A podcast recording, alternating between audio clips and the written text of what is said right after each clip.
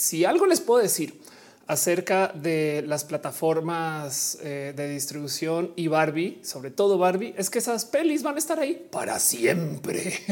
o sea, prepárense para ver por lo menos Barbie en todos los cines, aviones, camiones. Prepárense para ver Barbie 2, 3, 4, 5, 6, para ver 16 películas más de Mattel. Prepárense para ver las competencias de Barbie, porque luego va a salir que Bratz y van a salir este eh, que más Polly Pocket seguramente sale.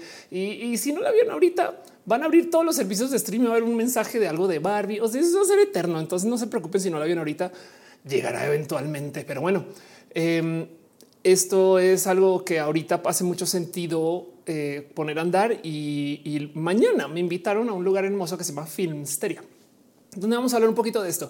Ahora vi Oppenheimer también. Wow, qué nerd que es Oppenheimer. Y me atrevo a decir que esa peli no se hubiera visto tanto si no fuera por Barbie. Ahí se las dejo con todo y que es una joya, joya, joya de película, pero eso es otro cuento.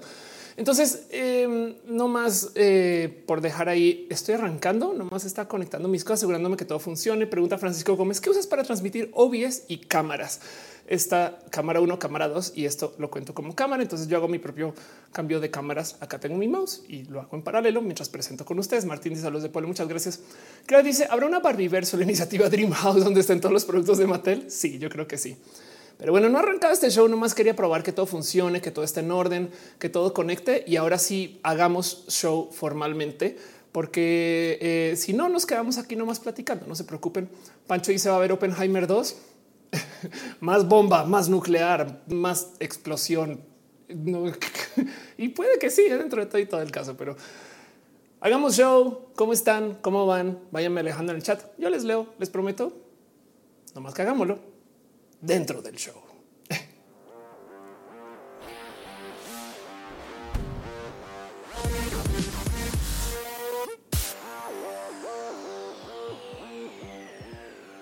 Gente hermosa y bonita de la web. Gente chida, chingona, gente especial, gente internauta, gente que sabe lo que significan los términos y las palabras nativo o nativa digital gente que les pidieron que configuraran una impresora alguna vez o gente que prefiere googlear cosas que bien, que le puede preguntar a su familia, pero que luego a la hora de ir a googlear prefieren preguntarlo en TikTok o en Instagram o en Twitter o ahora en x.com. Yo no sé. Gente que tiene una cuenta de Twitter y una cuenta de X. Sean ustedes bienvenidos a Roja, el show que se hace desde mi casa, que yo trato de hacer que todo funcione más o menos bien. Estamos transmitiendo en varias plataformas, ahorita en vivo en facebook.com diagonal of course, twitch.tv diagonal of course, hasta que me saquen de Twitch youtube.com diagonal of course, instagram.com diagonal of course y en TikTok, donde las cosas son tantito más raras porque esto viene de China, tiktok.com diagonal arroba of course. Gracias por venir y ser parte de esto. Y si les puedo pedir un pequeño, así fino, chiquitito, un mínimo favor, Debido a que estoy transmitiendo en varias plataformas que por si necesitan saberlo es usando un servicio que se llama Restream. Restream es una plataforma que me deja enviar una señal y se transmite a varios lugares, excepto a Instagram y a TikTok. Por eso yo les llamo las plataformas verticales. Pero el punto es que debido a que estoy usando esto, no siempre entra con el sistema estándar de transmisión de cada plataforma. Entonces, ¿qué pasa? Que no le notifica a la bandita. Entonces van a ver, prepárense aguanten y recuérdenme cuando suceda, pero en media hora de repente alguien va a decir, güey, no me notificó. Así que si se puede, si se puede, o sea, de, puro churro, o sea, si les sobra tiempo, si tienen un poquito de energía y ganas, si pueden nomás reportarle a sus amigues, gritar por la ventana, aventar papelitos así hechos, así como que no tienen que ser de, o sea, hagan lo que quieran, pero díganle a alguien que Roja arrancó.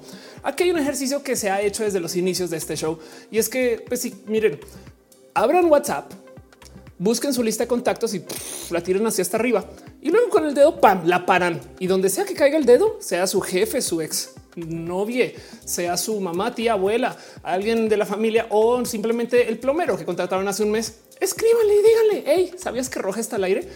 Y ya eso es todo. No lo tienen que hacer, pero si lo hacen, están haciendo el favor a alguien que seguramente se va a perder el inicio de roja. Ahora roja, yo me demoro un rato en arrancar. ¿Por qué? Porque tengo acceso a mis propias estadísticas y yo sé, debido a la magia del Internet, que no necesariamente todo el mundo está acá cuando nos sentamos. Gracias a esto, entonces toma un tiempo que todo el mundo llegue y en esta media hora es que nos saludamos y yo les explico de qué va el show. Vamos a estar aquí unas tres horas o más. Así que también vayan por lo que consumen normalmente los lunes, háganse a gusto, dense todo el cariño que quieran porque esto va a estar aquí de fondo. Es más, si pueden dejar la ventana de fondo, se agradece mucho. Dice Gina, soy tu fan. Yo también soy tu fan. Arturo Monano dice, ¿qué opinas de que algunas personas en redes interpretan la primera escena de Barbie como una referencia al aborto? Esa es la misma gente que ve eh, el diablo en Pokémon, ¿no? Pero bueno, Vamos a estar aquí tres horas transmitiendo, platicando. Yo leo los chats, es nomás que ahorita estoy presentando, entonces no se preocupen. Ahorita ya voy para allá con todas sus cosas. Este eh, eh, tranquis. Y como sea, eh, en lo que va este show, yo quiero que sepan que este show sucede porque ustedes están aquí si no fuera porque están aquí, esto sería muy awkward y raro y entonces yo no sabría qué hacer con mi vida. Como está diciendo Peque y Yengi en TikTok, odio los lunes, solo tú y yo a que sea tolerable y tú me ayudas a mí a que sea tolerable. Ustedes, todas las personas que están aquí, de eso se trata. Nativa Amon está en el chat. Besitos. Gracias por pasar a saludar. Qué hermosa tú.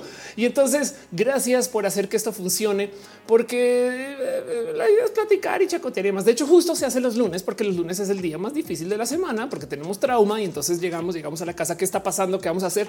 Y aquí es cuando nos sentamos a darnos un poquito de cariño. Hey, si quieren y están en una de esas plataformas verticales, o sea, en TikTok y en Instagram, y quieren saltar a YouTube, a Twitch o a Facebook, de hecho, justo por esto es que está prohibido multitransmitir por este tipo de mensajes, pero si quieren hacerlo en las plataformas que son horizontales, hay un chat. Y en este chat tenemos una mezcla de varios chats, excepto los de las verticales. Entonces caigan acá si quieren, pero no es obligatorio, no pasa nada. Dice Pancho, ¿a qué sabe Ofelia Pastrana? A piña. Gibran dice cuando era un show en Monterrey prontamente. Em, Gustavo, Gustavito dice saludos de Paraguay. Gracias por estar acá. Luis Verar dice acaba de hacer lo de WhatsApp y tocó mi ex. No, ¿Qué hago? No, no, no, yo lo decía de chiste. Pero bueno, gracias de verdad por ser parte de esto así de Ofelia creando problemas y demás. Y sepan de paso que yo tengo un compromiso con la gente hermosa y bonita que está suscrita a mis canales varios a no más leer sus nombres. ¿Qué canales son estos y de qué estoy hablando yo? Carajo, pues tengo un Patreon que por si no ubican Patreon es una plataforma para que en caso de que me saquen de todas las plataformas todavía tengan medianamente cómo recuperar. Ahora les voy a decir algo. Si ustedes dejan algún abrazo financiero, o sea, un donativo, un regalo o algo para Roja, yo tengo un compromiso con ustedes de siempre reinvertir todo eso en Roja. Por eso es que ya hay todo tipo de cámaras, micrófonos. Por eso es que a este set se le está cambiando cada rato todo lo que sucede y por eso es que esto sigue progresando. La idea es que esto se vuelve un show muy profesional y entonces yo le tengo mucho cariño a esto, pero también tengo un compromiso con la gente hermosa que está en los canales por los cuales se suscriben de leer sus nombres. Así que super démosle mucho cariño y amor a la gente que está en el Patreon, Aflicta, Ignis 13, Chocuevas de los PP y a Trini P. Y la gente que está suscrita como Aflicta, Afrodita, Lesionada, Alejandra Valencia, Alejandro González, Ámbar, Carmelo y Miel, Ana Terraza, Ana Virgen, Andrés, Felipe, Hurtado, Murillo, Andy Mejía, Antoine, Rafael Pérez Villalobos, Anessa Teitel, Albano Bobsky, Arlen Hugo, Arnulfo García, Aurea Castillo, Aurora Giselle, Azucena Baeza, Bert Hernández, Brenda Pérez Lindo, Bruja de Maíz, Tatú, la de los transuajes, Capitán Garra Negra, Carlos Cravioto, Caro, Daniel Vargas, Dani Fields los PP, Cantan, tenemos mucho cariño a ti, a tu familia, Don Lante, Donovan del Valle, Edgar Riego, Dardo, GTZ, E y mi Duarte, Eliutze Delgado, esa rola, un podcast más, Fabián Metitos Ramos, Feli Hero, Fernando Cernos, Flego, Guadalupe, Palomares Hernández, Francisco Godín, Firpilicius, Gaona, Susi, Yali, Liz, un abrazo, Grey Dragon, Ingrid Giman, Gustavo González, Gustavo Rocha, Harn, Gal, Héctor F. Arriola, Hígado de Pato, Irene René, Yadelo, Jessica Mendiza, Jorge Díaz, Juan, Juan Carlos Luna, Julián Carlos 6, Caronita, Katza, Krilianas Labra, Luma Salud, Lucero Quilla, Lun 07 Mafetka, Mariana Rongales, Mari Carmón, Roy Mavila Morales, Mazatzin Armenta Mejía, Art Michael Rosero, Miguel SGA, una Mike Lugo, Mike Profit, Minerva López, Miriam M. Miswiz, mm -mm, Musicarina Mubasa, Nadia Lion Top, ah no, sí, Sean Top, perdón, Naruto Naruto, todos los días se me va una así, ¿no? Néstor Maldonado, News Snake, Ronanico 09, Pamela Gutiérrez, Patricia Rivera, Rodríguez Perro, Noche, te queremos, Ophelia, te queremos a ti, Perro, Pixel Beats MX, gente súper cool, Pollo Rico, Pollo Rafael Ilustra, Raúl Fomperosa, René Alberto Ortega, Mina, Cata, aquí nos vimos ahorita, muchos abrazos, bueno, muchas de ustedes personas los vimos ahorita también justo en el show, Re Rana Riot, Duran Duran, Robert Dandes, Sanda Bella de Crisis 14, Valentina, con sal y limón y sin sal y sin limón, Wisdom Harris y Zeta Curi, gracias, y por supuesto tú, o sea, gracias por ser parte de esto. Dice Dulce Pilar Cano. Hola, llegué. Gracias por estar acá. Grasland dice qué onda, cómo andamos. Muy bien. Yo estoy todavía cableando mis cositas. Alexia dice qué bonita, qué bonita persona que eres tú. Gracias. Este Gustavito dice saludos de Paraguay. Gracias por estar acá. Este y René Alberto Ortega, mira acá te dice ahí estoy. Claro que sí. Arge García, toma eso, Eminem. Claro. Marti, eh, perdón, Maritra dice hola bonita aquí presente. Gracias por estar acá. Dice Juan, deberías de traer gente invitada pronto voy a hacerle cambios drásticos al set. Si ustedes siguen rojas desde hace mucho tiempo, que claramente que siguen rojas desde hace muchos ayeres, se habrán dado cuenta que yo volví al set donde estaba antes del cual me había ido porque dije que me iba para no volver, pero ya volví aquí estoy. Entonces, ¿qué está pasando, Felia? Central Queer es un proyecto que se planeó para que dure un año. Todavía nos queda varios meses allá, pero de todos modos, ahora yo decidí tener un foro para roja y ese foro va a tener sorpresa, spoilers, espacio para gente invitada. Capaz si la gente invitada no sé si vengan para roja, pero definitivamente para algún show donde pueda tener o alguna transmisión específica con gente invitada. Vamos a ver. Hace nada, de hecho, estuve aquí, bueno, aunque fue remoto, pero estuve platicando con Alok, que si no saben quién es Alok, eh, conozcanlo en general, pero eh, eh, de paso publiqué un video de esto en mi canal de YouTube. Eh, youtube.com diagonal este mismo en el que están ustedes, personas del YouTube, por si no sabían. Eh, pero el caso es que subí el video ¿no? de la entrevista con Alok. Eh, eh, aquí está, les presento a Alok, eh, porque además hizo su comedia Poetry Tour y estuvimos platicando y fue una. El caso es que sí, sí quiero tener gente invitada y para esto pronto, de repente, quizás ahorita van a ver esto va a suceder porque va a suceder. Pero bueno, el caso. Chris dice: No vine el lunes pasado, es nuevo set, es viejo set, mejor presentado. Cama Volante dice bienvenidas. Pueden dejar su bello like. Muchas gracias, Dulce Pilar Cano. Dice algunas podemos hablar de duelos. Wow. Ah, pérdidas por muerte. Ok, perdón. También. este sí, dice Mero Vinjan. Habrá gente de la física. Sería bonito. La neta, sí. Poncho de Nigris, te imaginas. Güey, Poncho ni sabe quién soy yo. Este, pero bueno, Oscar con dice te admiro. Yo a ti dice RG, te pareces a las hash. Me parezco en todo menos en el extracto bancario. Desafortunadamente, este y dice Pancho Viña, Viñachi. Es hora del du, du, du, du, duelo. Sí, duelos de esgrima, duelos. No, en este caso es duelo por pérdida. Hey, este guardemos nomás, pero sí fue lo primero que pensé porque estoy muy mal. Perdón. No, si tienes toda la razón. Y sí, los duelos por pérdida son todo un tema. Eh, hay mucho que hablar. Entonces prometo que le echo ojito y claro que sí. Se pasó chill. Dice enchínate las pestañas. Mira, hacen lo que quieren esas pestañas y ya dejé de pelear con ellas. Pero sí, sí, tienes toda la razón. Ana Terraza está hablando de otro tipo de duelo. Ya les quiero. Ramal Cola dice: Me acaban de spoiler que vas a estar en Filmsteria. Te lo acabo de spoilear yo. Mañana voy a estar en Filmsteria y vamos a hablar acerca de Barbenheimer. Me da mucha risa porque si ustedes siguen en Filmsteria, que si no saben quiénes son, eh, este son gente súper cool y estaban diciendo que se van a vestir mejor porque voy yo, porque como que les intimido, no así de viene alguien que sí sabe de física y entonces así no, no, yo, yo vamos a estudiar acerca de Niels Bohr. yo sé qué les está pasando. Irina dice: ¿Eres tú Imogen Pastrana o Ofelia Hip? Te quiero. Gracias por decirlo. Nadie sabe quién es de verdad, pero bueno. Adriana Paola Alcocer dice: Te quiero, Ofelia Pastrana. Yo a ti, Adriana Paola Alcocer. Arturo Moreno dice: Sí, hablemos de duelos con cartas. Eh, Andy of the River dice: ¿Te gusta Oppenheimer? Sí, la recomiendo mucho, mucho. Eh, pero también vean Barbie. O sea, es una película muy de nicho. Oppenheimer es una película que preveo que en 10 años va a salir gente muy mamona a decir cosas muy mamonas y que ahorita no lo estamos viendo, pero la peli está llena de detalles muy mamones, básicamente. Mañana bajo la lluvia dice este siempre ahí vamos a presenciar otro roja. Eh, claro, exacto, claro que sí. Vamos, todos estamos felices de esto. Dan dice que se vive Barbie. Sí. Cindy Alison dice: Dame un consejo. Tengo 37, quiero transicionar, pero me gusta mucho la moda de las chavitas. Soy transedad. Sí, y qué no tiene nada malo. De hecho, mira, sabes qué piensa en Faye y ya. Faye tiene somos como tú y yo. Y dice la zona de Nuevo México, Chihuahua es muy nuclear. Sí. Este eh, Arfer dice que le gusta la calidad. Muchas gracias. Eh, Pequi que dice opinión de Barbie mañana en Filmsteria. Vela igual de todos modos es buena. Este Juan Badu y pregunta de Blackpink. No, no he visto. Me falta. Falenda o, hablas de no. Ok. Falenda dice qué está sucediendo en el resurgimiento del cine Barbie Oppenheimer. Eh, eh, más bien vamos a ver si revive el cine Barbie y Oppenheimer. No parece todo parece indicar que sí. Guille dice Barbie es para gente pequeña. Depende de tu definición de pequeños. Eh, creo que la peli es eh, eh, tiene un rating de para mayores de 13 años. Si tú ya no consideras eso peques, entonces pues ahí está. Si tú consideras que 13 todavía es este, es que no sé con quién o, sabes como que en fin, pero el caso es que sí, claro que sí. Es como las de Pixar, que la gente chiqui todavía le va a ver cosas bonitas porque hay, hay, de mucho, pero sí ten en cuenta que el rating es para gente mayor de 13, PG-13. Hidalgo dice eh, otra película que puede recomendar parecida a Oppenheimer, por favor. Depende, ve las de Nolan. Vuelve a ver Inception, por ejemplo. Eh, pero bueno, eh, si quieres pelis de física, las pelis de, genios incomprendidos que eh, tienen que cambiar el mundo y esas cosas, hay varias otras. En fin, pero bueno, el caso dice Samuel Resta preguntando por la axila. Este dice, habla acerca de una bailarina. Monserrat Morato dice clasificación B, mi gente. Ah, no, mi gente pequeña no puede entrar, no pudieron porque hay cosas de cambios de la vida que no está para esas critas y pues fue tantito triste. Ahí está alguien que sí tiene crías hablando de esto y que sí sabe de lo que habla. Gracias por decirlo. Javier Heredia dice buenas noches. Gracias. Dulce Pilar Cano dice la de una mente brillante. Gracias. Estaba buscando la palabra y nomás se me fue. Alecita dice que cool encontrarte por aquí. De casual encontrar tus videos en YouTube. Muchas gracias.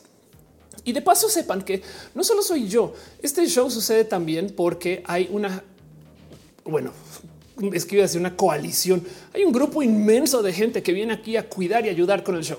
La gente hermosa de Team Moderación, quienes primero que todo están ahí a calidad de gente voluntariada. Entonces, gracias por estar acá. Se les quiere un chingo. Hablamos en nuestro grupito privado que tenemos para moderar, pero donde también platicamos acerca de la vida un poco. Y quiénes son estas personas espectaculares, pues nada más y nada menos que Caro Uva, Uriel Montes, Fabián Ramos Tutix, el hígado de Pato Aflicta y Gama Volantis. Gracias por ser parte de esto. Conozcanles, están por ahí, están por ahí en el chat y hacen todo tipo de cosas hermosas eh, en general. Pero bueno, este dice Jairo, eh, eh, de que estás hablando de que me veo, estoy bien pinada, creo. Kika Gambo dice caí por aquí de casualidad. Me encantas. Muchas gracias. Fricrisius dice un señor derechoso porque no puede llevar a sus niñas a ver Oppenheimer. No, bueno, Sax me dice hablando de explosiones y cosas por el estilo. El video de explosión de gas en una tubería en Sudáfrica. Wow, qué pedo. No, no lo vi. A Vals Cruz le gusta mi voz. Muchas gracias. A mí me gusta que estés aquí y a mí también me gusta mi voz. Pero bueno, dice Jules que si ya no van a ser ideales, eso todo depende de Nelly, no de mí. Em, pero bueno, de paso, antes de arrancar formalmente, también quiero hablar dos o tres o diez o cien segundos acerca de las cosas hermosas que hace la gente del Team Moderación, porque quiero que les conozcan. Como por ejemplo, el hígado de pato es una de las fábricas de las clonas de Ofelia, porque streamea y entonces pueden ir a su canal donde aparece Ofelia. Aquí está. Entonces acá aquí es donde nace una clona y ven ahí aparezco una vez más y ahí es donde nace otra clona. Y entonces luego un segundo, de otro tiempo, dos segundos y ahí es donde nace otra clona y de otro tiempo, otros dos segundos. Ahí es donde nace otra clona. Conozcan al hígado de pato. Este está en twitch.tv diagonal hígado de pato que hace cosas hermosas, pero no solo está aquí en Twitch, sino también está en eh, threads y en Blue Sky. Hey, gente, Twitter se está cayendo pedazos. De hecho, ya ni siquiera se llama Twitter. Entonces también sepan que el hígado de pata, o sea, Carlos, está en varias otras plataformas y denle follow. Cleveland dice un poco lenta la fábrica de clonas. Sí, afortunadamente hay dos fábricas de clonas, porque también quiero que sepan de Caro, dale Caro, quien también tiene una fábrica de clonas. Y entonces ahí pueden ver cómo aparece Ofelia. Entonces una vez está acá y entonces luego otra vez está allá y luego otra vez está allá y luego otra vez está allá y luego otra vez está allá y luego otra vez está allá y luego otra vez está allá. Y de ahí salen todas las clonas. Caro, dale Caro también está en varias múltiples otras plataformas. Conozcanle, denle follow eh, que en Twitter, que threads. No sé si Caro, tú estás en Blue Sky ahora que lo pienso. Em, pero el caso, sí denle follow, conozcanle, sepan de lo que hace y sigan sus canales y déjenles también sus abracitos y esas cosas hermosas. Miren, dice Ophelia, omnipresentes, somos muchas felias.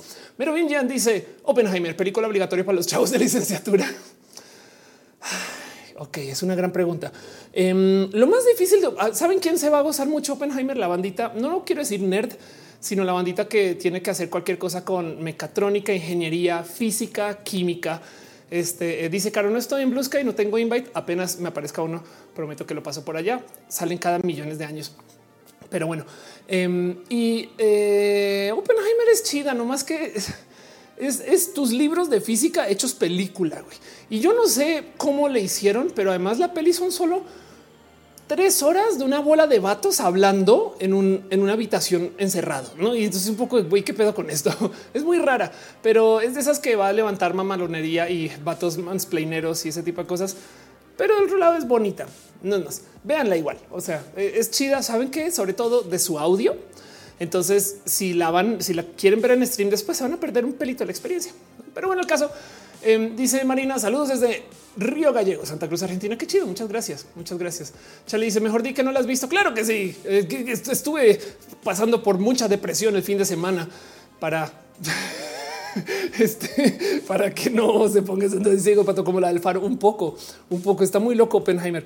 Em, es que miren, si no fuera por Barbie, Oppenheimer hubiera así, o sea, lo hubieran odiado el total. güey. No más que como es la opción del marketing anti Barbie. Entonces eh, es demasiado clavada. O sea, yo la celebro. Qué bueno que hagan pelis así, pero es que ya está nerd quedé un poco de güey, hay algo ahí. Rubén dice, Ophelia, te conozco la época de Atomics, la época prime de Atomics. Tengo las secretas al señor Dencho. Le conozco, pero no ha visto tanto con Dencho como con las otras personas de Atomics en su momento. Scar dice, ¿dónde quedó el video que hiciste con Pedro hace unas semanas en TikTok? Lo tengo que subir. Me cacha sobre la marcha, eh, este, no actualizando mi canal de YouTube, pero lo voy a subir a mi canal de YouTube. Tengo una sección de entrevistas y ahí va a quedar.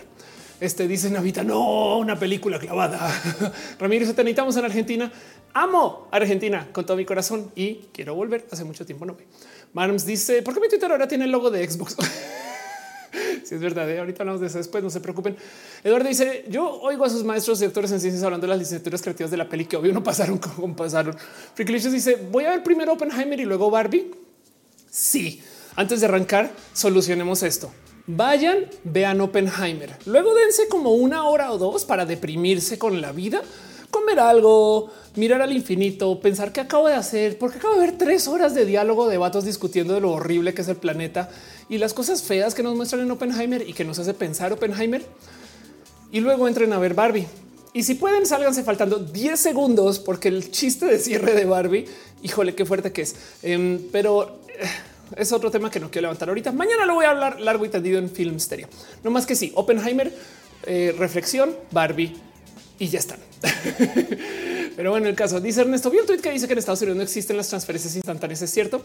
Sí, en Estados Unidos están implementando hasta ahorita un equivalente de SPAY. Dice yo, yo Pedro Imogen hablando español. Qué cagado. Eh, sí, eh, dice Anxiety. ¿Qué opinas sobre la peli de Freedom Silence? No la he visto, pero tengo entendido que es una peli antiderechos horrible. Entonces supongo que es horrible. No sé. La verdad es que esa sí que no he visto. Ok, dice Barbie estuvo muy bonita. Está muy bonita. Claro que sí. Alicita dice que bueno que no vi Barbie y Oppenheimer el mismo día. Hubiera caído una crisis existencial. Sí, güey. Oppenheimer es heavy. Sí, súper sí. Monserrat Magata dice: Bueno, por spoilers de Barbie lo necesito para ir a ver la peli. Este eh, es difícil dar spoilers por lo innovadora que es la peli, pero bueno. Los Demon dice el logo de Twitter es una en la tipografía especial Alpha X 4. Sí, exacto. Es, un, es una X muy rara. Y yo sé videos y voy llegando a que hagan Barbienheimer. Pero espera, no Barbie, Barbienheimer. Qué cagado. Este dice que le cuina hablas del chiste del ginecólogo. Sí, caray, qué locura que eh, mañana lo hablo, no pasa nada. No, eh, en fin, eso es otro tema, pero sí, sí, sí. La teoría del todo código enigma está diciendo Rubén Darío. Killer Queen dice, ah, ya te había leído, perdón. Este eh, y dice Jenny Fuentes antiderechos. ¿Qué es eso? Pues la gente que quiere que las personas de la diversidad no tengamos derechos. O sea, esta gente que dice que, que ser trans es algo que se puede debatir. En fin, Alecita dice por si que hay una crisis existencial en las últimas escenas de Barbie. Sí, sí pasa. Yo sé, dice te queda la leyenda de los chaneques. Pero bueno, entonces, volviendo al tema, vamos a estar aquí unas varias horas. Vayan por su consumible favorito. Nadie les va a juzgar. Hagan lo que hagan los lunes. hagan lo que harían normalmente los lunes.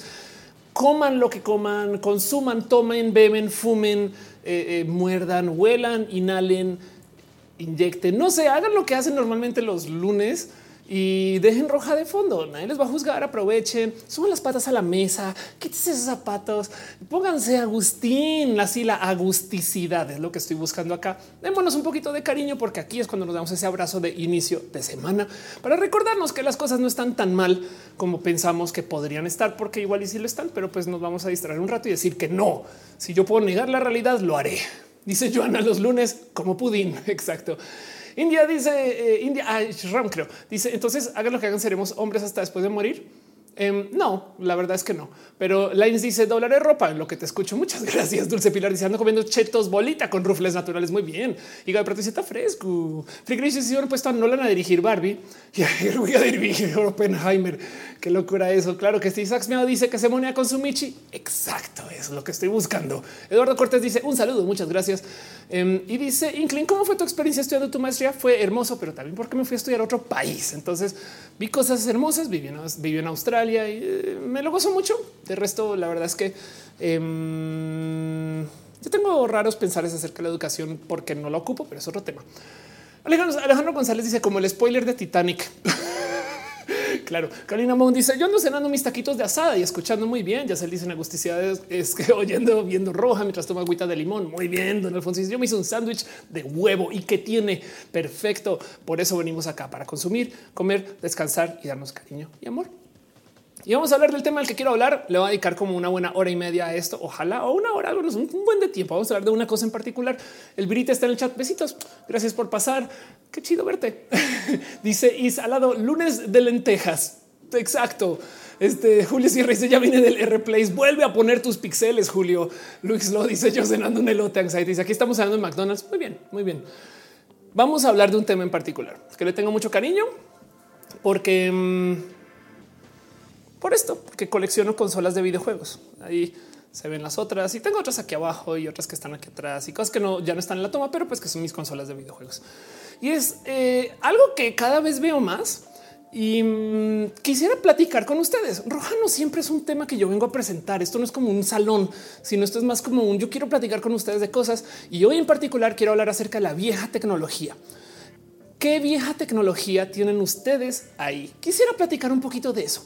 Quisiera nomás eh, eh, eh, platicar acerca del guardan viejos celulares, viejos iPads. me gustaría por bueno, vamos a ver si lo puedo mostrar en la otra cámara, pero este es el iPad que uso para transmitir roja y no sé si alcanzan a ver. Esta iPad está toda rota, es vieja. Es más, esta es la primera generación de este modelo de la esto que es mini em, y funciona porque le puse, le puse una mica. O sea, cambiar la pantalla ya se me hizo muy caro Ah, perdón, la voy a traer aquí para la gente que está en las plataformas verticales. este eh, le cambié la, le puse una mica encima para literal no cortarme el dedo güey, mientras estoy usándola y todavía funciona. Y casi que lo único que puede hacer esta mendiga es poner música. Cualquier otra cosa que quiera hacer, o sea, abrir el navegador ya sufre, em, abrir cualquiera, no se le pueden instalar apps. Y entonces yo guardo tecnología vieja y recuerdo cuando funcionaba y tengo como setups completos, no así de tengo ahí este eh, una, bueno, esta no está tan aquí, pero una iMac que funciona perfecto y decía un poquito, pero no tengo con qué usarla. güey. Y quiero hablar de eso. Em, quiero hablar un poco acerca del qué pasa con nuestros gadgets y la tecnología viejita, porque les voy a decir algo muy triste, muy, muy triste. Lentamente está muriendo. Y eso es todo un tema y quiero platicar de eso con ustedes. Entonces, ¿qué tienen ustedes por ahí? Dice, dice mi papá guarda VHS, anteriores reproductores de cassette. Eh, Mari dice saludos desde Venezuela. Qué chido. Vale, dice yo tengo celulares viejos desde la, teclita hasta el primer táctil que tuve. Wow. Y les dejo esta pregunta para arrancar y pasar la pleca súper hiper mega profesional que nos recuerda que este show tiene tantita de producción, un poquito más allá de lo que tu show normal, este eh, no más por tenerlo presente. Pero me gustaría hacerles usted la pregunta de su tecnología vieja que tienen guardada funciona. La usan, aunque sea vieja. Y cuando digo vieja, estoy hablando de cosas de hace 10 años para atrás. Déjenmelo saber en el chat y hagamos show formal. Pasa la cortinilla.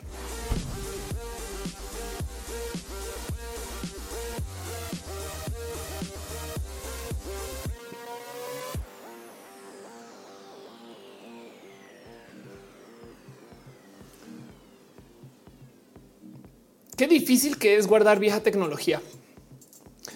Esto es un muy mal ejemplo, no más lo que les voy a mostrar a continuación, porque YouTube tiene una maña de darle atención a los videos que son muy virales o que despiertan mucha interacción. Y no hay cosa que despierte más interacción que las cosas que son muy escandalosas. Y suele ser que por algún motivo las cosas, los videos de restauración son como tan atractivos porque tienen como historia ASMR, eh, cuentan mucho acerca de, dispositivos que a veces no recordamos, que entonces hay un vicio en el mundo de la restauración youtuberil donde mucha gente falsea sus restauraciones. Lo siento si usted no lo sabían pero pueden ir a checarlo. O sea, hay un chingo de gente que se la pasa desenmascarando a quienes ese videos de restauración falsos, como literales pintan encima el óxido y luego lo quitan, eh, cambian las piezas entre tomas y no te das cuenta, cosas así.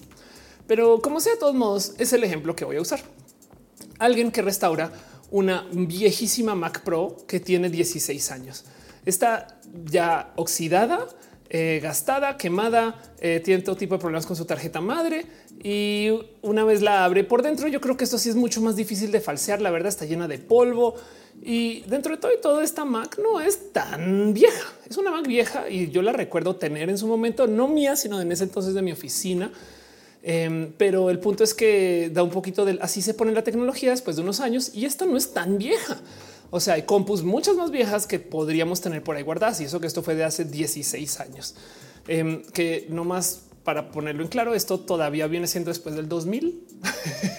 este, pero el punto es que eh, la tecnología es difícil de mantener en buen estado, por viejita que sea. Dice fucking Chencho, yo vi un tipo que fingió restaurar una guitarra Fender Telecaster de los 50. La mesa dice, aún tengo el, mi primer cámara digital, me la dieron cuando era niño y aún sirve. Órale, qué divertido, qué chido eso. Eh, dice Alecita, hay un canal de una chica rusa que repara iPhones. dice, creo que algunas personalidades también están saliendo en circulación como algunas tecnologías. Qué fuerte comentario eso. Bueno, de hecho quiero hacer una serie de videos acerca de ahorita es hardware. La próxima semana o quizás después va a ser software y nunca había pensado que gente. Wow, qué locura. Va, me gusta tu consejo. Nika bueno, tu comentario. Nika dice: Yo tengo mi GameCube, pero no le sirve el ventilador, así quedo por uno externo para que no se apague medio Mayoras Mask. Hidalgo dice: Tengo un iPod guardado eh, y casi nuevo. No sé, eh, no sé si si funciona excelente. Claro, ya no se puede actualizar estas aplicaciones. Exacto. Eso es todo un tema. Justo el que hacemos con nuestra tecnología viejita y estas cosas. Eh, puntos suspensivos. Si me encanta tu contenido, yo soy como la tecnología. A mis 56 me cuesta mucho mantenerme. Gracias por decirlo, porque yo tengo un 41 y a veces pienso exactamente lo mismo que tú. Pero bueno, el caso, la tecnología vieja vive todavía con nosotros. De hecho, es posible que la tecnología vieja esté acá más tiempo que nosotros dentro de todo y todo. Yo sé videos soy acumuladora. Tengo demasiada tecnología. Eh, dice Noraneco por ahí, tengo un Game Boy Advance, eh, eh, los reemplazos termina siendo una pieza no restaurada. Gabriela Mosca dice, yo tengo la primera computadora que ocupaba en la primaria. Wow, que era compact. ¿Y era una compu o era una laptop? Por mera curiosidad. Melicit dice, guardo todos mis celulares viejos y ni sé por qué. Funciona, es que lo, que me interesa es si funciona, ¿no? Y pues el tema es que, de nuevo, estamos pasando por una pequeña como crisis de restauración o de posible recuperación de esta tecnología, porque justo estamos entrando en unos años muy cruciales para tecnologías que aparecieron en momentos que fueron muy únicos en el mundo de la tecnología. A ver, todos los celulares hoy en día se parecen casi, excepto algunas propuestas nuevas. Pero había una época cuando había todo tipo de raras propuestas y como que no lo entendían y de repente se comenzaron a estandarizar. Entonces de esa época hay una cantidad de ideas hermosas de cómo hacer la tecnología. Eh, es más, no lo puse en la escaleta, pero no sé si recuerdan cuando los dispositivos eran transparentes o semitransparentes. Eh, esto, eh, gadgets, vamos a ver si, si, lo tengo aquí a la mano. En una época de repente eh, comenzaron a hacer este tipo de cosas en plástico que nos tocó, pero no nos tocó. Hay gente que genuinamente esto ya no les tocó en lo más mínimo, no que el Nintendo era transparentoso, que el Game Boy era transparentoso, que la Mac era transparentosa, saben?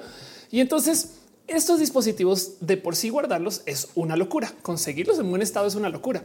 Y de nuevo, se los digo yo que las guardo y las colecciono. Ahí no se alcanza a ver, pero esto que hay acá encima es un Sega Genesis. Em, y aquí hay un Super NES y acá hay un NES. En fin, dice eh, necesita inserte audio de eso. Que estéric, que estéric. Rojan dice ahora buscas retro y salen cosas transparentes. Ya me siento muy vieja.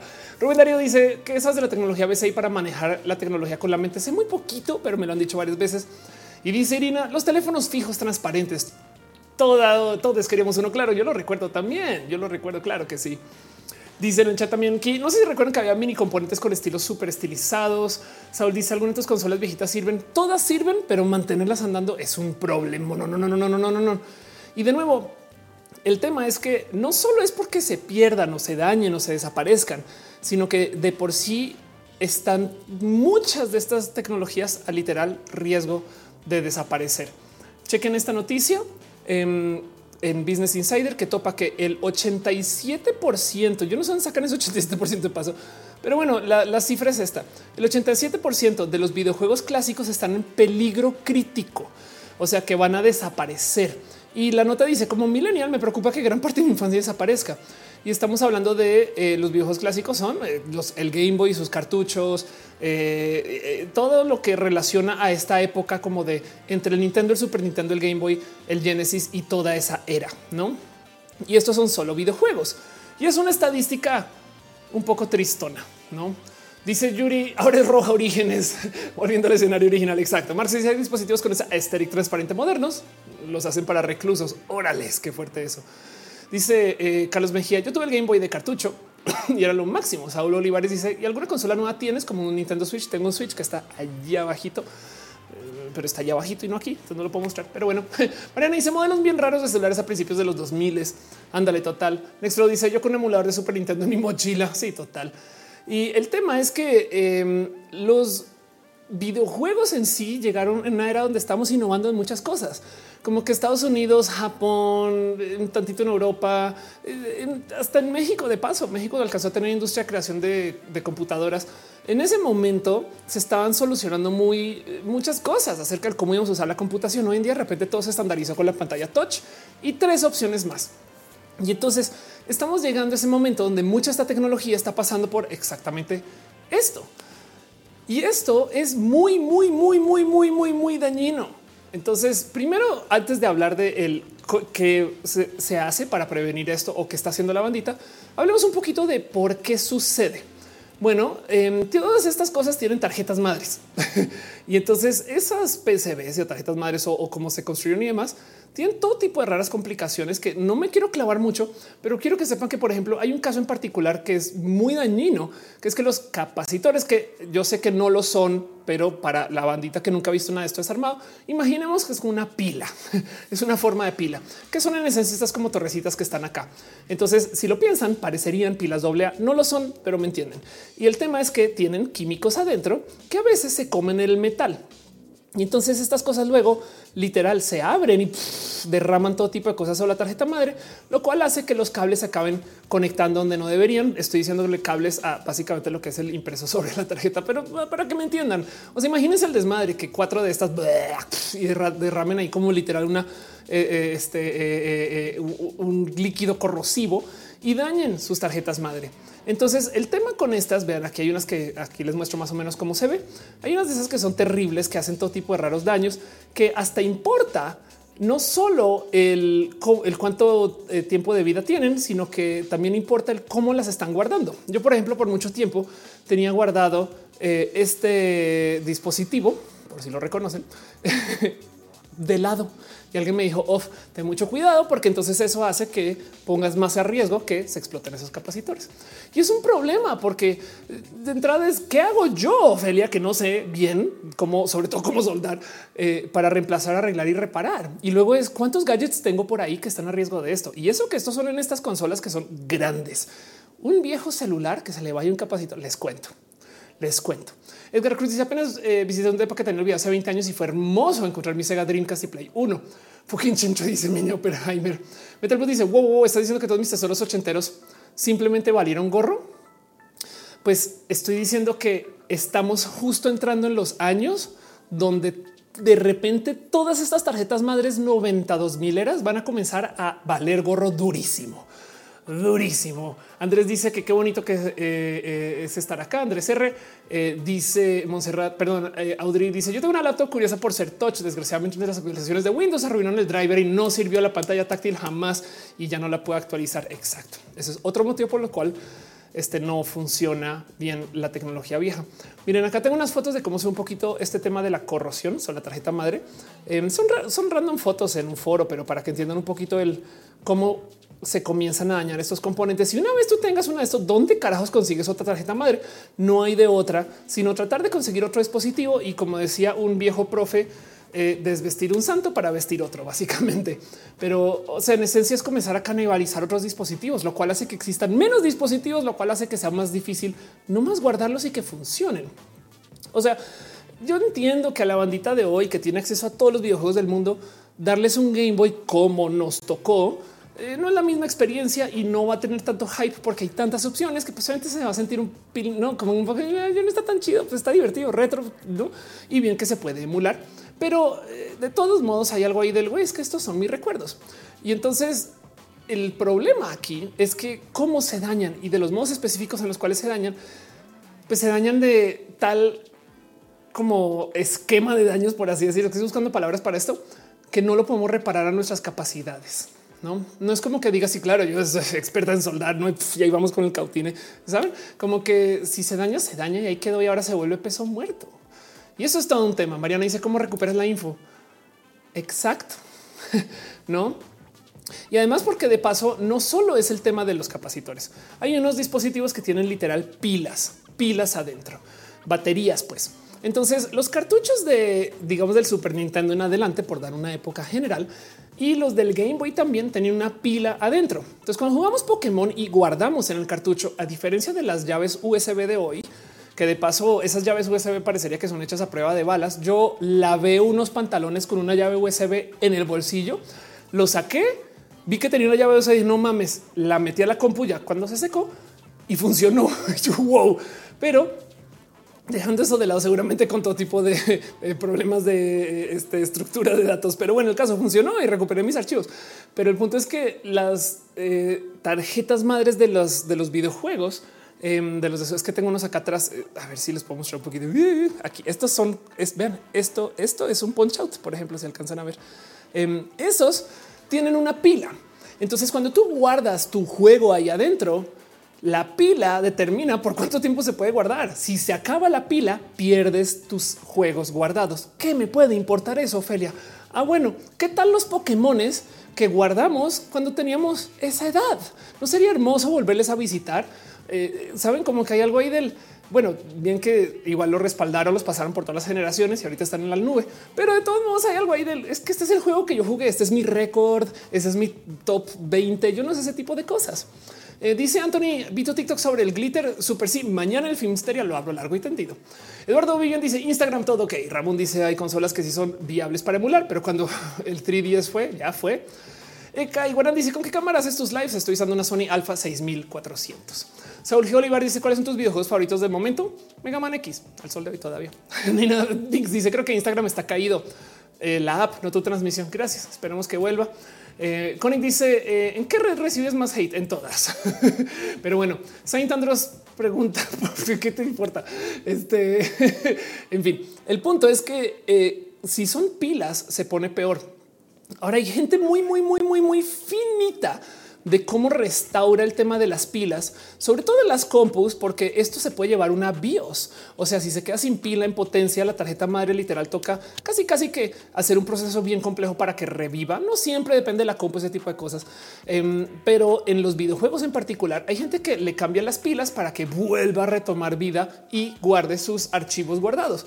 Pero ojo que esto es una cirugía, porque para que no pierdas tus Pokémones, toca con una pila hacer puente para que no pierda carga mientras sacas la vieja, metes la nueva y haces un literal bypass de pila para que cuando llegue la nueva y ande por su propia cuenta de chance no borre lo que tienes ahí guardado. O sea, esto es difícil y vuelve a lo mismo que les decía, que el problema de toda esta locura de cómo vamos a archivar nuestras viejas consolas y nuestros viejos juegos y nuestras viejas compus es que para mantenerlas en buen estado se necesita cosas que están mucho más allá de la gente que tiene la capacidad de mantenerlas.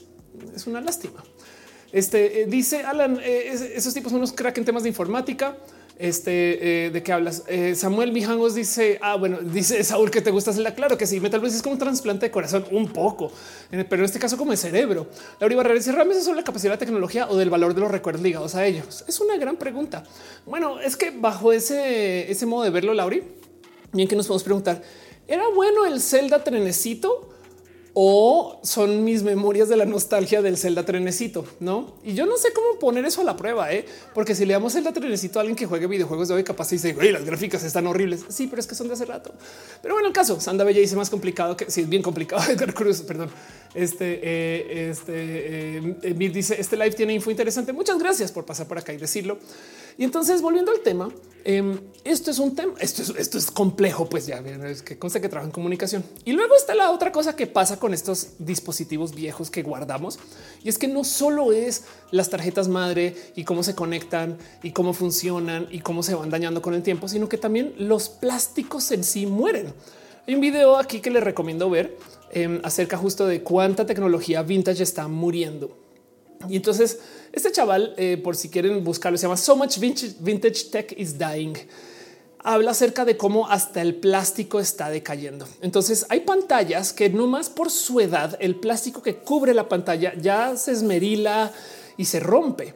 Y el tema es que no es como que existan piezas. Entonces volvemos al mismo problema. Para poder mantener esta iBook funcionando, toca tener otra y esperemos que esté en mejor estado y que pues, dure tantito más. Pero llegará un momento donde todas, absolutamente todas, mueran porque el plástico se pone viejo y ya.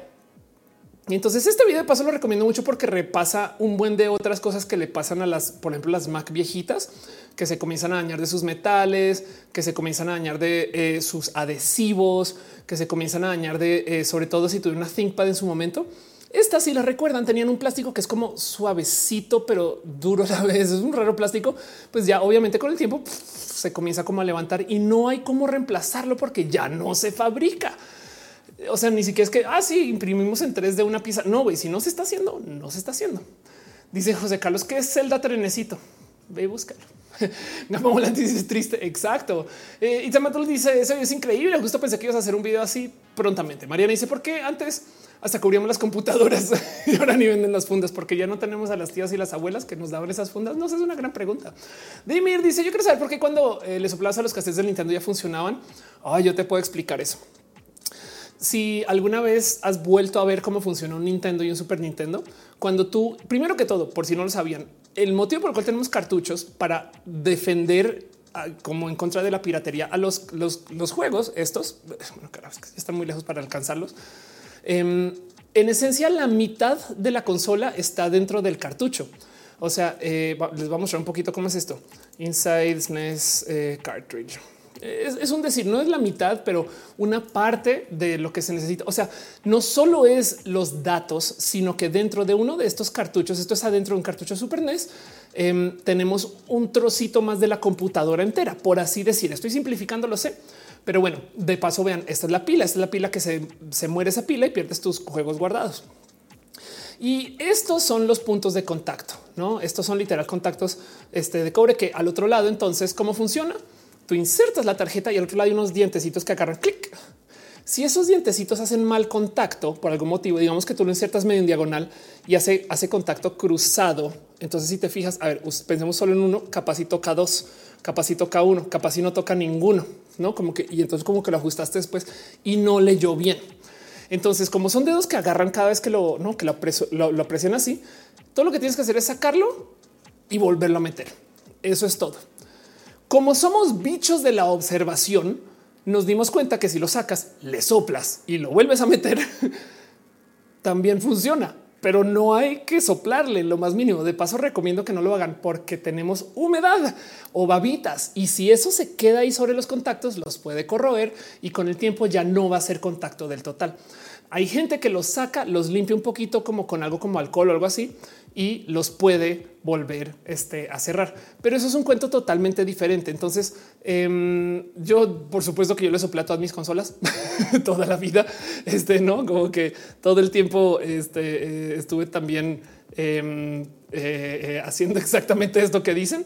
Pero em, de todos modos, este lo único que tienen que hacer es sacarlo y volverlo a cerrar, no? Y por eso funcionaba y ya y se volvió un gran meme. A mí lo que me interesa todo ese cuento es en qué momento nos enseñaron a tantas personas a nivel mundial que así es como se le hace. Saben como que hay algo raro ahí del a mí no me enseñó nadie, pero hablen con alguien que está ahorita en Australia y se sabe la de soplarle al cartucho. Y en ese entonces no había internet.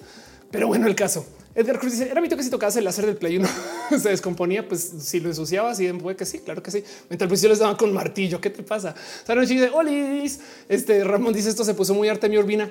Sí, ahorita vamos a hablar de Artemio, claro que sí. Mariana dice, bueno, em, eh, eran más delicadas eh, eh, o también es para que compremos acá rato.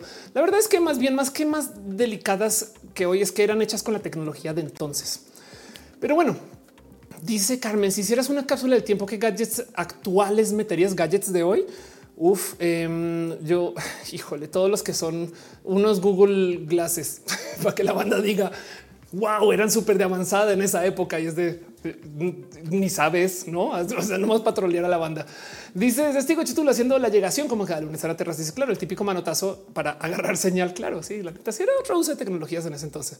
Pero bueno, volviendo al punto, eh, hay cosas que pasan no más por la edad del plástico. Entonces, para repasar qué está sucediendo, estoy hablando un poquito de cómo estamos llegando a unos años muy específicos para esta tecnología, los 90 y 2000 que de repente en estos años va a fallar más de lo normal. Es un decir más de lo normal, pero espero que me entiendan.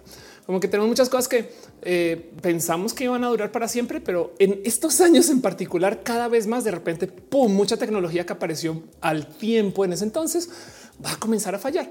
Miren, hay otras cosas que pueden suceder aparte de lo del plástico de las pantallas, que lo de eh, este, los capacitores, las pilas y no más el, maltrato polvo y demás. Em, también está esto que los plásticos cambian de color y esto seguramente sí lo habrán visto bastante. no hay nada que nos diga más monitor viejo, computadora vieja que el color amarillo. Y esto sucede porque el plástico que se usaba en ese entonces era así y ya. Y pues no es que esperaran que durara 30, 50, 100 años. No. O sea, en esencia aquí es se oxida y esto toma ese color y pues ni modo, lo cual quiere decir que va a haber alguien que va a pensar que las compus de antes eran de ese color. Saben? O sea, si saben dónde con como que si hay procesos químicos para desamarillar de paso, son una, son un pedazo, una locura desamarillar estas cosas porque no siempre funciona bien. Toca desarmarlo con mucho cuidado y demás. Pero volvemos a lo mismo y el por qué quiero platicarlo. Y es que para que esto no suceda, se requiere de una serie específica de talentos que la gente, no sé, ni yo me explico, por muy nerd que seas, eh, toma mucho tiempo desarrollar. O sea, no es como limpiar el viejo reloj de la mesa de la abuela, güey, sino esto es reparar tarjetas madre con dispositivos que no existen. Hay un caso muy cucú que no he podido comprobar. Entonces díganme ustedes si lo saben pero eh, hace nada, bueno, ya un rato, perdón, hace un rato hubo un incendio en el metro de la Ciudad de México, en la estación de control y manejo y demás. Y me acuerdo que alguien me decía que los relés, o sea, los dispositivos de que manejan la electricidad eh, que se ocupan para ese sistema de manejo ya no se fabrican, ya no se hacen. Entonces es posible que no se pueda rehacer ese sistema de mando y control del metro de la Ciudad de México y por consecuencia toca operarlos sin supervisión y por eso hay tanto problema con el sistema del metro de la Ciudad de México hoy. Pero bueno, como esto es este eh, más eh, teoría conspiranoica, díganme ustedes si saben de eso. Pero bueno, Dice Edgar Cruz, eh, mi Super Nintendo se ve como el de la derecha, porque mi papá siempre compra funda para todo. Qué bonito. Ángel Roma dice, no entiendo nada de lo que hablas, pero me tienes atrapado. Qué cool. Estamos hablando acerca de restaurar y eh, guardar vieja tecnología, viejos celulares, computadoras, laptops, eh, consolas de videojuegos y demás. Pero bueno, Capitán Guerrero dice incendio, donde que no me enteré, ya tiene unos años de verdad, pero bueno. Eh, dice qué página método recomiendas para guardar fotos. Yo uso Google Fotos. Confío que Google va a estar acá más tiempo que otras personas, pero bueno, este dice Carolina, se murió el gesto de soplar, se fue, se fue para siempre. René Alberto Tegamín Cata dice lo que me es que se muera, que son los servidores de la nube, Google, los bancos, claro, y vale tostada todo, sí, total. Y no solo eso, sino les voy a pasar algunos datos que puede que ustedes no sepan. Si ustedes guardan cosas desde hace mucho tiempo, los, los, los discos, bueno, los discos duros tienen vida. O sea, los discos duros, por así decir, físicos, mecánicos que tienen, o sea, que le escuchen piecitas que se mueven, eh, depende de qué tanto uso les den y demás, pero los, antiguos, por ejemplo, tienen una vida útil de 3 a 5 años. Eso es todo. Tienen piezas mecánicas, sí. Eh, si no se usan, puede cambiar esto. Depende de dónde los tengan guardados, si hay humedad, no hay humedad, ese tipo de cosas. Pero si ustedes tienen un viejo disco duro con sus viejas fotos, güey, prepárense porque los discos duros mueren cada tanto. Si ustedes tienen uno de trabajo de hace cinco años, puede que estén guardando cosas que se van a perder eventualmente y un día falla. Ahora hay tecnologías súper avanzadas para restaurar estas cosas. Bien que hay gente que literal saca los se llaman platos que están dentro del disco duro y los pone en otro lugar y, medianamente pueden, no sé, recopilar algunos datos o rescatarlos. A veces todo, pero el punto es que puede que se pierda. Entonces ustedes tienen que, y les digo desde ya, meterse en la costumbre de restaurar o guardar o cuidar mucho sus datos. Y si tienen un disco duro, compren uno cada tanto o de una, compren un Dropbox y confiemos que no le pase nada a Dropbox, no? Pero bueno, este eh, eh, todo eso es lo que es. Em, dice eh, Sandra Bella, todo es efímero. Exacto, así tal cual. Justo eso, es parte del problema. Crial dice mis discos duros ya tienen más de siete años. Yo de ti comenzaría desde ya a por lo menos a hacer respaldos, no mantente ahí a la mano. Dice Camilo, si dice que Ubisoft va a borrar las cuentas inactivas que tengan más de seis meses. No eran cuatro años, Camilo, pero sí, de todos modos eso sucede.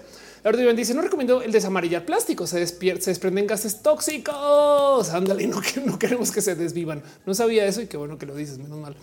Este dice Eduardo Ríos, esto es efímero. Pero oye, dice: Yo tengo un time capsule de Apple. Ándale. Eh, dice Dimir, eh, regresemos a las fotos en álbum. Imagínate, y de todo, dentro de todo y todas las fotos en álbum también, tienen sus problemas. Se moja, se humedece, se descolora. Eso, eso también pasa, no es bien loco pensar porque son nuestros recuerdos, pero pues la verdad es que es complejo. A ver, hablemos de eso. El film en sí, o sea, la cinta eh, eh, eh, depende de cómo haya sido tratada y cómo funciona. No, no, no necesariamente quiero decir que la, firma, la, cinta magnética, pero el filme em, se daña también, se descompone, pasa por procesos químicos. Según esto, huele a vinagre también. Y esto también es un problema. Es que no es que yo tengo, una, tengo un viejo VHS guardado. Es posible que esa cinta o se desmagnetice o, o, ya no conecte bien o el mecanismo adentro que es de plástico se rompa la piecita. Y si se nos llega a romper una piecita de un VHS, ¿qué hacemos? No toca con mucho cuidado rebobinar o reembobinar y poner otro. es un tema complejísimo, la verdad. O sea, es que vamos a hacer con todas estas piezas. Este eh, dice Mariana, a veces no me gusta tanta tecnología. Ándale. Em, este eh, Eduardo dice cómo se Google para combatir la vida los, los discos duros en sus nubes. se la pasa copiando, o sea, cambiando discos duros cada tanto y guarda todo con respaldo del respaldo, el respaldo, el respaldo, el respaldo, el respaldo. Y ya eso es todo básicamente. dice que es un drop of Dropbox. Dropbox es este, guardarlo en la nube. Bien que puede ser Google Drive. Y Daniela dice: Lolo, justo haciendo el respaldo de mis fotos en mi disco viejito. No puede ser recomiendo que respaldes. Si lo vas a guardar por mucho tiempo, eh, capaz si te va mejor en eh, discos que no tengan piezas mecánicas. Entonces, eh, ya ves USB, ese tipo de cosas. Y recuerda de todos modos seguir haciendo respaldo lo más que puedas. Y eso estamos hablando de fotos. Y que dice, ¿sabemos cuánto dura el disco de oro que envió Carl Sagan al espacio? Ese es otro cuento. Ese va a durar un chingo de tiempo. Uno, porque está en el espacio y dos, porque está hecho de oro. El oro no reacciona con nada nada. Entonces, por eso es que se hace en oro para que dure un chingo y entonces no importa cuánto tiempo pase y además va a interactuar con átomos tantos, no? O sea, si estuviera en la Tierra igual iría peor, pero eh, como está por allá va a durar un chingo de tiempo. Pero es una gran pregunta, es una gran, gran pregunta. Diseños dice, me voy a YouTube. Pasa por YouTube. Sandra Bella dice mi cerebro es bastante confiable, tiene perfectamente guardada cada escena de Shrek. Y eso, eh, qué bueno que lo digas. Hace nada está una clase de impro, o sea, de actuación y curiosamente, en plena clase de impro, nos pidieron rehacer escenas de Pixar, no como que a ver, a ver, vamos a contar cuentos de Pixar rápido.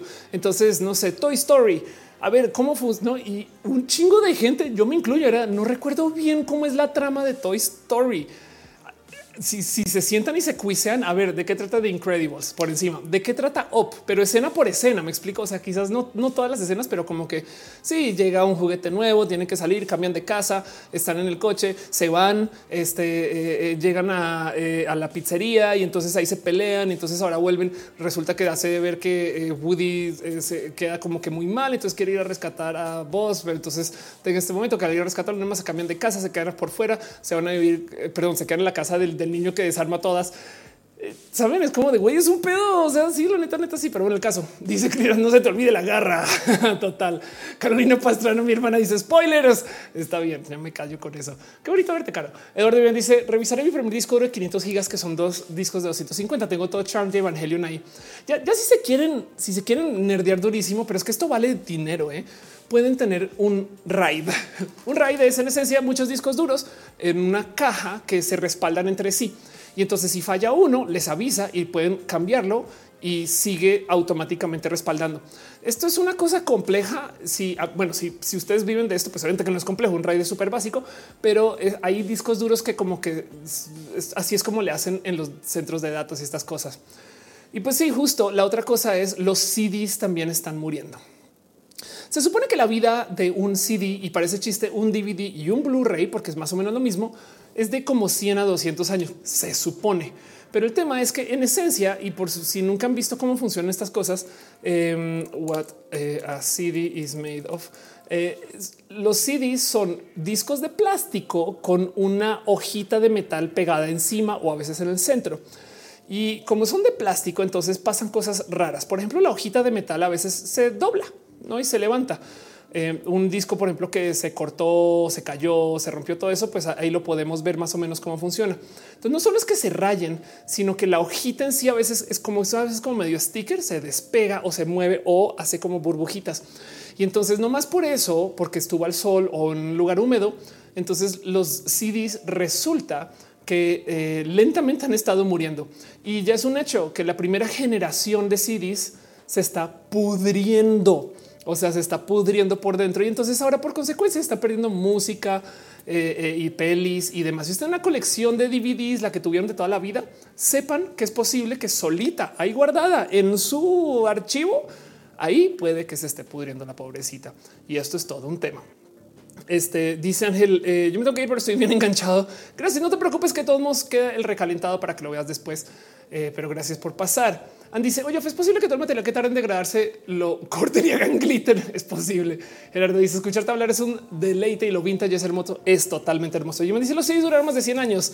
Alguien en los ochentas, claro que sí. De los Demon, o sea, eh, se cargó muy pudre por malas prácticas en las fábricas. Eso también pasa, sí, eso es verdad. Pero pues volviendo al tema es, eh, si lo piensas, un disco eh, que vaya a durar 100 años, pues eso ya tiene más de 40 años, ¿no? Entrando a los 50. Gerardo dice escucharte hablar. Eh, ya te había leído, perdón. Eh, dice Juan, ya vale madre mi divide una esperanza que compré por el 2006 2008. Lo estoy probando y ya no jala. Ulises Carrillo, si tengo cosas, si es del 95, están en buenas condiciones. Los tengo en un ambiente fresco y sin humedad. Exacto. Pero sabes que también trata de mantener cerca a ti varios modos de leer esos CDs, porque también los, las piezas mecánicas de los lectores a veces esas son las que fallan. Entonces pasa mucho que eh, eh, este, tienen como pequeños como engranajes en plástico. Eh, Sabes como que es otra cosa que también puede fallar en toda esta cadena de reproducción de datos. Ahora se supone que los discos que compramos hechos tienen una expectativa de vida de 100 años y no sé qué. Los que son reescribibles, la expectativa de vida es como de 3 a 5 años. Si son eh, DVDR, CDR, depende de qué son exactamente, pero es porque eh, como tienen químicos adentro, esos químicos pues son una capa más de complejidad que es aún más difícil. ¿Y a dónde voy con todo esto? Que tristemente nuestra vieja colección de viejos este, CDs que tenemos por ahí guardadas en algún lugar esta cosa es posible que no ya no esté en tan buen estado. y es bien triste de pensar porque dónde más los voy a conseguir? Pues bueno, todavía afortunadamente se hacen algunos, pero es un tema. Es un tema. Dice Daniel de qué hablan. Estamos hablando acerca de cómo estamos pasando por unos años muy específicos para esto de el cómo la tecnología lentamente está muriendo, porque hace 30 o 40 años tuvimos un momento de cambio tecnológico y nos comenzaron a dar hermosas piezas de la tecnología que para poderlas mantener y restaurar hoy necesitamos conoceres muy específicos. Como que si hubiéramos recibido un disco vinilo de los 70 en el 2005, tiene la misma edad que un DVD de los 80 hoy, creo. Em, y, entonces ese vinilo se hubiera mantenido por más tiempo, pero es mucho más difícil mantener el CD en una calidad que funcione y que lo podamos reproducir de paso, porque el reproductor también tiene sus complejidades que se puede dañar. Este dice Gerardo, ¿qué opinas de las bolsas hechas de discos de acetato? Güey, este eh, espero que funcionen. Bedoya acá dice lector discos de mi Mac se rompió y ahora es difícil encontrar un repuesto exacto.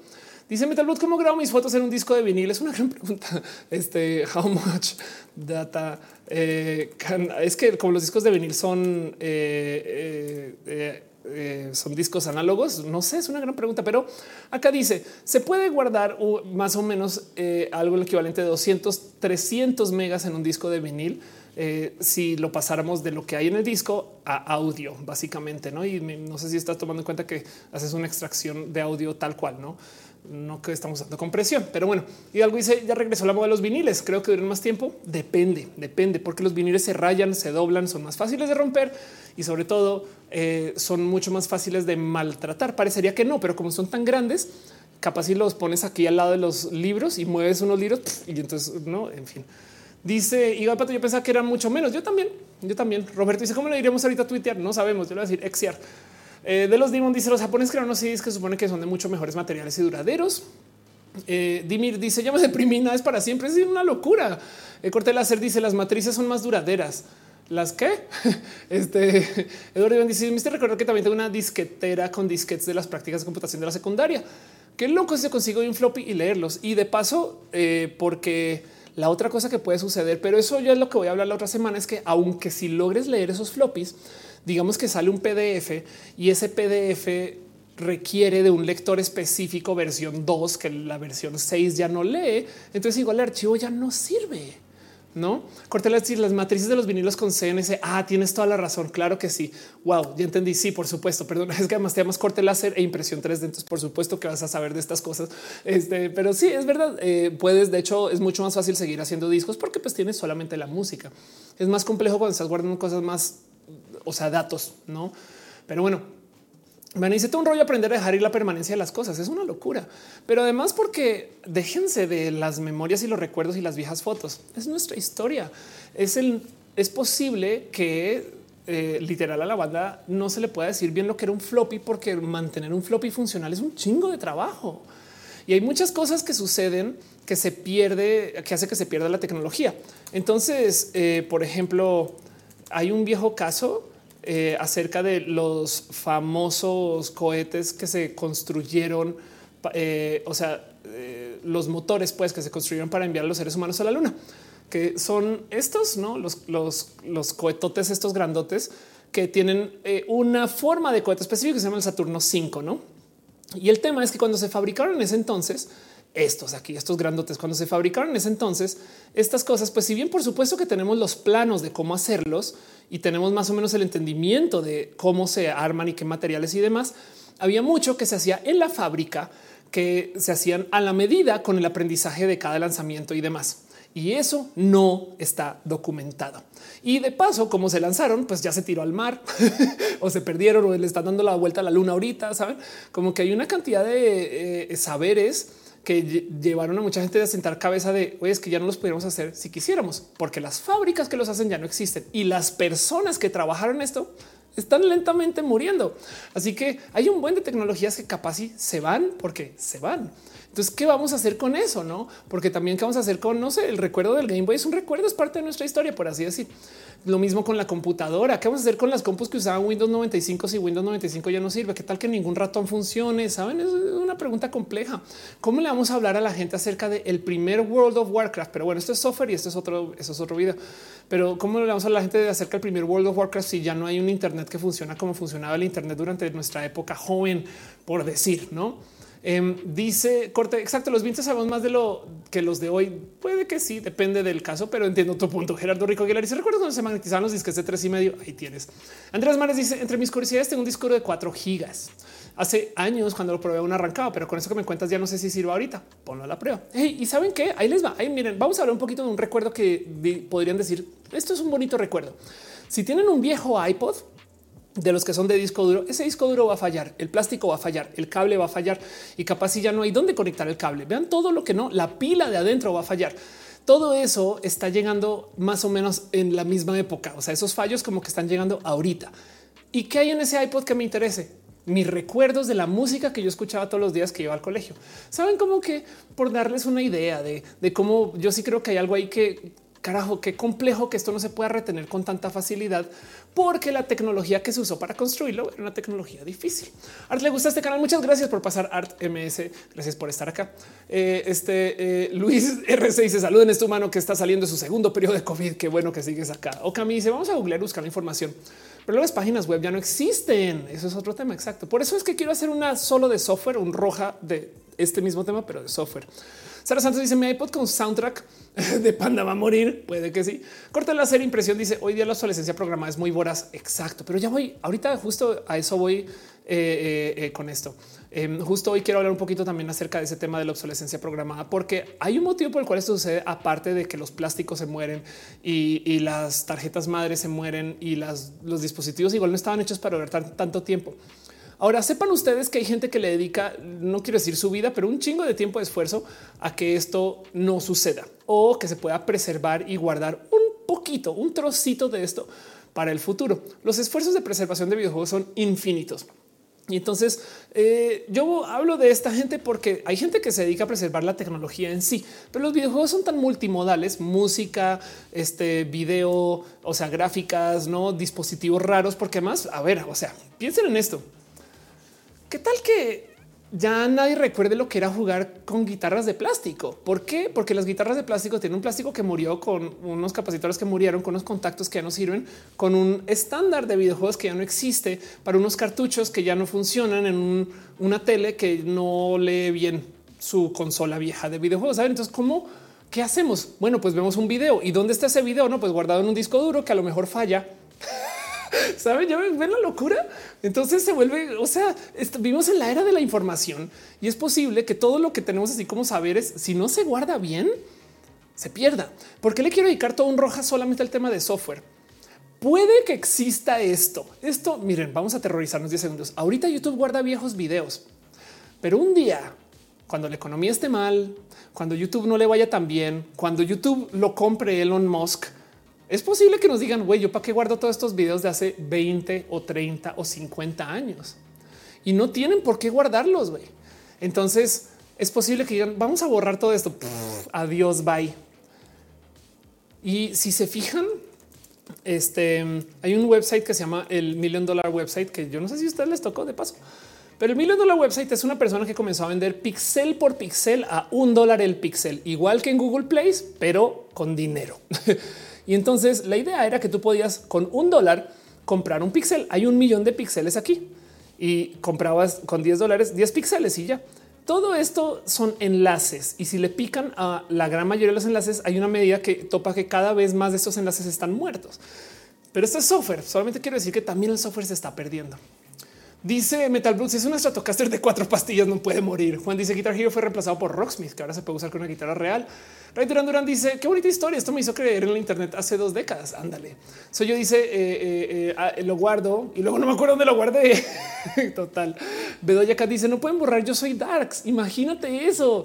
Em, que no exista recuerdo alguno del Soy Darks. No, esto es un tema de gente que está en historia, pero el problema también es que la gente que trabaja en el rubro de la historia y la preservación y demás no está pensando en la preservación digital generalmente. Sí hay gente que habla mucho de preservación digital y por eso vuelvo al tema de la gente que preserva videojuegos, porque aquí es donde toca ser más flexible que nadie en el cómo archivar las viejas consolas, porque esta gente tiene que ser muy multimodal como las mismas consolas que había, porque habían consolas que tenían controles raros, mm, tarjetas madres raras y demás. Em, les recomiendo si les interesa todo esto, eh, hay un esfuerzo hermoso que la palabra que voy a decir aquí no es una palabra, es un nombre, Artemio Urbina.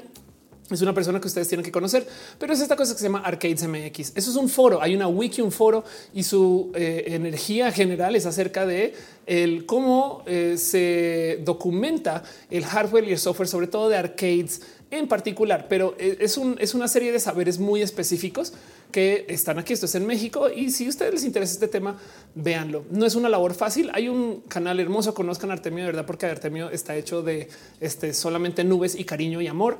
Pero Artemio Urbina, por ejemplo, aquí está descargando la información que había en un cartucho de Super NES y literal está abriendo un cartucho para eh, asegurarse que todo funcione. Vean que este, por ejemplo, tiene contactos que están un poquito este, corroídos eh, este, y él se sienta acá a limpiarlos uno por uno, asegurarse que los eh, este, tornillos cierren bien, no como que reparar todas las piezas y darle más vida a estas cosas, ¿no? Y luego descarga eh, lo que hay guardado en el cartucho para guardarlo en algún lugar donde se pueda seguir haciendo como pues una forma de backup. Pero por ejemplo, fíjense que aquí está abriendo eh, un cartucho que para leer este memorias de Game Boy, no? Es bueno el caso. Es súper interesante. Artemio Urbina, mucho cariño con Artemio. Conozcanle, pero el punto es que eh, les quiero dejar ahí dicho que sí hay gente que hace historia de la tecnología, no por así decir. Frank Aguilera dice van a borrar a MC Dinero. Pues más bien la pregunta de quién conoce a MC Dinero hoy, por ejemplo. Corte Láser dice busca una página que se llama RetroWeb a ver si aún existe. Ándale, eso es otro tema. Em, no me quiero clavar mucho con, pero sí RetroWeb, claro que está de RetroWeb.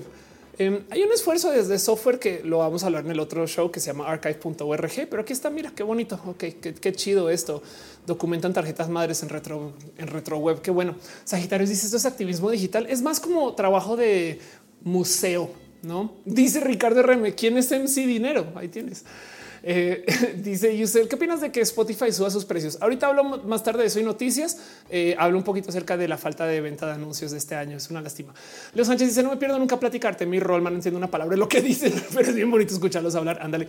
Adrián dice: ¿Qué opinas de la inclusión forzada por marketing? No existe tal cosa como, la inclusión forzada. Eh, más bien existe exclusión forzada. Su diseñadora favorita dice: Está buenísimo el tema, pero tengo que dormir. No te preocupes porque esto va a quedar guardado. Lo puedes ver en YouTube o en Spotify también. Le llamamos el recalentado. Dice Manuel Ariza, la página de Space Jump. Ándale, la neta sí.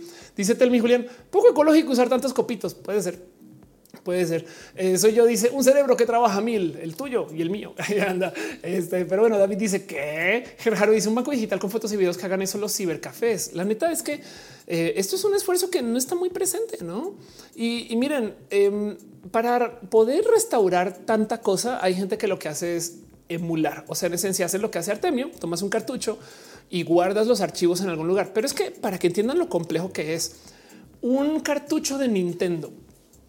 O sea, es más, vamos a ver, esto es cartridge eh, size. Eh, un cartucho de Nintendo eh, de los que igual y si les tocó em, de estos. primero que todo, por si nunca los, los han visto abiertos y que hay adentro, así se ven por dentro. Depende del juego, el que tienen adentro, no? Pero segundo, la memoria del juego en sí depende del juego. Puede ser una cosa de 40 kilobytes. O sea, es nada. Un pantallazo. Es más, esta imagen de este cartucho capaz y pesa más que el juego entero, que todo Mario. Me explico. Depende del juego, que todo contra. Eh, y, dice mucho también de la tecnología que se usaba para programar en ese entonces. Entonces, también otra cosa que se puede perder es el saber de cómo se hacían esos juegos entonces. Y estos son trozos de nuestra historia. Claro, dice un ROM se supone que si no tienes un cartucho se considera área gris de la norma, pero en algunos casos es la única forma de preservar esos juegos. Exacto. Y no solo esos juegos, también pensemos acerca de eh, hardware y su driver específico. Eh, pensemos acerca de no más la memoria de que era Windows XP. O sea, si va a llegar un momento, bueno, quizás Windows XP no, pero Windows 98 sí. Saben, corte la serie. Si alguien sabe el proyecto de MIT para análisis de data del espacio, Em, yo lo usé en su momento y, espero que todavía sigan dando, ¿no? Eh, SETI at home. Primo Who dice, para preservar la tecnología de toda una época basta con guardar la foto de Shakira en la PC. Gabriel GB le dicen que de YouTube muy interesante que se llama TechMoan. Muestra y a veces restaura tecnologías y medios súper raros, muy retro. Sí, y acá hay otro problema de paso, ¿eh? Hay tecnología latinoamericana que es así, toca que alguien aquí que la conozca la quiera restaurar. Voy a hacer una barra basada. Esto yo sé que ustedes puede que no les suene mucho, pero yo, por ejemplo, guardo los videojuegos del chavo. ¿Por qué? Porque sé que no se consiguen. O sea, esto sí, ninguna persona estadounidense está hablando de, oigan, vamos a ponerle un grading a un videojuego para que nos digan qué calidad está Mint o cercano a Mint de El Chavo Kart. Entonces, yo sé que eh, los juegos del Chavo, Atrévete a Soñar, Héroes del Ring AAA, que es un juego con el cual tuve que ver hasta con su creación, ese tipo de cosas para mí es parte de mis recuerdos y yo no sé cuánto tiempo duran esos cartuchos, por decir, ¿no? Pero bueno, Cristal dice mi sentido tintinio. Alguien está hablando de dompear cartuchos. Yo ahí está Cristal Venia en TikTok. Gracias por venir a hablar de este tema. Dice Andreas, eh, mis discos de instalación de Windows XP ya no jalan. Bueno, eh, Prince of Persia, este Doom, no sé. Recuerdan ustedes que jugaban de chiquis en las compus viejas, viejas, viejas. En fin, depende de qué tan viejas de paso, cuántos años tengan ustedes, no? Este dice Cortelas los viejos de las luchas. Tal vez como querer enterarnos sobre el proceso de construcción de las pirámides. Ya no hay quien nos lo explique. Exacto. Pero el tema y a donde voy con todo este video es que eh, muchas tecnologías y muchos dispositivos de tecnología de repente mágicamente van a comenzar a fallar en estos años. Pum, no más por los materiales. Esto no lo teníamos tan anotado mentalmente. Quien trabaja en restauración, por, por supuesto que sabían pero es que de repente van a llegar uno, como unos 5 o 10 años donde como que todos los CDs van a ser así de la noche a la mañana, saben ese tipo de cosas. Y esto es todo un tema. Entonces también hay que preguntarnos un poquito por qué pasa esto. Ahora sí hablemos acerca de la obsolescencia programada, porque unas son los materiales, otras son los componentes electrónicos y cómo se fabricaban en ese entonces y si se seguirán fabricando así, porque capaz el día de mañana ya no hacemos tarjetas madre con la tecnología que se ocupa hoy. Entonces ya ni siquiera. O sea, imagínense que llega un momento donde para restaurar una PCB necesitamos una fábrica de PCBs y pase como con los viniles o los cassettes, que si no hay una fábrica de vinilos, entonces no hay como rehacer más vinilos y San se acabó. Los que había son los que hay y listo. Em, la otra cosa que hay es esto que se llama la obsolescencia programada, que justo como este decían en TikTok es muy voraz y es totalmente real. Entonces, ¿qué es el tema de la obsolescencia programada? Porque yo sé que ustedes se criaron con esto, yo también con él. Antes no los fabricaban así y ahora todo se acaba así. Bedoya dice los PCP. Ándale, exacto. Yo traigo el PCP por si lo recuerdan. Ángel Gamboa dice caput. Dice Gerardo, ¿qué tecnología crees que vamos a inventar para almacenar eficiente? Híjole, mira, si logramos mantener el Internet andando sería chido ya con eso. Samborg dice te de Canvas. Qué chido. Me encantó ver qué cool. Sullivan dice toca hacer pergaminos con información, ese tipo de material si nunca se va a deteriorar. Alguien decía por ahí en los comentarios de estos videos de qué cagado las tablets, las tabletas en piedra al, al parecer van a durar más que las tabletas electrónicas. Pero bueno, volviendo al tema del ya no, ya no los hacen como antes, como está diciendo Ángel en el chat.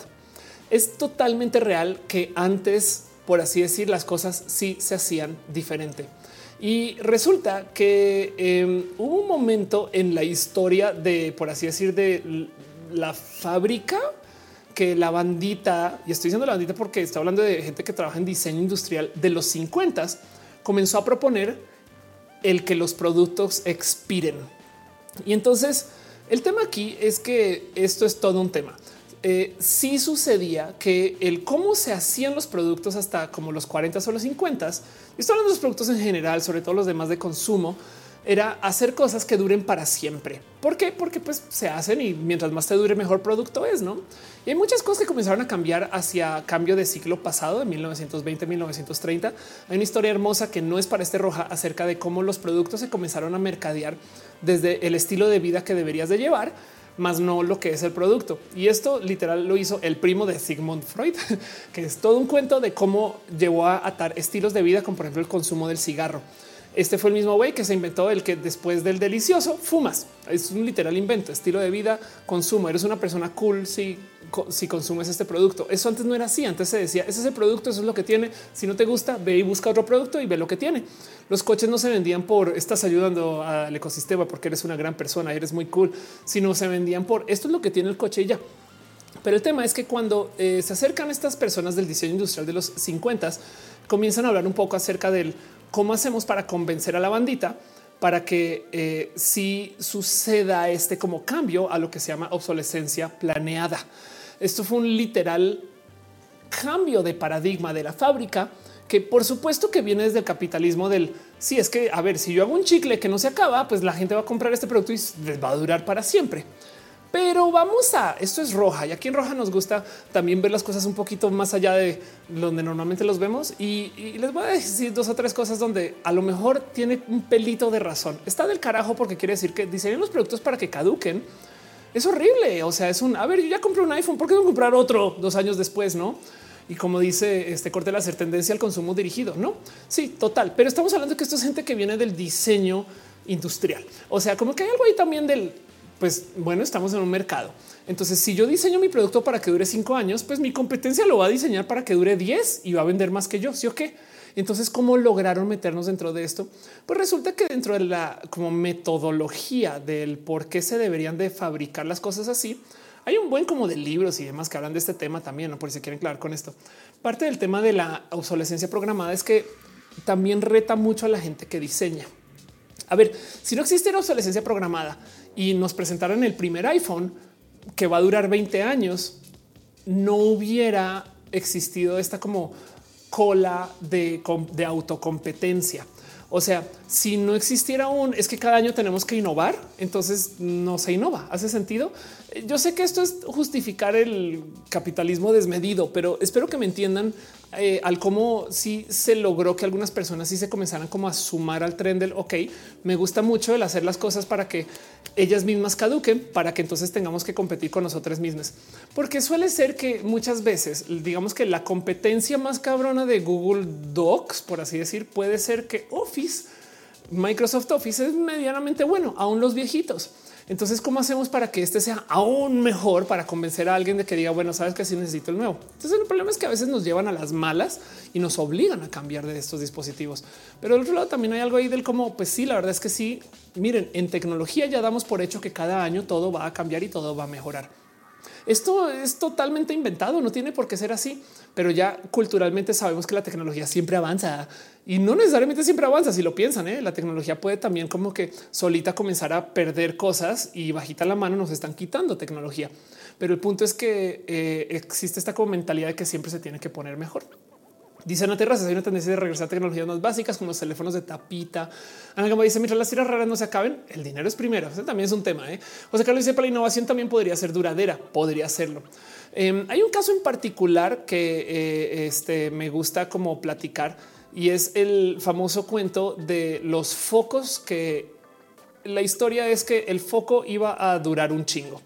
Entonces hay un foco, bombilla, eh, eh, una luz, no sé cómo ligar esto en su país, porque esto varía un chingo en Latinoamérica, pero que lleva prendido 117 años.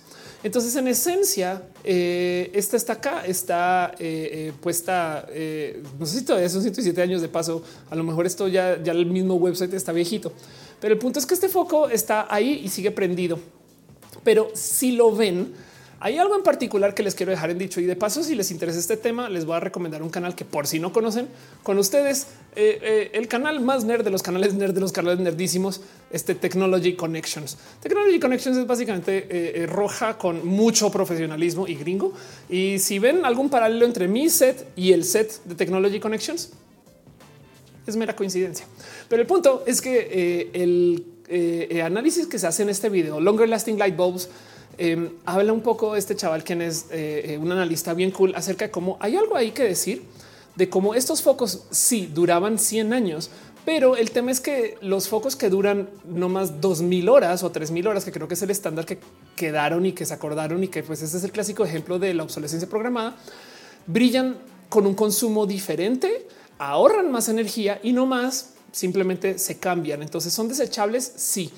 Eh, contaminan, por supuesto que sí, pero del otro lado tienen una vida de consumo muy diferente y vale la pena tomar eso en cuenta también al considerar que las cosas igual no deberían de durar tan para siempre, porque ese foco en esencia sí dura 117 años, pero no más vean, o sea, por favor déjenlo morir. Me explico.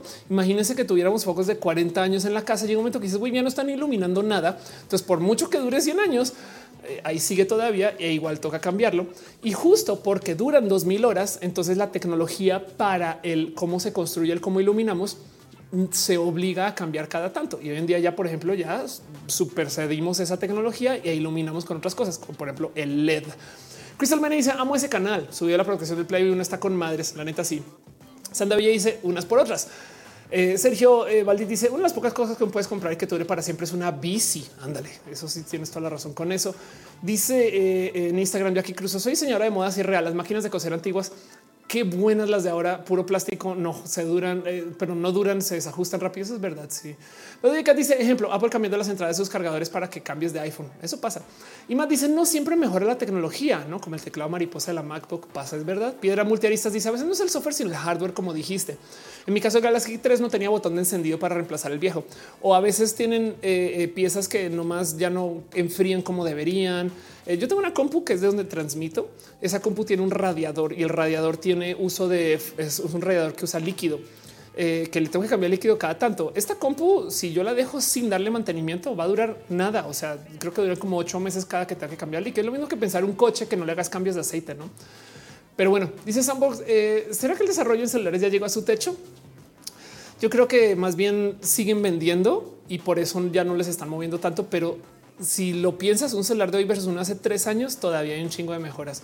No más que el cómo interactuamos con los celulares eh, lo están queriendo mantener a propósito muy similar para que la gente los pueda seguir comprando. Eh, yo creo que por ahí va la cosa. Bedoya dice qué capacidad tienen los servidores de almacenamiento tipo Google Drive. Eh, ¿Cómo funcionan con tanto? Pues lo que pasa es que eh, estos eh, no son servidores, sino son literal filas y filas y filas de servidores. O sea, son data sites enteros, completos, inmensos y se les pueden ir añadiendo más y más y más servidores sobre la marcha o quitándole, apagando, prendiendo y demás. Y cada vez se crean más computadoras solo para eso, pero eso es otro tema. Dice Gustavito, son ilusiones, todo es por negocio y es dinero. La verdad es que eso sí, si los mantienen comprando, por supuesto que sí, pero ojo, ¿a dónde voy con esto? ¿Cómo lograron que eh, la gente comenzara a vender cosas que caducan? Porque es que de nuevo, en un espacio medianamente competitivo, pues por supuesto que una persona que quiera competir puede competir sobre la longevidad del producto y por algún motivo también, o sea, lo donde voy con eso es que hay que admitir que cuando compramos también hay algo ahí del saben que yo le voy a, firmar este pacto con el diablo y comprar este dispositivo que capaz y dura menos, pero está más chido. Y resulta que sí, hay un, es un balance, es una plática. Capaz si los focos no tienen que durar 100 años, podrían durar 10, no? Eh, pero lo rebajaron a 2000. Entonces eso pudo haber sido. Eh, pero donde voy con esto es que eh, existe obsolescencia programada, indirecta, funcional por defecto, por incompatibilidad psicológica. No, la psicológica está muy presente, sobre todo en temas de moda. A veces está este cuento, por ejemplo, los tacones que este un año son anchos, otros son delgados, luego otros son picudos, luego otras son anchos, luego son delgados, luego son picudos. Y, y eso sucede también por fines de Em, pues por el mismo motivo que hasta de la comida nos cansamos y comemos exactamente lo mismo. Entonces ahí, ahí es un dos dos. O sea, por supuesto que viene más de quien lo fabrica para vender más, pero del otro lado también quiero dejar en claro que la obsolescencia programada, que es parte del motivo por el cual estamos metidos en este problema, también tiene, eh, eh, bueno, nos obligan, no porque pues, tampoco es como que tengamos mucha opción, pero también tiene algo aquí del bueno, estamos sacando algo de ahí. No sé si es tan chido como lo que ganamos, pero vamos a ver, no? O sea, el punto dice Gustavito, te iluminan la vista, la mente te provoca caer en gastos obligados. Bedoyeca dice el fast fashion. Eduardo Vivian dice endurance test, duty cycle, validation, mi trabajo en un roja. Ándale, total. Eh, María dice off, me quedé internet y me puse triste porque no alcanzaré a verte. Pero al parecer mi compañía telefónica tiene Instagram incluido. Qué bien, qué chido. Por eso estoy en varias plataformas. Me alegro mucho. Este em, dice Matt, ¿cómo te parece el dispositivo de Humane como reemplazo del celular? Bueno, sabes que eh, yo creo que por a mí me encantaría que el futuro de los celulares sea que tú seas la CPU o que la tengas implantada o por lo menos que la uses, por ejemplo, que la CPU sea aquí y que todo lo demás sean dispositivos tontos que se conectan a esto. Pero yo creo que eso por ahora no se va a presentar mucho. Eric Estrada dice no sé mucho de tecnología, pero me relaja mucho escucharte. A mí me gusta mucho que se saca Eric. Gracias de verdad. Corte la impresión dice eso es tendencia y sí, pues para algunas personas es importante, pero sí. Bedoyeca dice te gusta el Vision Pro. Me encanta como propuesta. Vamos a ver qué viene desde el Vision Pro. Y man dice Windows 11 bien podría correr en compus antiguas, pero Nel y tienes un buen punto Sí, Monserrat Morato dice: Sigo queriendo mi brazo proyector. El orden dice: Ay, Endurance ya te habíamos hablado. Sí, ya te había leído. Pero sí, y entonces también, em, de nuevo, hay algo hay que decir acerca de él, por qué se trabajan estas cosas. Hay otra esquina de paso que tiene que ver con esto de los tiempos de la innovación eh, y es los tiempos de las patentes. Em, entonces, eh, patentes, invención importantes. Vamos a ver, es que este enlace está bien un poco viejito, pero eh, hay algo ahí que no se entiende muy bien del por qué se patentan los productos o los proyectos o las ideas también, o bueno, lo que se derive de lo que se pueda patentar. El sistema de patente es una protección eh, para que no te copien cierto tipo de modo de hacer las cosas. Entonces, por ejemplo, en tecnología, en el, desarrollo de software no necesariamente se puede patentar las utilidades de un software, pero sí se puede patentar el cómo se llega a eso. Entonces, por ejemplo, tú por eso es que las redes sociales se copian todo el día. No puedes patentar las historias, pero sí puedes patentar que este es el código que genera las historias. En el tema de los perfumes, por ejemplo, no puedes patentar un olor porque no se puede validar, pero sí puedes patentar la serie de procesos químicos que hacen que llegues a ese olor. Entonces, por eso hay clones de perfumes. Pero el punto es que los patentes están ahí para incentivar que la gente le invierta más a un desarrollo a cambio de que el gobierno te protege por un tiempito para que ese desarrollo siga siendo tuyo. Esto es un otro modo de ver las patentes. Y yo sé que hay gente que abusa de esto legalmente hablando. Yo sé que no necesariamente es lo mejor, pero se los dejo ahí como para que consideremos que por esto es que la obsolescencia programada también existe como una forma como de incentivo, ¿no? Ruta sin peaje dice eh, eh, me gusta eh, lo que hablas y como sabes, y tú, tú también gustas a mí, ruta sin peaje. No 77 dice estamos obligados a tener celular para funcionar en esta sociedad. Hasta para hacer un trámite en el banco te piden tener un teléfono inteligente. Ya no hay vuelta atrás. Es verdad. De hecho, por eso es que hay gente que defiende que el Internet sea un derecho humano, que el gobierno nos debería dar Internet solo por estar para poder convivir con el cómo si no tienes Internet, híjole, tu vida es muy diferente, casi como pues, no tener, digo, no es lo mismo, pero porque nuestro cuerpo necesita agua, pero una cosa así. Em, dice Gustavito, cambias, se te hace inservible. Eh, Diego le dice saludos, Ofelia, gracias por estar acá, Diego, eh, y gracias por compartir. Ramayosh dice, tú muy bien, tú también muy bien, Ramayosh. Em, dice, ay Dios mío, eh, podrías hacer un roja toda la semana. A veces hago más de un roja por semana. Prometo que le voy a meter ficha para poder hacer eso un poquito más. Es posible que si lo haga, sobre todo cuando tenga un nuevo foro. Speedrunner dice: Si no tienes teléfono, es casi imposible encontrar trabajo. Casar dice: Bueno, hoy por hoy dejas el teléfono en casa y vas desnudo. Caro, dice: Dicen que ahí viene el Internet por energía eléctrica. Ve. Guillermo ZB dice: El Internet de las cosas ya es el día a día. Sí, total. Y entonces, em, volviendo a todo esto y, y qué es lo que está pasando es, tenemos un tema muy raro la tecnología está muriendo por millones de motivos. La verdad es que a mí lo que más, más, más, más me molesta es que Em, sí, sí, es verdad que tenemos un tema de cómo guardamos la tecnología. Por mucho cariño que le pongamos, se va a oxidar y, se va a llenar de cosas que, o sea, hay, hay, unos casos muy raros, tornillos que ya no tenemos el desarmador específico. Entonces, para sacarlo, capaz y rompes el metal. Esto es un modo de archivo muy difícil y que requiere de una serie de talentos y, saberes muy específicos que no todo el mundo tiene y que esto capaz y nos va a quitar. O sea, es que va a llegar un día donde justo se van a acabar los últimos este, procesadores este 80, 86 y ya. Y entonces, ¿qué, hacemos después de eso? Ni modo. En el mundo de los videojuegos hay retos muy reto, como que eh, hay tarjetas madre que ya las mismas tarjetas madre ya no se consiguen, no se hacen, no hay y no hay ni siquiera repuestos. Y si se consiguen son muy únicas y se están perdiendo. Y esto es historia de ahorita. Entonces es posible que sí se pierdan trozos de nuestra historia digital. ¿Y quién está guardando eso? No María dice se me fue el internet. Confirmo que es necesario lo que creí. Ándale. Dice, soy yo, tanta tecnología nos está afectando. Pues sí, pero esperamos que para bien. eh, mira, estamos aprendiendo más debido a la tecnología. Entonces yo le doy el caso de eso. Dice Cristóbal, el caso de CPS 3, que son placas suicidas. Ándale. Tienes toda razón. Carlos. Ramírez dice, eh, pero el sentimiento de satisfacción constante nos hace seguir buscando nuevas alternativas. Así duran las cosas 100 años. No creo que estemos dispuestos a usarlo por tanto tiempo. No, la verdad es que justo yo estoy totalmente de acuerdo contigo que eh, sí queremos estar siempre mejorando y haciendo más y, en últimas usando la tecnología para nuestro bien. No está este caso de gente que le da raros usos a, la tecnología. A ver si recuerdo cómo es esta historia. Este mm, eh, creo que fue en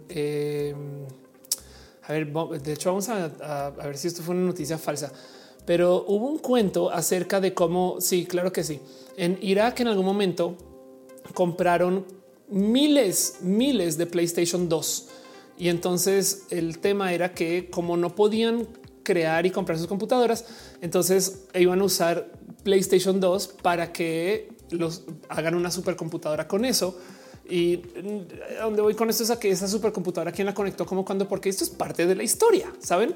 O sea, es que tenemos este cuento de que hoy en día la historia la sabemos toda. No, no la sabemos toda. güey. Hay cosas que sí se están perdiendo, hay cosas que no se están archivando bien y que lo complejo aquí es que a diferencia de restaurar coches de los 60 que de por sí es un pedo, es un pedo mantener un coche con carburador andando. Eh, en últimas, tenemos el suficiente saber y documentación de esas piezas y esos coches como para medianamente refabricar algunas de esas cosas. Pero cuando se trata de transistores o de capacitores, baterías, pilas, eh, cosas que son así tan de pequeñas y, que vienen de la, de la tecnología, digamos que de hace 10 o 20 años, esto puede que sí se pierda para siempre. Y es un tema que no tiene solución buena ahorita, pero ahí se las dejo porque quería platicarlo. Por eso les preguntaba que qué celulares viejos guardan y si funcionan y qué computadoras viejas guardan y si funcionan. Déjense del que no le tengamos uso alguno, no? Porque igual y tenemos esa compact que usábamos cuando estudiábamos, pero sí les invito a que hagan lo siguiente respalden todo. güey. Si todavía tienen la compu vieja, ábranla, saquen sus viejas fotos y guárdenlas en la nube. Yo, por ejemplo, hago uso de Google Fotos. No es una recomendación. Busquen ustedes su propio proveedor de fotos. Eh, Dropbox también puede servir algo así. Los servicios digitales tienen para bien que uno se responsabilizan por respaldar por su propia cuenta y si sí, hacen un cobro mensual o anual. Pero el tema es que eh, de todos modos sí siguen respaldando todo y lo guardan ahí. Ahora, capaz y si un día es posible, es para una que no suceda, pero pues que pierdan un data center y se pierdan datos. Eso puede pasar. Pero pues chiste si tenemos el disco guardado en casa, capaz y se pierde todo eso de todos modos. Y son nuestros recuerdos. O sea, vimos en la era digital. Nuestras abuelas tenían álbumes de fotos que luego se amarillaban y se perdían y ojalá algunas sobrevivieran. ¿Cuántas fotos tenemos nuestras hoy? ¿Tienen ustedes fotos de lo que sucedía antes del Internet? O sea, si vivieron antes de la era digital, tienen fotos físicas por ahí, escaneenlas, sobre todo antes de que pierdan color. Y esto es un tema que se va a poner más complejo cuando llegue la inteligencia artificial de la restauración, ¿no? Dice Corte Láser, tengo una muy antigua y un genera con un plotter de corte es igual de viejo. Ándale. Bedoyeka dice este confiamos en la memoria colectiva para preservar la historia. Imagínate eso. Cristal me dice yo cada tantos años rego mis respaldos de DVD. Cuando respaldaba en disco duro, perdí la mitad de mi vida. Ándale. Wiki Luis dice solo si pasas archivos a un disco no están respaldando, solo cambian de lugar. Si tienes todo, tienes toda la razón con eso. Em, el respaldo, pues tengan dos copias. Tienes toda la razón. Ariel Razo dice: eh, Yo me quedé sin espacio para Google Fotos de dos cuentas. No quiero pagar, me duele el codo. Es verdad. Pero no pero, pero te digo algo: si estás comprando un disco duro cada tanto, eso es un pago también. Eh, Psicolotita dice mi mamá aún revela rollos fotográficos. Qué bonito. Guarda esas fotos mucho. Fernando se necesita un disco duro con todo el no porque ¿Cuántos gigas era eso? Mera curiosidad. Jackie Crucero dice eh, eh, por dos. Eh, ya no tengo espacio para mis fotos, pero no quiero pagar por más espacios como Adri. Ándale. Dice Mauro, su merced es colombiana. Claro que sí, por supuesto. Este parce, no más que ya llevo mucho tiempo en México. Este Bedoya dice eso uso Insta para guardar mis fotos. Híjole, guarda tus fotos en algún lugar de todos modos y todo así porque el día de mañana Instagram te cierra tu cuenta porque alguien te reportó por una bobada y adiós, adiós tus fotos. ¿eh? Piensa eso. Eh, mejor por lo menos un servicio de fotos. Lo mismo de paso puede pasar en YouTube, en Twitch, en no. O sea, eh, Caro dice pago 34 pejitos y a veces me pesa. Marisol dice nunca me pierdo un live tuyo. Es la mejor. Tú eres también una persona súper cool. Soy yo bebé. Dice si hasta los jeroglíficos que están en piedra se pierden, no acaban.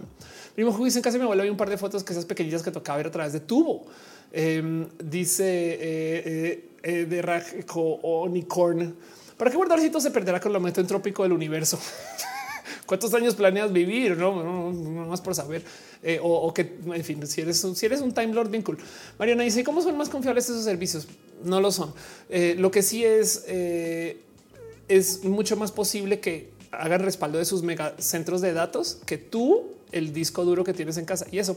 Ahora miren de nuevo, les voy a contar qué tengo yo. Yo tengo em, una de estas cosas. No es no, la neta, neta que no se lo recomiendo si no tienen un uso profesional para porque no son dispositivos baratos. Yo esto lo uso hace mucho tiempo.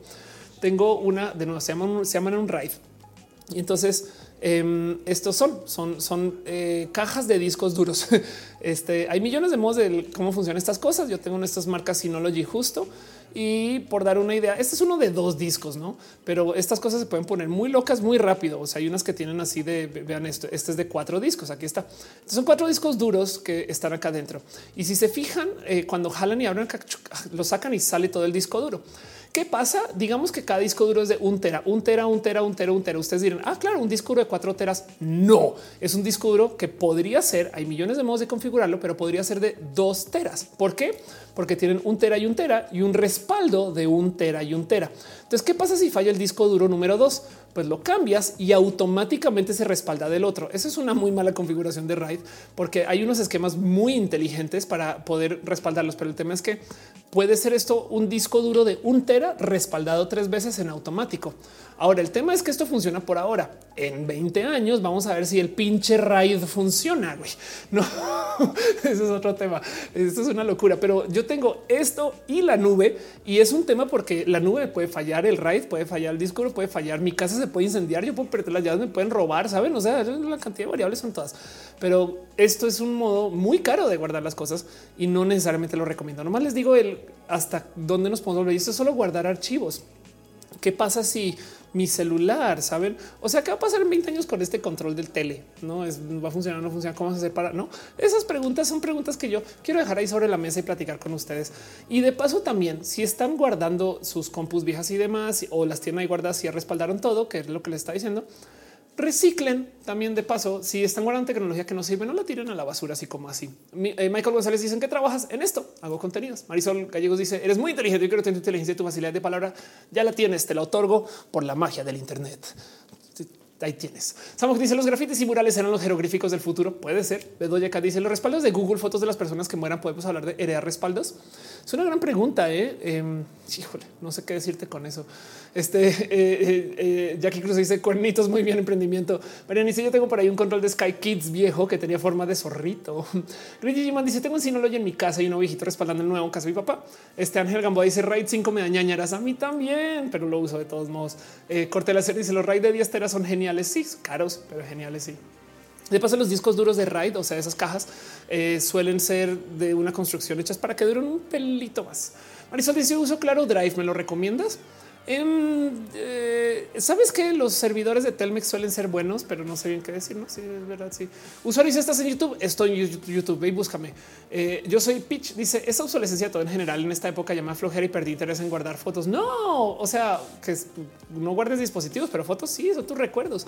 Bueno, o sea, podemos también vivir de un modo donde tiremos todo y ya no pasa nada. La vida efímera también es hermosa, pero hay algo ahí de no sé, del archivar, ¿no? Iván dice, la inteligencia nos, destruirá como humanidad. Nah, primero nos destruimos como humanidad sin necesidad de computadoras. Corte la serie, imagínate que tengo un SCSI de poderosos 600 gigas y todavía funciona. Qué locura. ¿Y dónde conectas? O sea, ¿qué tienes tú que lea con, con rayas COSI de paso? Pero bueno, Cristel Bani dice tengo respaldos físicos en casa, uno en casa de, de su mamá, dos en la nube. Diego García dice yo no guardo nada. También puede ser, ¿no? Y dice Gina, yo guardé mis fotos en disco duro y me lo robaron. lo siento. Mi hijo dice tengo mi fijación con borrar cosas innecesarias de mi celu, fotos de WhatsApp, stickers, miniaturas, todo. No podría dejar Android. Entonces dice aquí lo haré mis Pokémon de Pokémon Home cuando me muera debería haber una casa de retiro para Pokémones donde los dejas ahí para que descansen cuando ya no estemos. No puede ser. John Gebhardt dice que apenas de las ballenas servidores en el espacio. What? Qué bonito eso. Qué cagado. Me imagino que ha de ser fácil de enfriar, pero entonces luego energía solar suena interesante. Eh, pero se daña algo y toca subir y, reparas. no sé bien cómo es el proyecto, pero suena divertido. Fácil dice como soy dev, tengo respaldo en SSD nube, a disco duro HDD y hasta en la USB. Bien, asegúrate de no más ahora cuidar los datos y que no pierdas mucho por ahí en manos de alguien que no debería haber, pero me gusta mucho tu solución. Marina dice en mi casa aún hay un reproductor de videos de negativos y funciona. Es que de nuevo, el problema aquí es que los materiales en sí están acercándose a su hora límite, van a comenzar en los próximos años y qué va a pasar después. O sea, hay gente que tiene grandes colecciones de DVDs y qué vamos a hacer con eso, no? Pero bueno, en fin, Carlos dice es curioso que coleccionar sea un instinto humano. Tan es así que YouTube conservará en algún lugar este momento efímero. ¿Hasta cuándo? Es que yo les voy a decir algo. Esto no, no va a pasar todavía, espero. Pero sí es posible que en 20 años YouTube comience a decir, miren, cualquier cosa del 2010 para atrás ya no lo voy a guardar. De por sí hoy en día es difícil encontrar viejos videos en YouTube de cosas. Recuerden la primera Lady o Lord que vieron en su vida. No sé, 100 pesos. Y busquen videos y van a ver que los viejos enlaces ya no funcionan, los viejos videos a veces ya no los encuentra, el algoritmo en sí ya no nos está mostrando videos viejos. Y yo me vuelo que parte de esto es que sí nos están diciendo un poquito de, ¿sabes qué, güey? Es que esas cosas ya están viejas, las vamos a guardar acá y capaz si te damos el primer video de Colibritani. Pero si tú eres fan de Colibritani, es posible que, o déjense Colibritani, eh, este eh, eh, Wendy Zulka, ¿no? Los viejos videos de Wendy Zulka esas cosas lentamente las están haciendo más difíciles de encontrar porque no son actuales.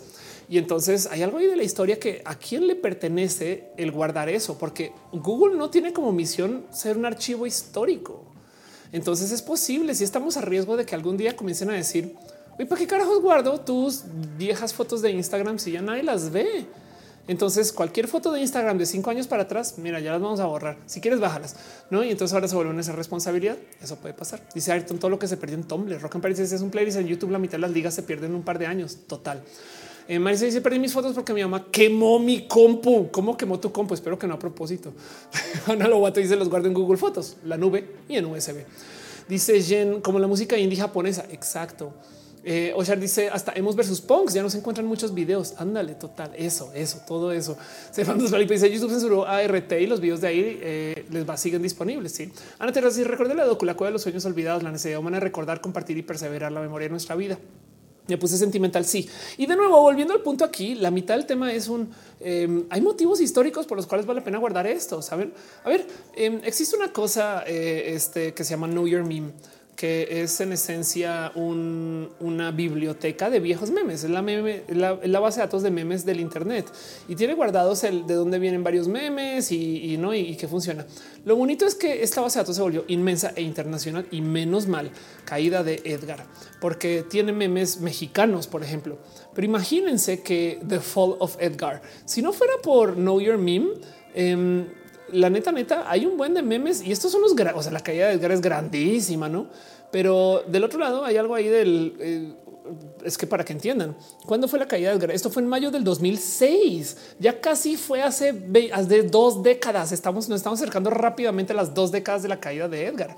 Y entonces... Eh, o sea, si alguien nació el día que se cayó Edgar, ya es, mayor de edad, creo, no? Ya casi es mayor de edad. Pero el punto es que em, e, esto está documentado aquí. ¿Cuántos memes, historias, cuentos y demás del Internet mexicano no se está documentando? No como que ahí les dejo ese pensar de cómo la tecnología se supone que es pues que nos da saberes infinitos, pero la verdad es que es muy efímera, muy, muy efímera. Dice extraer mis fotos de MySpace. Claro, ándale total. Dice Gina, ¿cómo se llama la página de memes? Know Your Meme. Conoce tu meme. Eh, no más que en inglés. Dice Mariana Edgar estuvo en mi universidad. Se caía. ¿Qué tal que luego nos demos cuenta que Edgar es poblano? ¡Woo! Chiste, shots fired. José, perdón, es broma. José dice lo primero que guardé una imagen de Pokémon es un disquete. Ándale. Este eh, Sermando eh, Tratilpa dice eh, recuerdo que las memorias ROM guardan información hasta por 200 años. En páginas de hack muestran cómo guardan info en estas memorias. Este y este Bedoya dice Edgar fue el primer video de YouTube. Eh, Faiz X dice también como YouTube que le cierran el canal como a Stop, que no recuperaron sus videos. Eso puede pasar. Dice que cómo seguirá Edgar. Es una gran pregunta. Es una gran pregunta. Este, pero bueno, dice eh, eh, solo eh, eh Me gusta recuperar mis fotos de Metroflog. Ana María Ornaza dice que chévere oírte. Va. Ahí les dejo un pensar de paso. De nuevo, le voy a dedicar un roja. Esto fue edición hardware. El hardware va a morir y va a morir nomás por sus materiales. Y eso es algo que no tenemos muy presente. No solo la obsolescencia, sino es que también los materiales fueron hechos para durar ciertos. O sea, aunque lo quisieran hacer que dure mucho, es un reto de ingeniería que no amerita. Em, pero bueno, digamos que hubieran hecho eh, computadoras con materiales de 50 años y puede que no las estemos usando hoy. Pero el punto es que de todos modos es difícil, aunque lo hubieran querido hacer que dure por mucho tiempo. Eso iba, pero solo por los materiales vamos a tener un tema. Luego voy a hacer una de software y les voy a dejar este pensar porque hablamos un poquito de software aquí colado. Eh, hay una cosa que se llama archive.org eh, que si no conocen, eh, aquí está. Mucha gente sí ubica este sitio, pero tienen la máquina del viaje en el tiempo, Wayback Machine.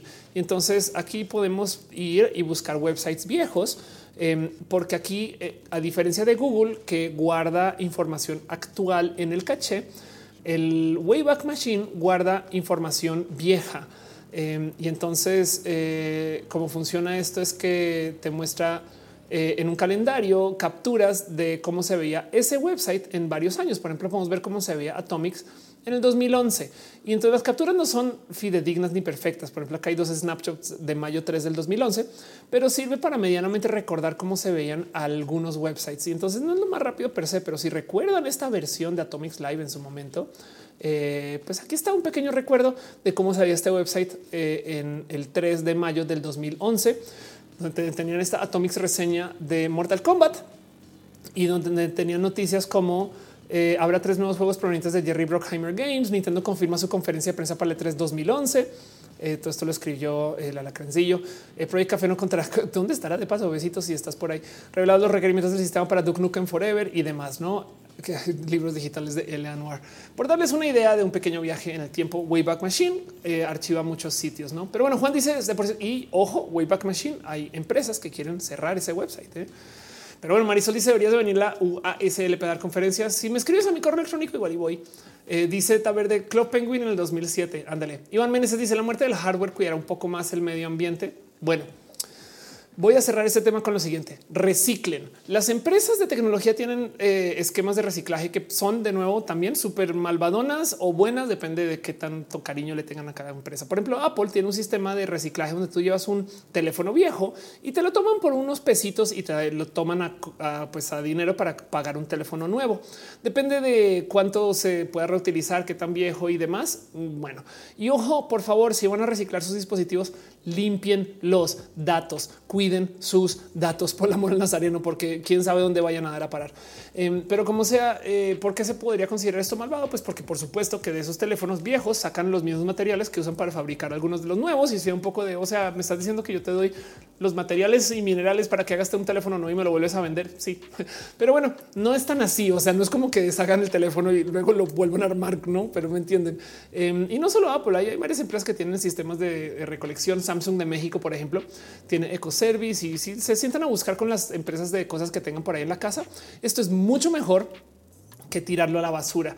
Tirarlo a la basura sí que le puede hacer daño eh, eh, a, grupo de gente, aguas, cosas así que se pueden contaminar y demás. Em, me puse a buscar un poquito antes y eh, me, o sea, antecitos del show y me topé que hay varios servicios mexicanos de reciclaje que yo no sabía que existían. Por ejemplo, reciclaje-electrónico.com. Al parecer, este eh, nada, pues sirve para ese tipo de cosas y ahí se los dejo. Yo no sé si esto eh, está súper chido o no, pero pues se los comparto.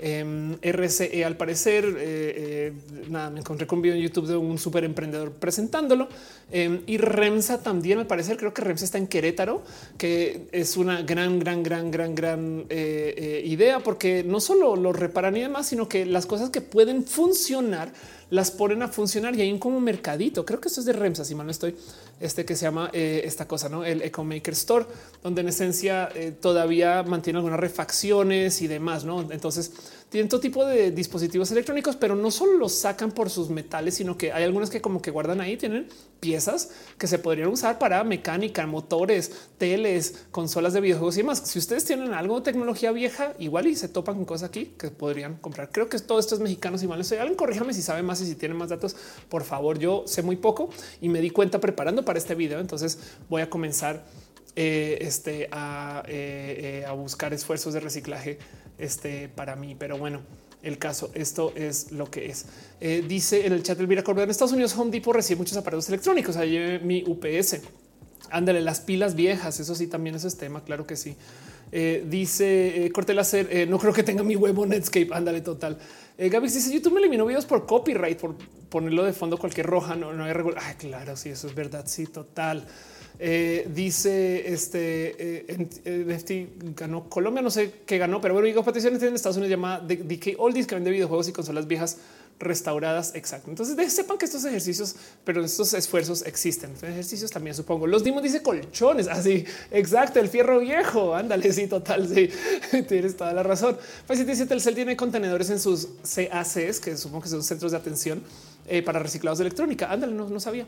En la Ciudad de México hay lugares donde puedes llevar pilas viejas. No sé cuánto, no sé qué tanto funcione eso. A mí me da miedo llevar pilas allá justo porque eh, siento que llueve y esas cosas están cero protegidas para eh, lo que sea que salga de esas pilas cuando caiga mucha agua, pero están ahí. Si ustedes saben más, les leo de todos modos. Em, pero bueno, leo un poquito más eh, este que hay. Ah, veo que estamos del fútbol femenil. Qué bueno saber eso. Marisol Gallegos dice deberías de venir. Ah, ya te había leído. Perdón. Eh, dice Monserrat Morato. Hay museos para reciclar en el Zócalo. Ándale, qué bonito eso. Entonces, pues ahí les dejo la vieja tecnología. Yo hablando dos horas acerca de este tema y nomás quería cerrar con eso que no más que, que solamente por los plásticos y los metales y el cómo se hacían las cosas, em, la tecnología vieja va a morir y está muriendo y vamos a pasar por los próximos años. Yo creo que los próximos 10 a 20 años, mucha vieja tecnología que tenemos ahí guardada. Y de nuevo se los dice alguien que guarda tecnología vieja. Eso es un control de este Xbox. Este ahí está la Dreamcast, todos esos eh, viejos, estos que es, DVDs, no? Em, todos esos juegos de Super NES, todo eso em, va a sufrir. No vean, acá hay una Wii, acá hay una GameCube, saben? En fin, eh, dice Monserrat Mato, no les cae agüita. Eh, dice de los Demon, algunas plazas tienen módulos de recolección de pilas. Qué chido, ándale, total. Este y dice Conet que tienes en la cabeza ideas muy locas, es lo que tengo, pero gracias. Faiz dice la gente que restaura Game Boy es increíble lo que hace. Sí, total. Entonces les digo yo que tengo eh, un tantito de empapada en esto y el cómo se hace para eh, restaurar estas cosas es bien difícil y vamos a verlos morir. Y, y va un momento donde prendamos ese viejo Nintendo que pensamos que funcionaba y ya no funciona. Jueguenlos una vez más si pueden. Ese tiempo de revivir un poquito esa culturita retro, que yo sé que es algo muy de millennial de mayor decir, pero el tema es que es posible que en 20 años ya esto no funcione y son recuerditos. Dice Gisela, queda con mis cassettes? Ándale, pues checa cuáles funcionan, cuáles no. Eh, sería bonito como nomás repasarlos, ¿no? ¿Qué guardaba yo? Y recordemos el cómo llegó esto a mí.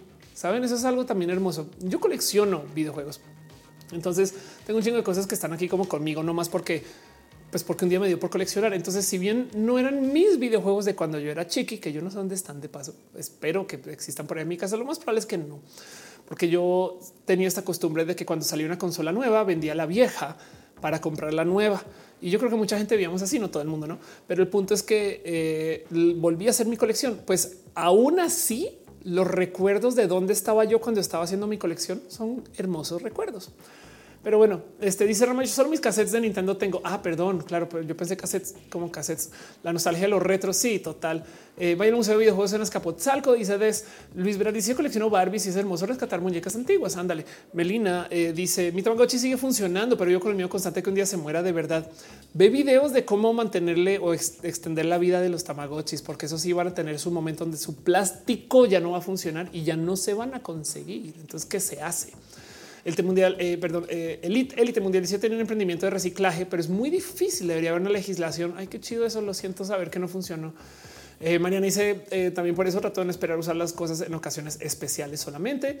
Ahora hay un Prime dice extraño mi Game Boy Color con cartucho Pokémon Blue. Iván Meneses dice me hizo una idea de negocio, reciclar tecnología.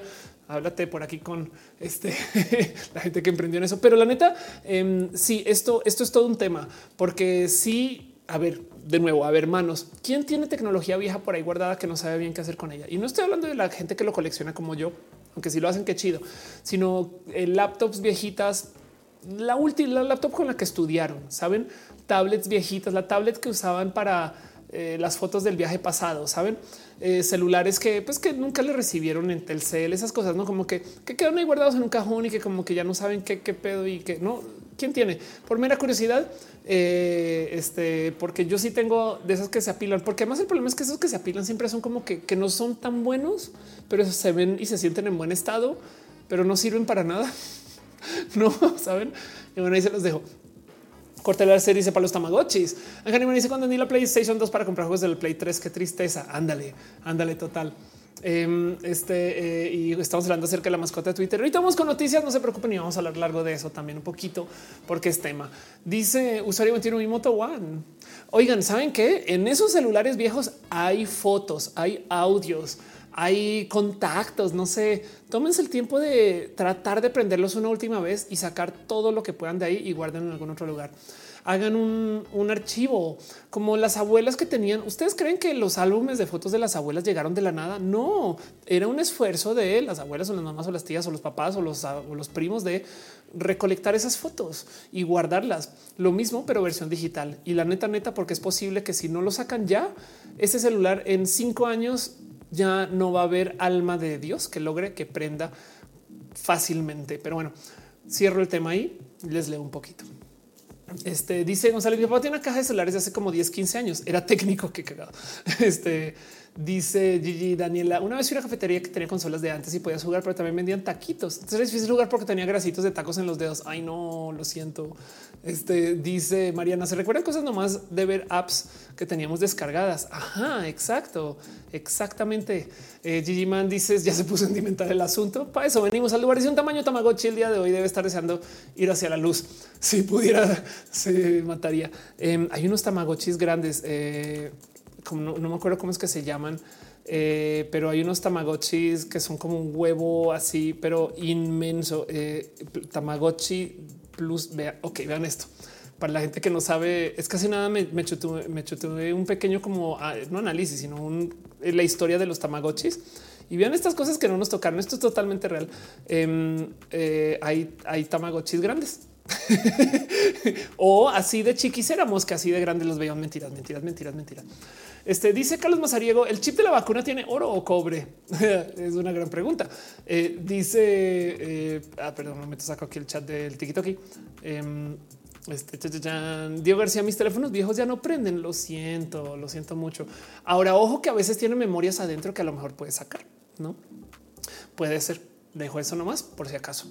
Dice Diego García, perdón, yo Gaspar, me inspiras. Gracias por estar aquí. De los Dimos dice cuántas apps ya no se pueden usar porque el OS ya no lo permite, sobre todo el de Apple. Sí, eso es verdad. miren, si ustedes recuerdan esto y tienen una, yo llevo, llevo, llevo cazando esto años ya, ni siquiera meses, años. Un iPad con Atomics Mag que funcione. Para la gente que no sabe de qué carajos estoy hablando, Atomics Mag fue eh, una creación que se hizo Em, hace muchos ayeres que fue una app y entonces Atomics Mag literal se hizo. Vamos a ver si encuentro. Es que híjole, no puedo creer que este sea tan difícil encontrar hasta cómo decir que es Atomics Mag. Aquí está. Aquí hay un teaser de Atomics Mag. Es una app que se hizo antes de que existieran eh, apps para hacer eh, revistas en el iPad. Entonces esto es para la primera o segunda generación de iPad y se hacía a la medida. Entonces era una app que tenía realmente una revista adentro y por consecuencia entonces tenía cosas raras como por ejemplo eh, los artículos en sí eh, eran interactivos según de lo que se estuviera hablando, ¿no? Entonces eh, un videojuego que tenía varias soluciones, entonces el artículo tenía varias soluciones, una cosa que hecha con mucho amor y mucho cariño. Pero el tema es que como era una app, porque no había ni siquiera ventas dentro de las apps, se publicó para cierto modelo de iPad en cierto momento, en cierta situación. Entonces se necesita un iPad de ese año que todavía retenga pila, que todavía tenga esas apps instaladas que nunca actualizaron. Y estoy dispuesta a pagar mucho dinero por eso, por si tienen una. Pero bueno, este Capitán Garren dice miau, miau. Eh, dice Telmi Julián tocando los feelings con los tamaguchis. Anda, yo soy Pichi. Dice que no quiero una tecnología con tintes y características viejas. Eso sería muy bonito. Eh, fucking Chincho dice tengo una. Escribe por DMs en Instagram si quieres. Eh, yo si se acuerdan mis relojes, tengo el primero que compré cuando trabajé en esta tecnología, pero los atesoro. Me dice tu video sobre la depresión me ayudó mucho. Qué chido que estés acá. Y por si no saben, es un video que tengo en YouTube. Le doy acá dice tenemos que abrir la conver de respaldos porque serán nuestros alumnos de familia. Eso exacto. Sí, la neta, sí, la neta, neta, sí. Eso es todo un tema, no? Pero bueno, dice Orlando, tengo un iPad 1. Ojo, lo que estoy buscando no es el iPad, sino es el iPad con la app, con una Atomics Mac que funcione. Eso es un tema, porque además el problema es cuando se le muera la pila ese iPad, ¿qué se hace? No es, ¿qué, desmadre guardar una Atomics Mac, la neta. Pero ya dice tenemos que abrir la comedia. Le digo García dice uy, en derecho digital andamos bien atrás. Hace nada alguien me decía que tenemos todos estos problemas con el tema de los archivos digitales y la banda que está estudiando leyes está preocupada por aprender a usar Google Docs. Eh, Chencho dice todo interactivo, lo vendía como la revista, pero digital. Exacto, exacto, la neta sí. Pero bueno, dice Gisela, mi calculadora casi morirá. Va a morir, va a morir. Jorge Jacob dice tengo un Nokia que no funcionaba hace tres años. ¿Podré recuperar mis datos? Depende de qué Nokia era y es posible que no pero a veces, a veces, o sea, con si tienen la suficiente necesidad para recuperarlo, capaz se puede desarmar y a lo mejor la memoria que tiene adentro, a lo mejor habrá cómo leerla, pero es un pedo muy, es muy loco, es mucho, es, requiere mucho esfuerzo, es como un tema forénsico a esta altura, ¿no? Dice lo difícil sería encontrar la app. Exacto, fácil es instalarla, pero es que eh, eh, eh, dónde están esas apps. Justo por eso es que, por eso es que cuando me di cuenta de eso, tu momento de no sé, dice mi calculadora casi vive desde hace 20 años y no tiene un pedo de pila la está usando la cría. Anda. Jorge como dice muchas gracias y gracias de verdad. Entonces, bueno, cierro el tema aquí, me quedo con ustedes y les doy las gracias. Gracias por eh, escuchar esto. Entonces, ¿qué va a pasar ahorita? Voy a pasar una pleca súper, hiper, mega profesional que comprueba que este show tiene un pelito de producción más allá de lo que normalmente se ocupa en los shows en el Internet, porque yo quiero que eso sea un show que pretenda ser bien hecho, aunque se hace todo en mi casa, excepto por la gente hermosa que está en team moderación, que se encarga de que esto funcione también bonito desde sus casas también, por supuesto, creo el caso. Gracias por estar acá y vámonos con lo próximo. Cierro el tema. Ya vamos hablando de esto dos horas casi y media. Nos quedamos acá más tiempo, hablemos un poquito de noticias y las cosas que han estado pasando en esta semana. Les leo en el chat. Va la cortinilla.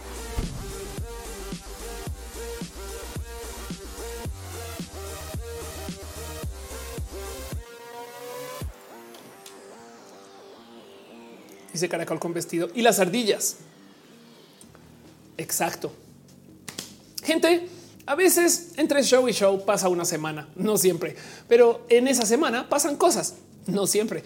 Y gracias a que yo estoy aquí sentada detrás de esta computadora todo el tiempo entre semana y semana y yo no me voy porque yo soy un render, yo me tomo el tiempo de hacer una lista de cosas que yo digo, estos son como noticias interesantes para traerles a ustedes para platicar. No son noticias como tan del día a día, pero son cosas que quiero platicar con ustedes, que guardo y que me siento aquí, digo, debería discutirlo con ustedes para esta sección que se llama Abrazos sin contacto por la salubridad y donde repasamos estas noticias. Y lo primero que tengo para ustedes es que estamos todavía viendo las repercusiones de algo que es un apocalipsis a escondidas.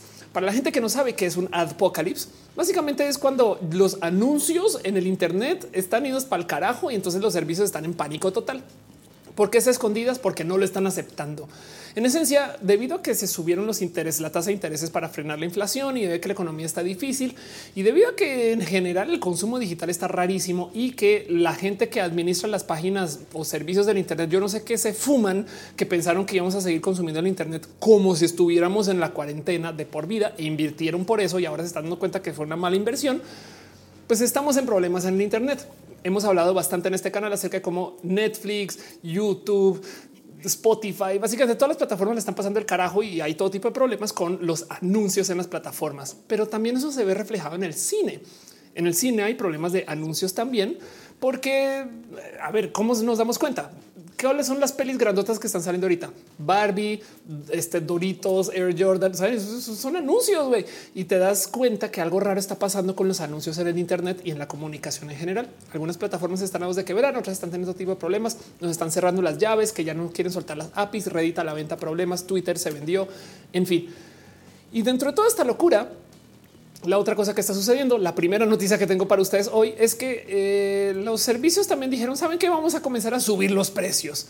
Y todas como al tiempo. Entonces quería platicar con ustedes acerca de cómo, por ejemplo, Spotify casual subió el precio de todas las suscripciones premium y ahora hay que pagar más. ¿Por qué? Porque no hay tanto dinero en anuncios o eso nos dicen o no tienen tanto dinero en inversión porque pues, los intereses están diferentes o eso nos dicen o no hay tanto dinero que tiene guardado o están preparándose para un golpazo de economía muy loco. Nadie sabe. ¿Y por qué digo que es muy loco? Porque no solo es Spotify, sino que YouTube Premium también casual subió los precios de YouTube Premium sin decir nada. Esto, o sea, no quiero hablar mal de YouTube porque nos están dando servicio ahorita, pero hey, casual, toda la gente que tenía suscripción, hey, sus precios acaban de subir. Y de paso recuerden que Netflix también comenzó con esto hace unas semanas o meses ya donde casual decidieron en vez de primero subieron los precios y luego comenzaron a decir eh, saben qué no vamos a, a, dejar que la gente comparta contraseñas y cómo son los servicios que tenemos que usar No sé si sabían, pero Netflix creció. Las suscripciones de Netflix aumentaron casi 6 millones este trimestre.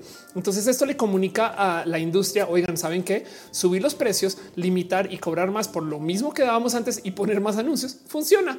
Así que vienen más de estas. No sé bien exactamente qué significa, pero se los comparto como noticia, algo que sucedió esta semana pero que para mí es como un ejemplo nomás de dónde está parado el mundo de la inversión en eh, medios digitales y en medios en general. Eh, o sea, no crean que tampoco la tele la está sufriendo. Sí, por supuesto, la radio la está sufriendo. Sí, por supuesto, pero como dice Casa de Gatos, nunca avisan del aumento de precios. Ándale, exacto.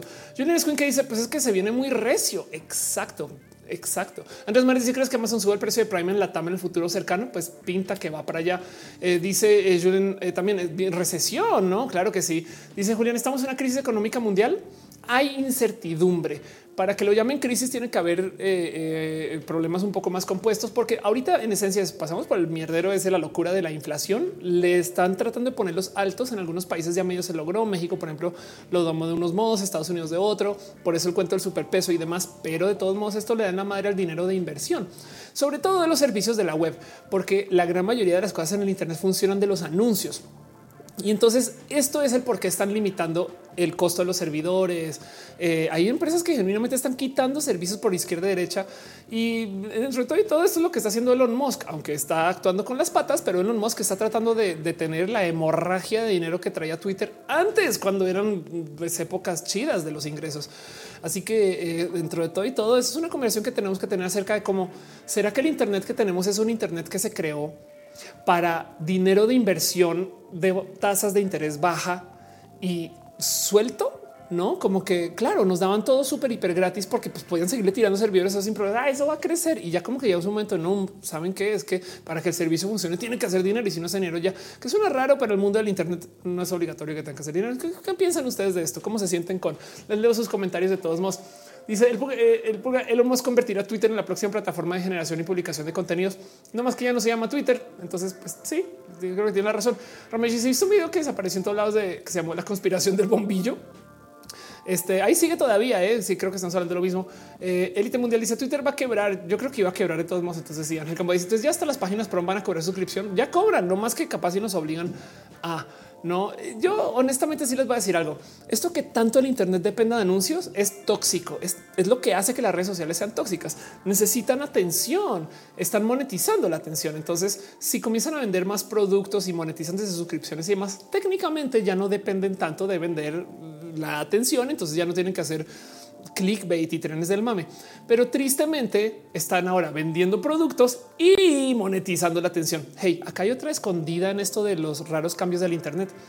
Ahora están vendiendo las palomillas de verificación y está bien. Yo también le doy la bienvenida a eso. El sistema de verificación que teníamos antes estaba muy roto, muy mal hecho y, no, era para verificar. Era un club de todo horrible, pero del otro lado hay algo ahí del eh, lo están vendiendo como verificado, no como eh, validamos tu tarjeta de crédito. Saben, no sé, algo ahí. Pero bueno, em, eh, se los dejo ahí una noticia. Primera cosa que les quiero compartir acerca de cosas que vi que están pasando esta semana y donde yo creo que hay que hablar mucho.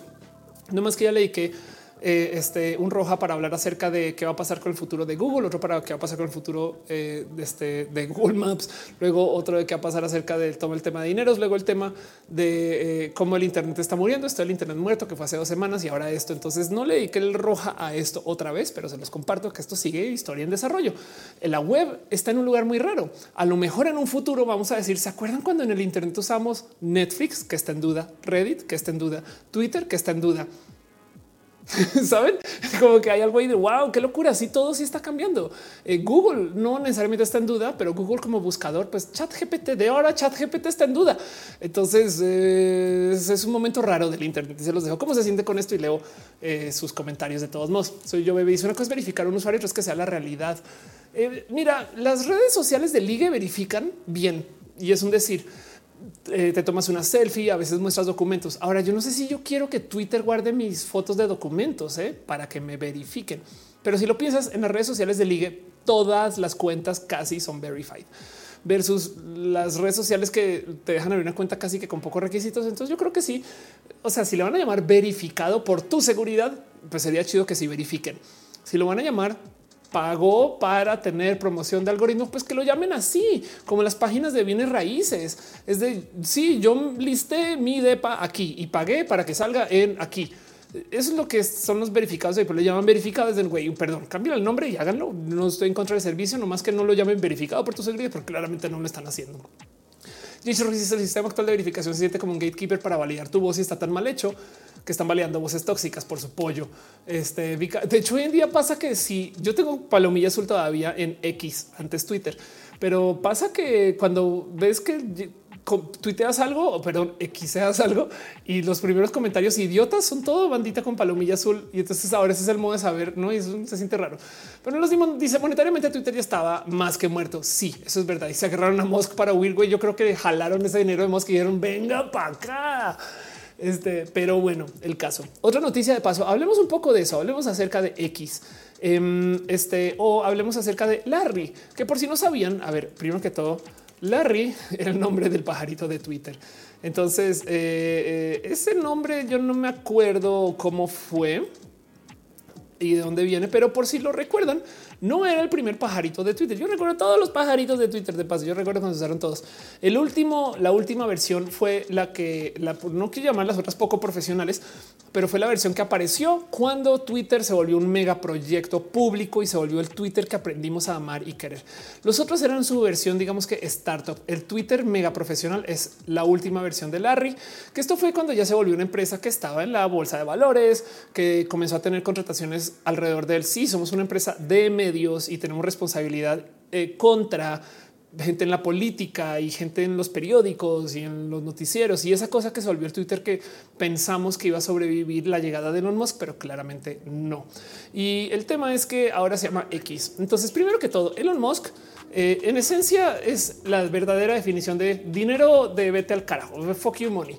O sea, es yo hago lo que quiera. Es como ese cuento de ay, me encantaría ser millonario para llegar a un restaurante y que se me dicen algo. Le digo, pues sabes que compro el restaurante para correrte. Eso es lo que está haciendo Elon Musk.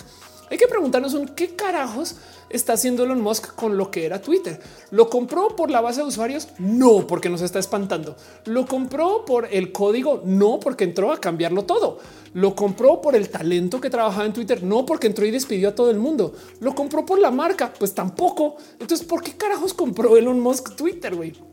Y entonces hay gente que ya sí le está dando vuelo a la locura del pensar que a lo mejor es porque no le gustaba lo que se hacía con él personalmente en Twitter, que es una cosa muy, o sea, es, bien idiota de decir, pero si lo piensan es como que cuando tienes fuck money, ahora él no iba a comprar Twitter, como que medio hizo un chiste que sí que no y luego lo obligaron. Y ahora para que entiendan la locura, Elon está demandando a los abogados que tramitaron la compra que lo obligaron a comprar Twitter porque al parecer cobraron demasiado. O sea, está tan al parecer desesperado por llevarle dinero a Twitter que hasta los abogados que finalizaron la compra que se le obligó a hacer porque él hizo la oferta y luego le obligaron a pasar por esa oferta, siente que ese dinero le podría servir a Twitter. Y es un poco güey, que pedo Elon, como que el, mierdero está sacado de pedo. Y lo que quiere hacer Elon es, pues en últimas, traer una cosa que se sabe que rompe redes sociales. Le pasó a Truth Social, le pasó a Parler, y es que las redes sociales que dejan que la gente diga lo que quiera decir, Em, pues esas redes sociales todas quiebran porque las marcas no se quieren anunciar al lado de gente diciendo muerte a los LGBT. Saben así esas cosas idiotas que nos dicen. Em, entonces, pues este es el nuevo logo y marca y formato de Twitter y es parte de un proyecto del cual Elon Musk lleva hablando mucho tiempo, que es x.com. X.com es WeChat, una plataforma donde puedes vender, comprar, no sé qué, tener contenidos. Una cosa que yo no sé si hoy en día eh, tiene validez como emprendimiento, pero pues también eso pasa cuando emprendes, no? X.com es un dominio que Elon tenía desde las épocas de PayPal, que por si no saben, estos son los noventas. Y el punto es que en ese entonces PayPal se vendió y que pasó por eBay y básicamente Elon Musk se quedó con eso ahí guardado. Pero el dominio, de hecho, lo compró en el 2017 para ver si X.com revivía y ahora al parecer lo quiere ejecutar. Capaz y también eso ya está tirando la bomba Twitter ya no sirve para nada. Y como dice Elon Esquinca, Elon está pirado un poco. Sí, total. Sí. Y de algo dice la marihuana, yo le está haciendo daño. Yo creo que la falta de porque está como que en fin está bien. En fin, yo le dice estoy viendo la serie del fundador de WeWork y se me hace que Elon es así. Yo creo que sí. Es como dice Andrés Mares, descansen en paz, Larry. Em, Eduardo Vivian dice el chismecito del Internet de las cosas. Sí, la neta, sí. Eh, y dice este Saint Andros, eh, pero eh, cómo es que empezó a pagar los creadores en Twitter? cómo es que empezó a pagar los creadores de Twitter y muy bien. ¿Quién? Eh, perdón, no, entiendo el contexto de tu pregunta, pero este el punto es que sí, Twitter, Twitter funcionó muy bien desde millones de modos y caminos y lugares. O sea, Twitter es una gran plataforma. No más que el desmadre que está haciendo Elon en esencia está rompiendo el Twitter como lo conocemos. Hay algo hay que decir acerca de miren, no quiero defender a Elon porque sus posiciones antiderechos son del carajo. O sea, está, es horrible lo que ha hecho con esto del ir en contra de la diversidad. Pero dejando eso de lado, si pudiera desde el privilegio taparme los ojitos con lo que está haciendo, em, Twitter estaba perdiendo dinero. Sí, Twitter por ser una empresa pública tenía unos incentivos horribles acerca de su crecimiento en base de números. Sí, y el proyecto de Twitter eh, funcionaba bien en idea, pero no en monetización. Entonces, sí hace sentido que alguien llegue a decir, bueno, vamos a cambiar las cosas. No más que él llegó y en vez de reajustar las piezas, decidió tirar así, no tirar la yenga al piso y volverlo a construir después de gastarse 44 mil millones de dólares en ese chiste. Entonces, un poco de. Qué fuerte eso. Alejandro y ya le está pagando a los creadores en Twitter y muy bien. Empezó hace poco. Em, bueno, de paso, los creadores de Twitter tienen una cosa que se llama Blue Sky. Y entonces, eh, este Blue Sky, ¿saben quién hizo mucho dinero más bien? El último CEO de Twitter antes de Elon Musk creo que de la compraventa se llevó varios millones de dólares y nadie sabe cómo se llama, nadie recuerda dónde está y el güey literal le vendió Twitter a Elon y se fue a gozar de sus riquezas. Quién sabe qué está haciendo ese chaval, pero bueno, el punto es que em, de los creadores de Twitter tenemos Blue Sky. Blue Sky tiene el problema que está cerrado y es por invitación, pero lo interesante de Blue Sky es que por ejemplo tiene un sistema de protocolo que es en esencia un protocolo federado, pero que es el protocolo que funciona alrededor de la arroba y entonces la idea es que Blue Sky funcione eh, con mucha más estabilidad como lo que está sucediendo en Mastodon, no más que Blue Sky, pues en esencia quiere eh, eh, mantener un poquito más como de control en la experiencia de uso. Ahora Mastodon también es una gran propuesta, no más que es bien complejo para quien no entiende cómo funciona esto de los servidores federados. Y de paso ahora Threads que tiene cierto, cierto enlace con los sistemas federados también. No más que yo creo que eh, el cómo están federando contenido en, en, threads es más para que la gente que esté en los espacios federados pueda saltar a threads y entrar al juego. Saben como que pueden capturar cuentas con más facilidad. Yo creo que por ahí va el peor. Pero el punto es que em, eh, en dónde van las redes sociales, dónde están, para dónde están esas cosas. Ahí les dejo que a partir de ahora ya no es twitter.com. Qué raro de decir, no? O sea, oficialmente Twitter murió. Yo no sé dónde va todo esto. Como dice Carlos Herón, estaba diversificando. Puede ser también. Sí. Eh, dice los Dimon, ¿alguien sigue usando threads o ya lo desinstalaron? Yo lo uso todavía y les voy a decir algo. Threads tiene mucho mejor uso del hate. O sea, es más seguro publicar ahí, pero me preocupa que sea no más porque es más pequeño. O sea, capaz si crece lo suficiente, se va al carajo. Puede pasar, no puede pasar, no? Este dice el rest in peace Twitter. Exacto. En este caso, Larry, porque es el logo nomás. Larry, el pajarito de Twitter, ya murió. Dice Leones Leo, ¿le ves futuro Blue Sky? Em, no, bueno, mentiras, mentiras, nunca, nunca digas no. Yo capaz si Blue Sky abre luego, eh, como que están creciendo tan lento que, que capaz si eso es lo que necesita. Un crecimiento muy paulatino, que no desaparece, que siempre va a estar ahí comandando y, entonces va a tener bases muy sólidas. Espera una, puede funcionar.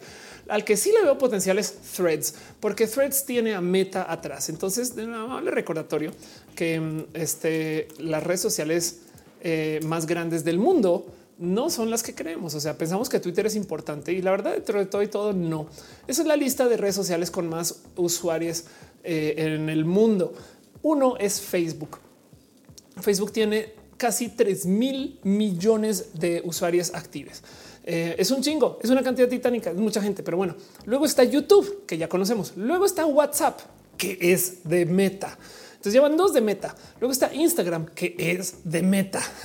Luego está WeChat, luego está TikTok y luego está Messenger, que es de Meta. Entonces vean, nomás en las top ahora siete tenemos una, dos, tres, cuatro redes sociales de Meta. ¿A dónde voy con todo esto? Meta, o sea, antes Facebook, Meta sabe hacer plataformas de redes sociales, o sea, dominan, son la bestia inmensa. O sea, sumamos todo esto y es un chingo de cuentas con un chingo de cosas que funcionan. Y luego de paso, si le seguimos dando, aquí está Twitter número 15, oscila y cambia Twitter. Luego aquí está Reddit este, eh, eh, pero pues para que tengan Teams, por ejemplo, tiene 300 millones de usuarios. Este y em, por aquí está Twitch, Pixar, Bebo, Tumblr, Threads está también acá.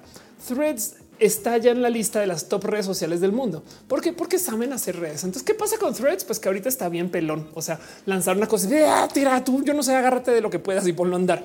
Pero va a tener un va a tener un chingo de lo comercial. O sea, es que lo que tiene Threads es que es como esa plaza comercial súper fresa que acaban de abrir en nuestra ciudad y que tiene cine VIP y que tiene una plaza de comida muy cool, pero hasta ahora, güey, la abrieron y no han llegado las tiendas todavía, por así decir. Prepárense para que aquí, de aquí a cinco años, Threads tenga todo, una plataforma de anuncios, influencers, marcas, em, sistema de mensajería, tantas cosas que no están ahorita en buscar que funcione.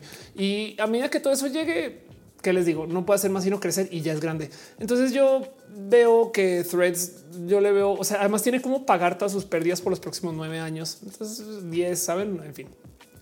Dice el verdadero metaverso, planeta así. Este dice eh, yo le dije buen tema. Mi chamba mogul es en marketing digital. Es importante hablar de estas cosas. Claro que sí. Gracias por pasar acá a decirlo. Mi chamba mogul. Que Mario escribe dice hola. A mí me solicitó Blue Sky hace bastante. No responden. Toma tiempo, pero si conoces a alguien que está en Blue Sky, a veces nos dan accesos para invitar gente. Cada semana, dos semanas creo aparece algo así. Cambia, no depende. Yo ahorita no tengo, pero ya, prometí mi próxima con Caro que está en el chat, pero prometo que me después a medida que pueda. Eh, pero si conoces a alguien que está dentro, a lo mejor puedes entrar. CTMX80 está en el chat. Besitos. Gracias por pasar. Capitán Garner que dice sí, cierto. dice cómo se le llamará a los influencers de threads, influencers, threaderes. No sé, gran pregunta. Thread stars. Este dice también que saludos de la cantina. Te amo. Yo a ti un abrazo a la cantina. No nos le dijo a las threads. Ponga la opción de ver en tu timeline solo los que sigues. Yo eso yo lo veo venir pronto. O sea, threads no va a parar de desarrollar. Lo que tenemos ahorita es un threads que lanzó nomás para que güey entren. No ya Gustavo dice entonces el fin de Twitter. A mí me encantaba porque mantenía su formato. Twitter va muy en decadencia. De nuevo, si Elon está demandando para conseguir dinero de los abogados que tramitaron su compraventa, yo creo que es desespero porque necesitaba de cualquier lugar. Casi que no paga sus servidores hace dos semanas. Se acuerdan? Pero bueno, Antonita dice: ¿Crees que ChatGPT genera comunidades y anunciantes? No, ChatGPT es una demo para que se venda sola. A ver, la tecnología y se llama GPT, que básicamente GPT quiere decir Generative Pre-trained Transformer sea, es un transformer. Mentiras. Es una tecnología para que las computadoras puedan aprender de muchos datos y que puedan extrapolar datos y hacer todo tipo de magia. Entonces, como esa tecnología tenía un vuelo, pero no era muy movido, pero se movía mucho, pero no era como tan mainstream, se inventaron el chat. Porque uno, la computadora aprendió a chatear y dos, dijeron, bueno, eso es un buen modo para hablar con GPT. Por eso se llama chat GPT. Entonces chat GPT es una demo. La idea es vender GPT. Es más, como la demo se trata acerca de hablar, por eso es que chat GPT miente, porque su misión es completar frases, no necesariamente decir la verdad, sino que tú sientas que estás hablando con una persona. Así que chat GPT como producto en sí, yo creo que no va a vivir como una red social, un espacio. Más bien la idea es que tú compres chat GPT y lo integres con tu celular, tu coche, tu avión, este, con tu dron, eh, no con tu guitarra, no como que la idea de chat GPT es vender la tecnología de chat GPT, cuando el servicio, los servicios más bien en lo que hacen. Yo no sé si se les ocurre dónde se puede integrar chat GPT, por decir, no? En fin, Carlos Macergo dice dejen su lindo like, se agradece. Sí, claro que sí.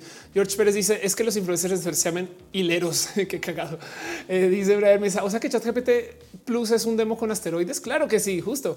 Alejandro Ortiz dice él dijo que era que X sea algo parecido entre WeChat y TikTok. Sí, la neta sí. No más que a ver, vemos las herramientas que tiene Elon Musk ahorita para que Elon Musk compita con TikTok o WeChat si ni siquiera puede competir con Facebook no, o sea, tiene que ser algo muy innovador. Entonces, ojalá x.com sea bien chido. Lo que sí es cuando ese x.com exista, ya no va a ser Twitter de nada.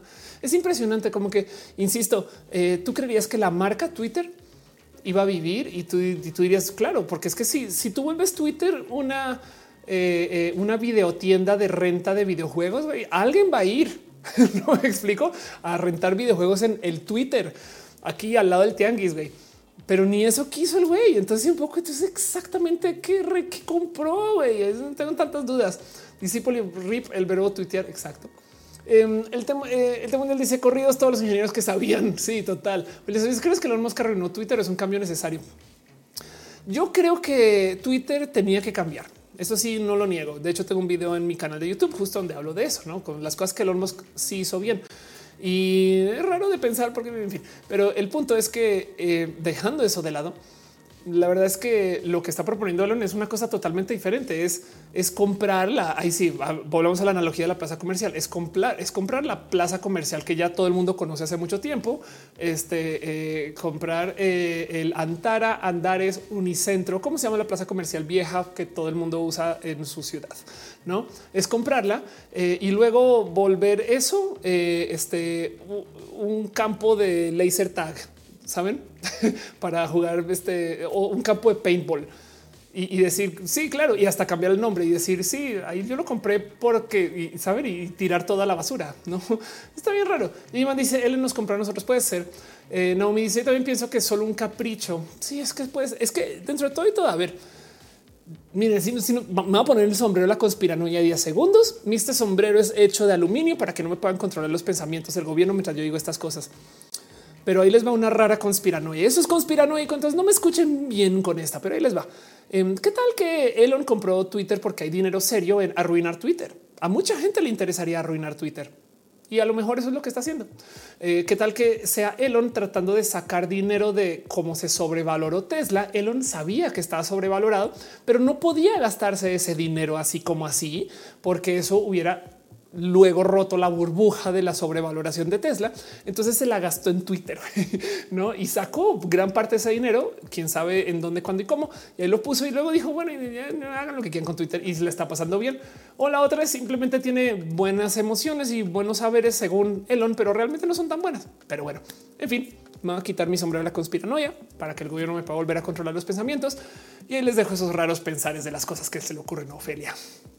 Pero bueno, el líder mundial dice arruinar, no, tal vez controlarlo, censurarlo. Puede ser, puede ser. Le dice así, ¡Ah, pánico. claro. Ariana Paula dice, ¿por qué hay varios WhatsApp? Eh, ¿Por qué no unen todos con superfunciones que tienen por separado para un conjunto? Ahí te digo por qué. Primero que todo, porque eh, tienen bases de usuarios diferentes. Y segundo que todo, porque como estas empresas se valorizan por su número de usuarios, entonces por supuesto que si tú tienes WhatsApp y Messenger y mensajes directos de Instagram y mensajes directos de Facebook o Facebook, sabes como si tienes todos por aparte. Entonces una persona puede ser varias cuentas, lo cual hace que todas las otras empresas se valoricen. O sea, duplicas tu base de usuarios gratis. No, pero bueno, el caso dice Bedoya lavar su dinero es una teoría conspiranoica. Dice: Has visto la evolución de los piolines? Buenos días, versión TikTok bizarro Gen Z. No, quiero ver. güey. Qué cagado. Pepe Madera dice: Ahora, cómo va a enterar cuando venga la nueva guerra mundial en threads o aquí aquí lo hablamos, yo no sé.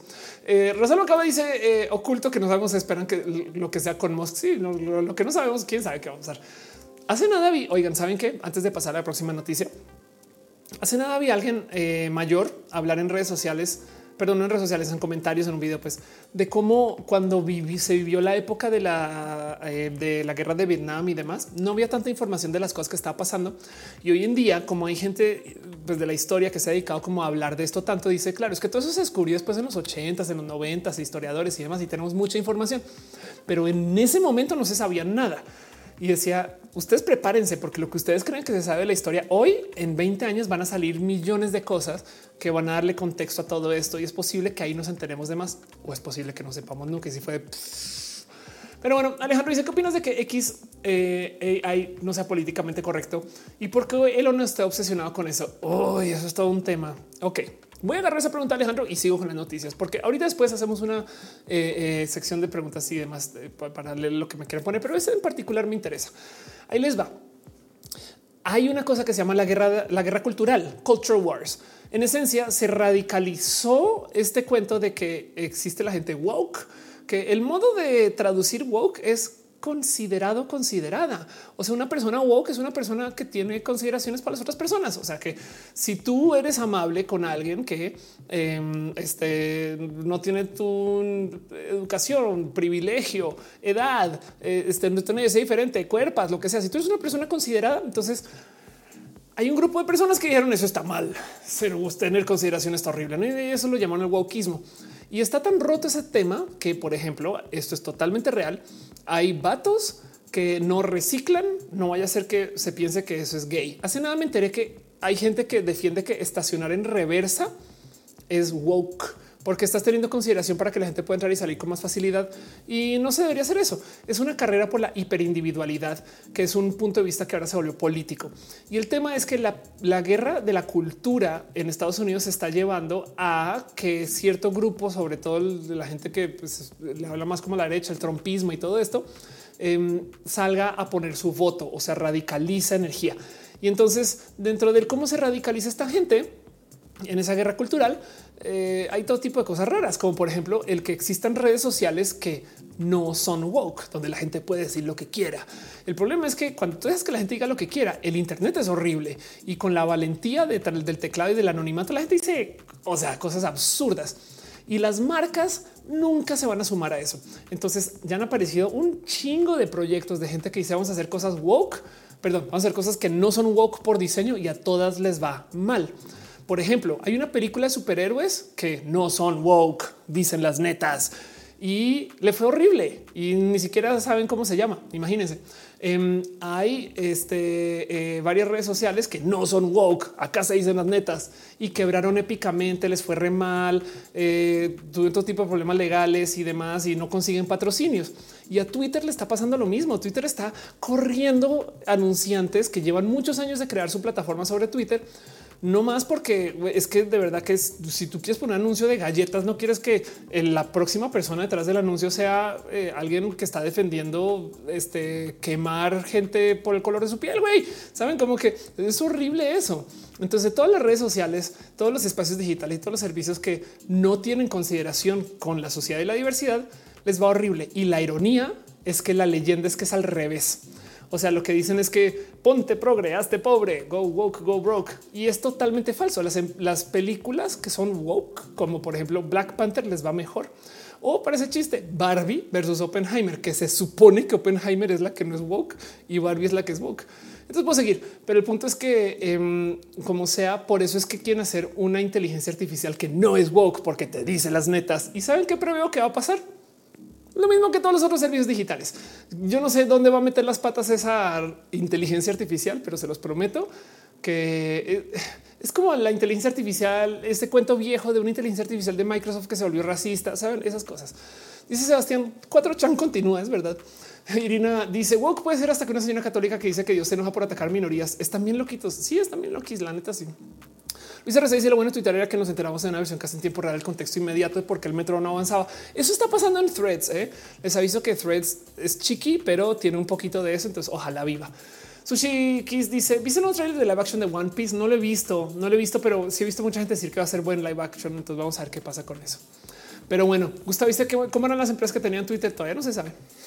Julián Suárez es posible que a Threads le ocurra lo de Google Plus, que pretendía superar a Facebook. No más que en este caso, Threads es Facebook. Entonces, pues es un bebé beta, como dice Bedoya Cata el caso. Sigo con otras noticias, se las comparte. Ahorita me voy con lo que sea que me pongan en el chat. Ya vamos hablando ya casi tres horas, entonces vamos bien. Aprovecho para preguntarles cómo están, cómo se sienten, cómo van y les dejo lo próximo este, eh, de lo que quería hablar. Descansen en paz, Kevin Mitnick, que por si no saben quién es, eh, es un buen momento. Pues miren, yo creo que de esto van a salir documentales de Netflix, historias a medida que esto vaya tomando más vuelo. Em, es un muy, muy, muy o fue un muy, muy, muy famoso hacker.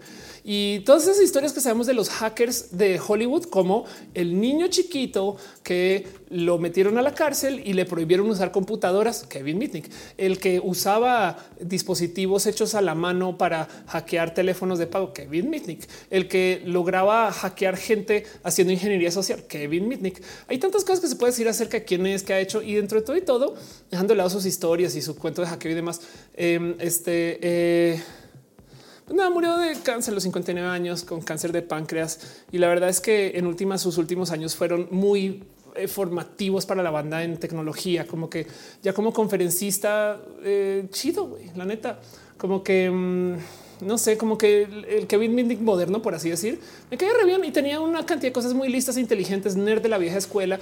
Y para la gente que estaba en tecnología y demás, obviamente saben quién es. Y si no saben quién es, les comparto la noticia.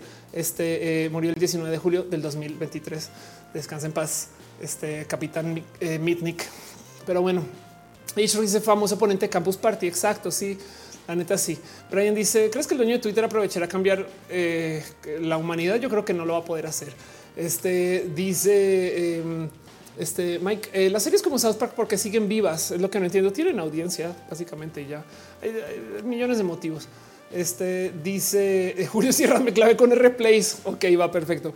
Em, otra noticia, hablemos de eso. Sí, justo eh, volvió Replays. Para la gente que no sabe qué es Replays, prepárense. Replays es un gran ejercicio que hace Reddit de vez en cuando, donde a ti te dan una serie de píxeles para que tú hagas eh, un mapa colaborativo y tú puedes poner en algunos píxeles y esto se hace no más colaborando con la banda.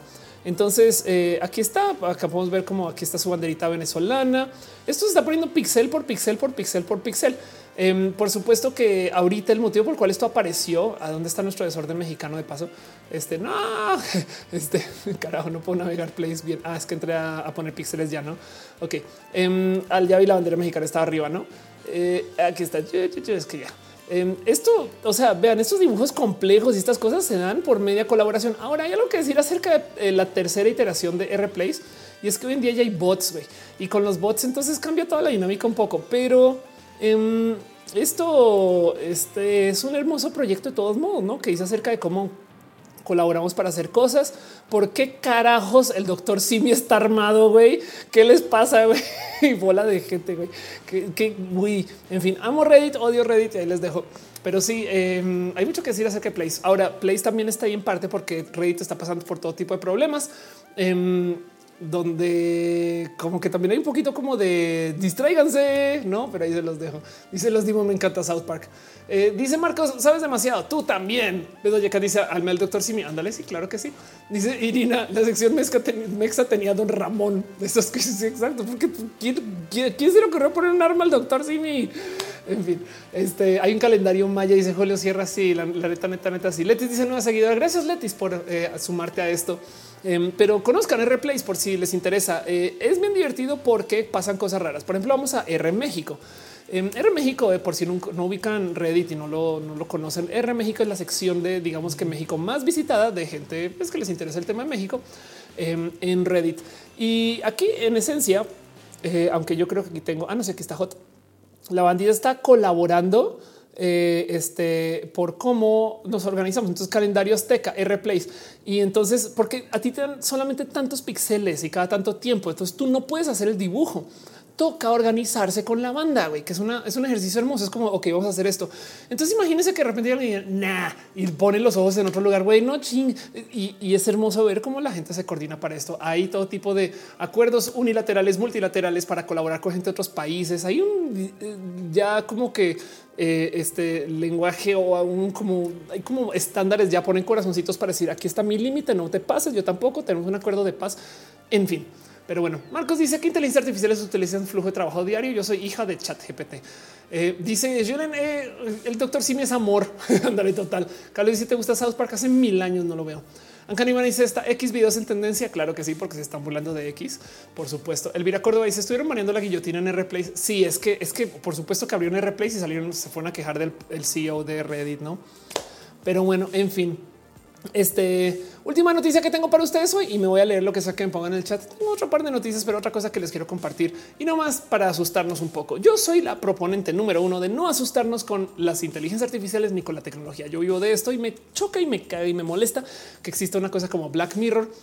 No es que esté diciendo que es mala serie, es muy buena serie pero el problema es que Black Mirror es una serie que le enseña a la bandita a tenerle miedo a la tecnología y eso me molesta un poquito de oye, güey, la tecnología es hermosa como para que nos enseñen a que todo está mal. Y entonces eh, sería chido que, bueno, la nueva Black Mirror ya no se está clavando tanto en eso. Pero como sea, de todos modos, yo hablo desde la eh, curiosidad, como que a mí me gusta decir que la inteligencia artificial es buena porque nos ayuda y entonces hay millones de cosas que vienen, es una herramienta tal y tal, pero hay cosas que sí me asustan, como se le cuestionó a un general de la Fuerza Aérea estadounidense acerca de em, pues cómo nos va a enfrentar la inteligencia artificial el futuro. Y este general, general de las Fuerzas Aéreas estadounidenses dice que el motivo por el cual la inteligencia artificial militar de los Estados Unidos va a hacer las cosas bien, ojo ahí, es porque van a tener uso ético, ya que tiene raíces judeocristianas.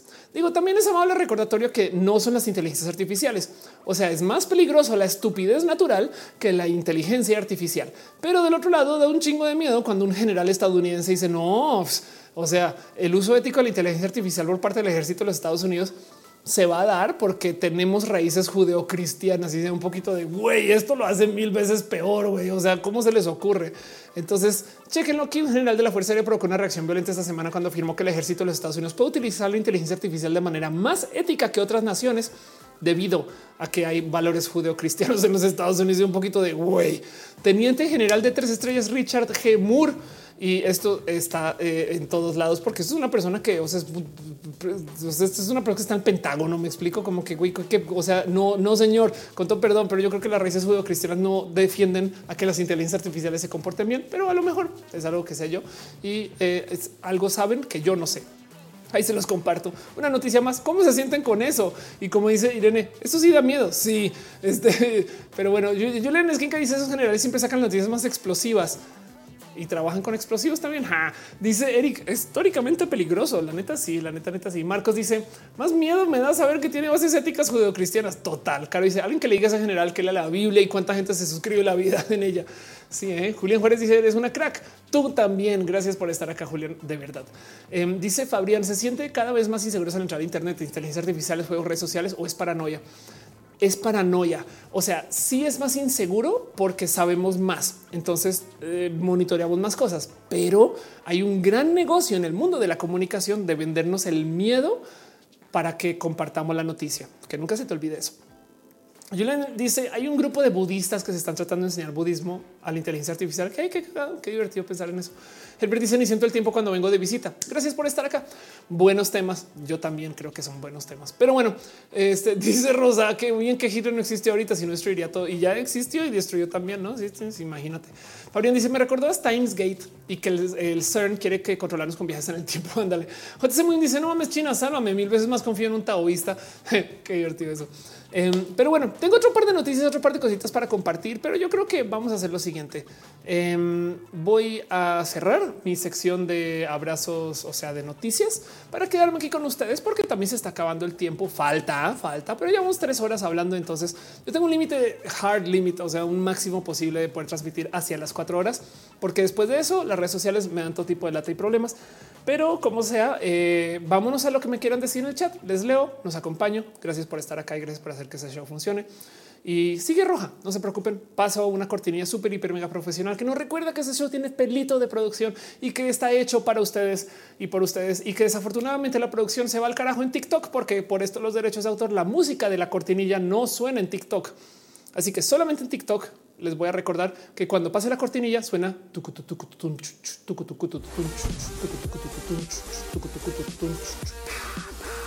o algo así.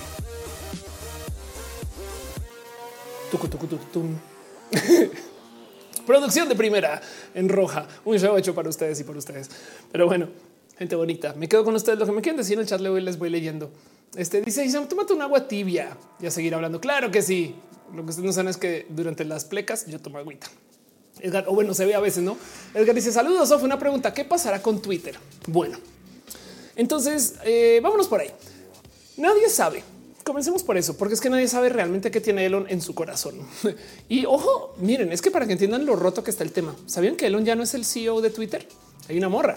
Y si lo de rebrandear Twitter no funciona, no del que la va a culpar. O bueno, yo me estoy, ya estoy, ya estoy pensando mal, pero el caso es em, eh, nadie sabe bien para dónde va. Vamos a ver. Lo que sí es verdad es que Twitter está en declive y se ve. Déjense de que Elon se ve por la cantidad de cosas que como se siente, como que saben que me he percatado últimamente ya no hay tantos bots de hate y yo creo que eso es un voto de no confianza, ¿saben? porque eso son empresas enteras que funcionan para sembrar desinformación y más. Y me pasa que a veces posteo cosas de esas que digo esto va a traer mucho hate, ya no trae hate. Ahora, personalmente, y eso es totalmente anecdótico, usar Twitter em, es muy desgastado porque todo se vuelve la guerra cultural. Usar threads no, pero yo creo que porque threads es más chiquito o no sé si porque threads tiene un modo de controlar diferente el discurso de odio. Pero lo que sí es verdad es que nadie sabe para dónde va. Tiene planes, ojalá funcione. Yo creo que algo tenemos que cuestionarnos en nuestros corazones para saber por qué carajo no nos hemos ido, güey. O sea, si Twitter fuera una fiesta, güey, Ya pasó la mañana, salió el sol, nos prendieron las luces, estamos sentados en la banqueta afuera, güey, ya pasaron los maratonistas de la mañana, los godines camino al trabajo y ahí seguimos echando chelas, preguntando para dónde el after, sin saber exactamente por qué no nos hemos ido. Y para rematar, ya nos dijeron que se cierra la puerta, la cerraron, abrieron, cambiaron los avisos adentro del antro y todavía seguimos ahí pensando, güey, ¿qué va a pasar con Twitter? Güey? hay un poco ahí como del este, qué cosa tan pinche rara que es que seguimos usando Twitter. Yo creo que le hablo un poco a la adicción a esta altura, pero bueno, el caso. Este un, dos, tres aprende dice apoyas al lobby LGBTQ, pues más que tú. Eh, llega dice vamos a tener un talk show de Bitcoin para principiantes. Wow, es una gran. Ok, hay contenidos bonitos de eso. ¿eh? Este dice de los Demon dieron de bajar el bot de recuérdame algún tweet. Ándale, total. Jorge Díaz dice ya le estamos forzando. Sí, estamos en el aferrafter de Twitter que ya ni Twitter es, güey, y todavía seguimos checando la app, güey. Pero bueno, dice Gustavo Floren, ¿qué opinas del CJ que le hicieron a Barbie en Dubai? O oh, por Dios, ¿qué le hicieron? No sé, no me estoy enterando. Em, pero bueno, Edgar dice te amo, les amo y amo demostrar a la gente que Microsoft Excel es la solución a todas sus necesidades que incluyan un número que cagó. Melia Román dice a ti te gustaría tener cola de mono. A mí sí. Me encantaría tener una cola inmensa, súper sí, por supuesto. Claro que sí. Yo no entiendo por qué no es eso.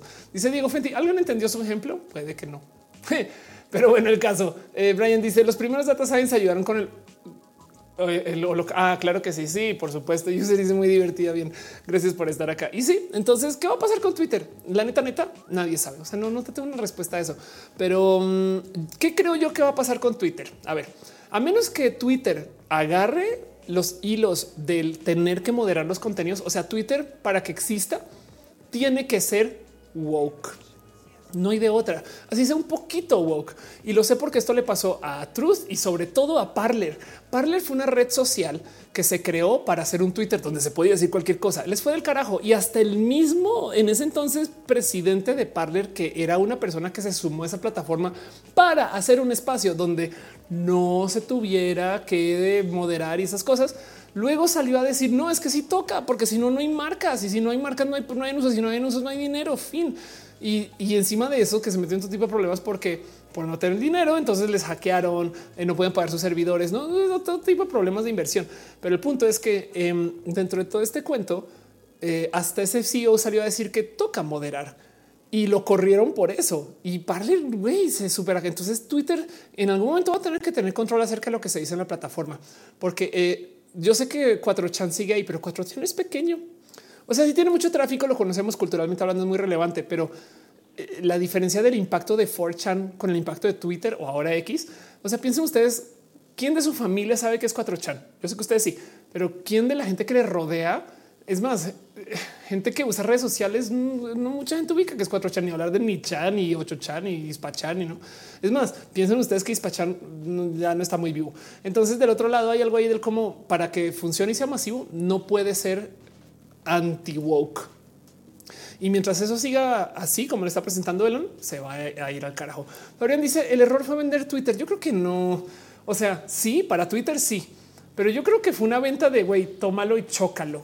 Me explico. O sea, Twitter tenía problemas con el cómo se está monetizando, pero es que básicamente se lo dieron aquí a Mr. Explosión. Ahora puede que haya sido a propósito. Capaz si lo que viene es una plataforma chida, pero le va a tomar tiempo, no? Y ya. Este, pero bueno, dice que están diciendo el hashtag. Este dice Luis RC, el hashtag. Ándale. Dice Edgar que le gusta mi cadena. Muchas gracias, muchas gracias. Yo le dice que fuerte. Sí, la neta, sí. Y de los Nimos dice ahora aplica el sí. Ah, pues X. la neta, sí. Pero pues el punto de todos modos es eh, vamos a ver en qué acaba. Estamos observando esto. Es una historia que se está este, solucionando sobre la marcha. Felipe saludos de Chile. Gracias por estar acá. Alejandro Ortiz, ¿qué opinas de que el Congreso de Estados Unidos le pedirá al Pentágono que revelen información sobre aliens? Bueno, Em, ya está saliendo a luz que hay un chingo de naves estadounidenses que concuerdan con un chingo de este de cosas que se vieron de aliens y demás. Entonces, primero que todo, a ver, of course, eh, vamos a ver si lo encuentro, a ver si, está como UFOs o como ovnis. Em, entonces, hay algo hay que decir acerca de aquí está. Eh, ve esto. ¿Por qué estamos hablando del Pentágono? Este es el mapa de lugares donde se han reportado ver ovnis en los últimos 115 años. Y yo siento que ese mapa dice un chingo. Em, bien que hay algo que decir acerca de cómo, pues sí, es que en Estados Unidos se reporta diferente y no sé qué habla, pero luego al otro lado hay un poco del se puede ver que yo creo que hay algo diferente. Em, primero que todo, ovni quiere decir no volador no identificado. Y segundo, hay millones de cosas hechas por seres humanos que concuerdan con lo que se observa. Y tercero, en la era del celular se acabaron esas observaciones. Entonces hay algo ahí del, del cómo hay mucho más. O sea, es que una cosa es decir, vi un objeto volador no identificado. Otra cosa es son aliens. Y luego otra cosa del tema de los aliens es son aliens y vinieron a conquistarnos. No mames, güey. Hay una peli de Star Trek donde vienen aliens a la Tierra y llegan porque querían hablar con las ballenas, güey. Y tienen toda la razón. Porque carajos creemos que van a llegar los, los aliens a querer hablar con nosotros si es que llegan. O sea, saben como que imagínense eso. Eh, hay algo que yo hablaba varias veces en roja de cómo esto es totalmente también como que historia de estas que no quizás es en serio. Eh, hay un cuento de cómo hay gente eh, teóloga que dice que el motivo por el cual los aliens vendrían a la Tierra es porque Jesús y, toda la historia de Dios se dio en la Tierra. Entonces nacieron nomás muy lejos de su Mesías y vendrían aquí a buscarlo. Y entonces el chiste de eso es, uy, cuando se enteren de lo que hicimos con su Salvador, ¿no? Pero bueno, como sea, el punto es que em, el cuento de los aliens es que toda noticia que exista desde el miedo está hecha posiblemente para vender. Si las historias de los aliens son un cuento secreto que te van a manipular no sé qué, eso lo hacen para que tú digas ¡Ah! y entonces lo quieras viralizar por tu cuenta. Eh, miren, hay algo muy culero en en vez de decir, oh, wow, esta gente, yo no sé cómo carajos le hizo, pero construyó las pirámides. No, pues, pues, por supuesto que fueron aliens. Me explico, es como de Roma, sí, seres humanos se hizo a mano, pero las pirámides en México, uy, no llegaron aliens. ¿Saben? ¿Por qué carajos no le dan crédito a, que esta gente milagrosamente hizo esas cosas? No, pero en el caso dice Esteban, viene la tierra para poner orden mundial. Pues sí, es que esa es la cosa más moralina del mundo. No hay nada más de la iglesia que te estás comportando mal. Ya viene papá para castigarte. ¿Y quién es papá? Alguien más poderoso. Ese es el mismo cuento que nos dicen de la tecnología aquí en la Tierra. Ya viene una inteligencia artificial y te va a esclavizar. Ya viene un robot y te va a esclavizar. Ya vienen los aliens y te van a esclavizar. Y es un poco de güey. Se dan cuenta que nos están contando la misma historia con excusas diferentes. Entonces, yo creo que hay algo ahí por observar. Pero bueno, Em, dice Humberto, eh, este, las pirámides egipcias por aliens, las de México, nadie duda que fueron albañiles. no mames, me, dice, dice, estoy preparada para enseñarles los mejores memes mexicanos a los aliens. Ándale, total. Eric pregunta, ¿cada cuánto haces lives? Todos los lunes a las 8 de la noche, hora de la Ciudad de México. Este Julian dice la doctrina del miedo. Exacto. Dice Edgar Lepe, adiós al doblaje, solo se con la inteligencia artificial y a este paso la actuación. Pues, va a ser más loco eso. ¿eh? Y Pato dice, incluso habían descubierto cómo movían los bloques enormes de piedra de las pirámides de Egipto, mojaban la arena por delante. Ándale. Em, dice Lucky, estos TikTokers son todos astronautas científicos, arqueólogos, son todos. Sí, pues bueno, en mi caso particular, yo estudié física, pero entiendo tu punto. Sí, está bueno compartir información. Si tienes algo que decir, tíralo para acá y lo leemos. Eric dice gracias, gracias a ti por venir. De verdad, em, dice Agro Emil, soy agrónomo y pienso estudiar topografía. Qué chido, qué cool, qué bonito. Em, dice Neo, he visto naves extraterrestres. Chido. Eh, la pregunta es dónde? No sé, en fin. Eh, Luis León, eh, in love with your brain. Gracias por estar acá, Luis. De verdad, corazoncito contigo. Dice Julio Ruiz, todas las cuentas de los ex tuiteros. ¿Qué pasó? Porque estamos hablando de esto, lo han dicho varias veces. Irina dice que conste que hoy no he ido aún al gimnasio por ver todo el roja. Irina, me haces el favor y no rompes con tu disciplina. Te voy a observar y te voy a juzgar cuando te demores un segundo en publicar el próximo video, podcast. En fin, em, vaya al gym, no pasa. Pues gracias por estar acá más bien. Esteban dice recién vi un video de inteligencia artificial creando una canción de Billie cantando español en una de sus canciones. ¿Qué piensas de Hunter Biden declarándose culpable de todos esos crímenes? ¿Por qué está la gente tan obsesionada con este eh, eh, los genitales de Hunter Biden? Güey, es, un poco roto ese pedo. Güey. Dice lo que pasa es que en México vemos brujas en los cerros, no ovnis. Bueno, hablando de brujas, para que entendamos qué tan roto está este tema, se han dado cuenta que los fantasmas, las brujas y demás, todos son mágicamente victorianos, como que no hay cuentos, historias de fantasmas de este, eh, la morra de satélite que jugaba fútbol en la tarde, güey, saben como que hay algo ahí.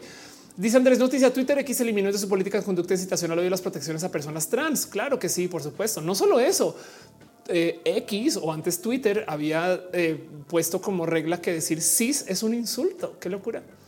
Dice Rod, ¿consideras que México sería un mejor país si fuese liberal como Canadá? Yo creo que no hay mucho que podemos decir con eso, Rod, y te voy a decir por qué. La historia del desarrollo de Canadá es muy diferente a la de México. Mira, yo he vivido en varios lugares. Últimamente llevo mucho tiempo en México y qué bonito. Quiero mucho México, pero hay que entender que México es un país con mucha gente.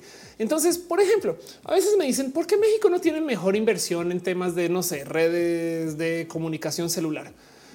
Bueno, pues si lo ves bien, primero que todo, México domina la comunicación celular de Latinoamérica. O sea, Slim es dueño de la comunicación celular de Latinoamérica desde millones de empresas. Pero del otro lado, es mucho más fácil tomar un país de 20 millones de habitantes y poner redes en las seis ciudades que un país con tanta gente como lo hay en México y con tantas instalaciones tan complejas. Y sí, luego podemos hablar acerca de la corrupción y demás. no, o sea, también pero el punto es que es muy difícil organizar cosas en México como para poder hacer una comparación tan a la ligera de que si es que esto funciona para Canadá y no para México o al revés. Yo no sé, es que el problema es que cuando trabajas con economía, la economía hay gente que no lo considera ciencia porque no tienes un caso de control contra el cual puedas comparar los datos. Entonces no hay cómo puedas decir esto sí, esto no lo que te diga es una posición política. Y sí, sería hermoso que México tuviera este, unos desarrollos que hablan como a lo que se ve en otros lugares. no, México tiene unas cosas para acá, otras para allá. Ningún país es superior o inferior desde ningún punto de vista, porque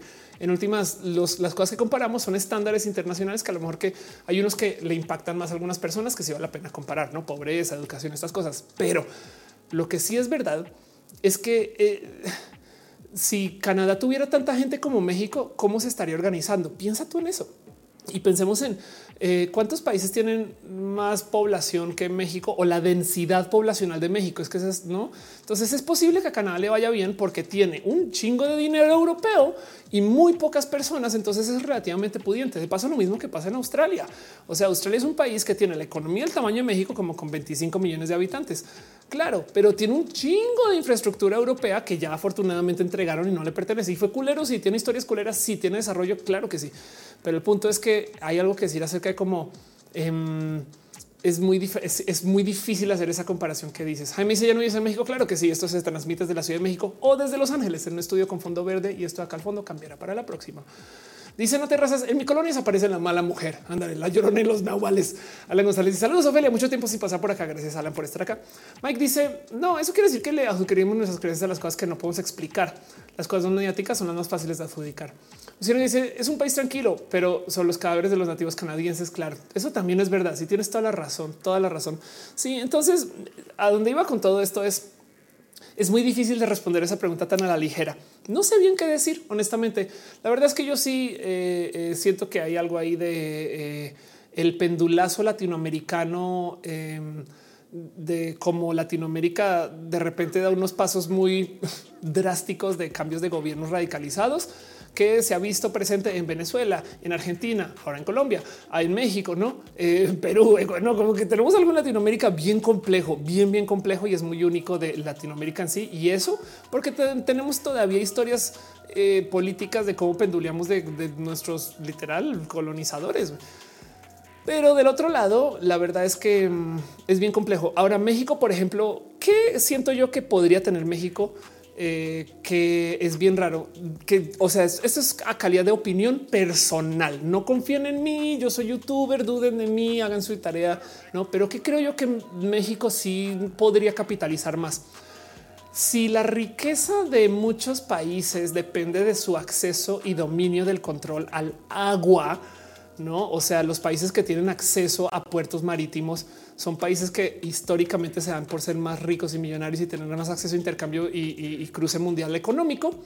México está tristemente sobrecentralizado si México fuera un país menos enfocado en su ciudad de México y tuviéramos más ciudades costeras, a lo mejor tendríamos más superpuertos, pero ni históricamente ni eh, este el cómo está desarrollado ni topológicamente hablando hace tanto sentido esto que estoy diciendo. Pero del otro lado, México se merece tener por lo menos 10 superpuertos más para tener un virtual eh, cruce panameño de intercambio de bienes para hasta Estados Unidos. Me explico como que yo sé que ir al canal es el canal, pero yo creo que a veces me da un poco de hoy porque no hay más como acceso al mar desde México y cultura del mar, no? Pero eso es un pensar. Esto es a calidad de opinión.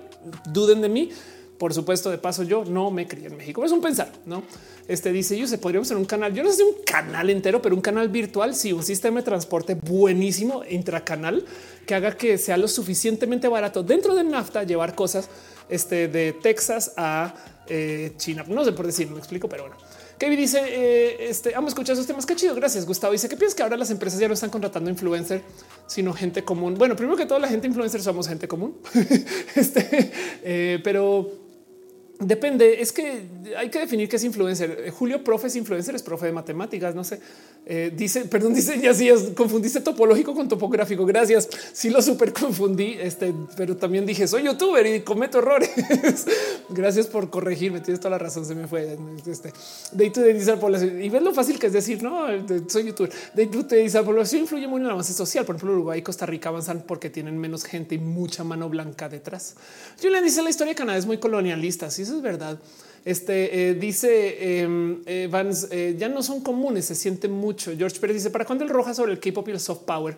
En México, el K-pop lleva casi 15 años de consumirse y se sigue pensando que es de nicho y para adolescentes únicamente. Sí, tienes toda la razón y lo yo prometiendo hace mucho tiempo.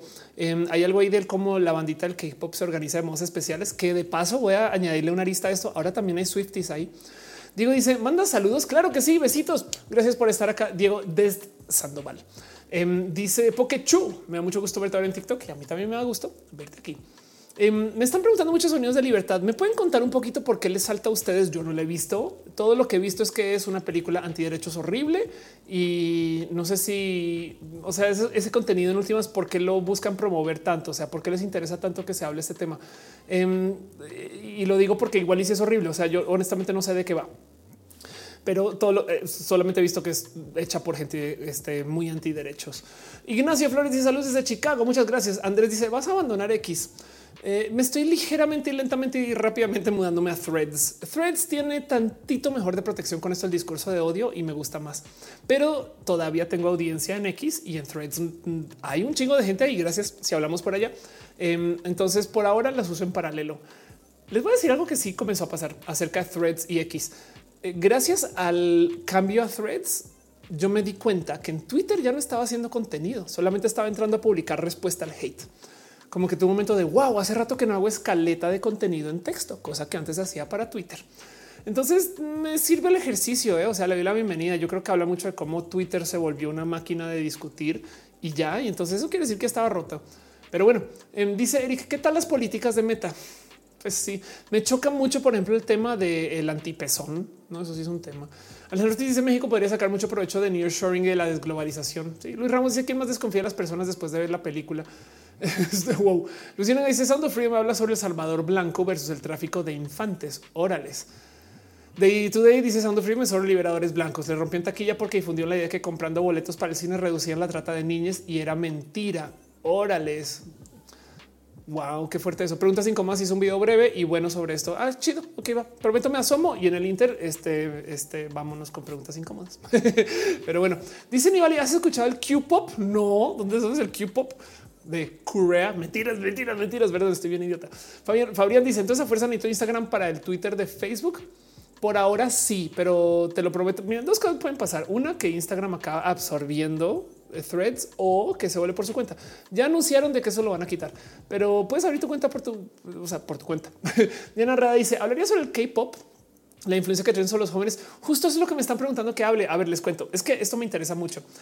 Como activista, me da de entre comillas divertido que tanta gente desde el K-pop logre organizarse para cosas. Vamos a tumbar este website, vamos a hackear esto y, son cosas buenas, no?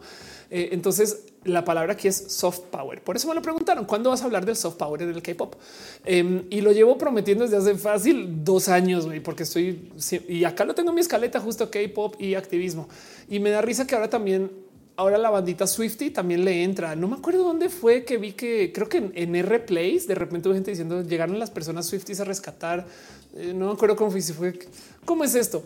Estaba tan mal pensada yo que yo no me lo creía. Yo decía, ay, obvio no es el K-pop. Obviamente es gente hacker que usa el K-pop como excusa para anonimizar su presencia. Pero resulta que sí, sí hay gente K-popera que se organiza para hacer cosas chidas. Entonces, sí me despierta mucha curiosidad. Irina dice: Ven el video del mundo de Andy sobre Sound of Freedom.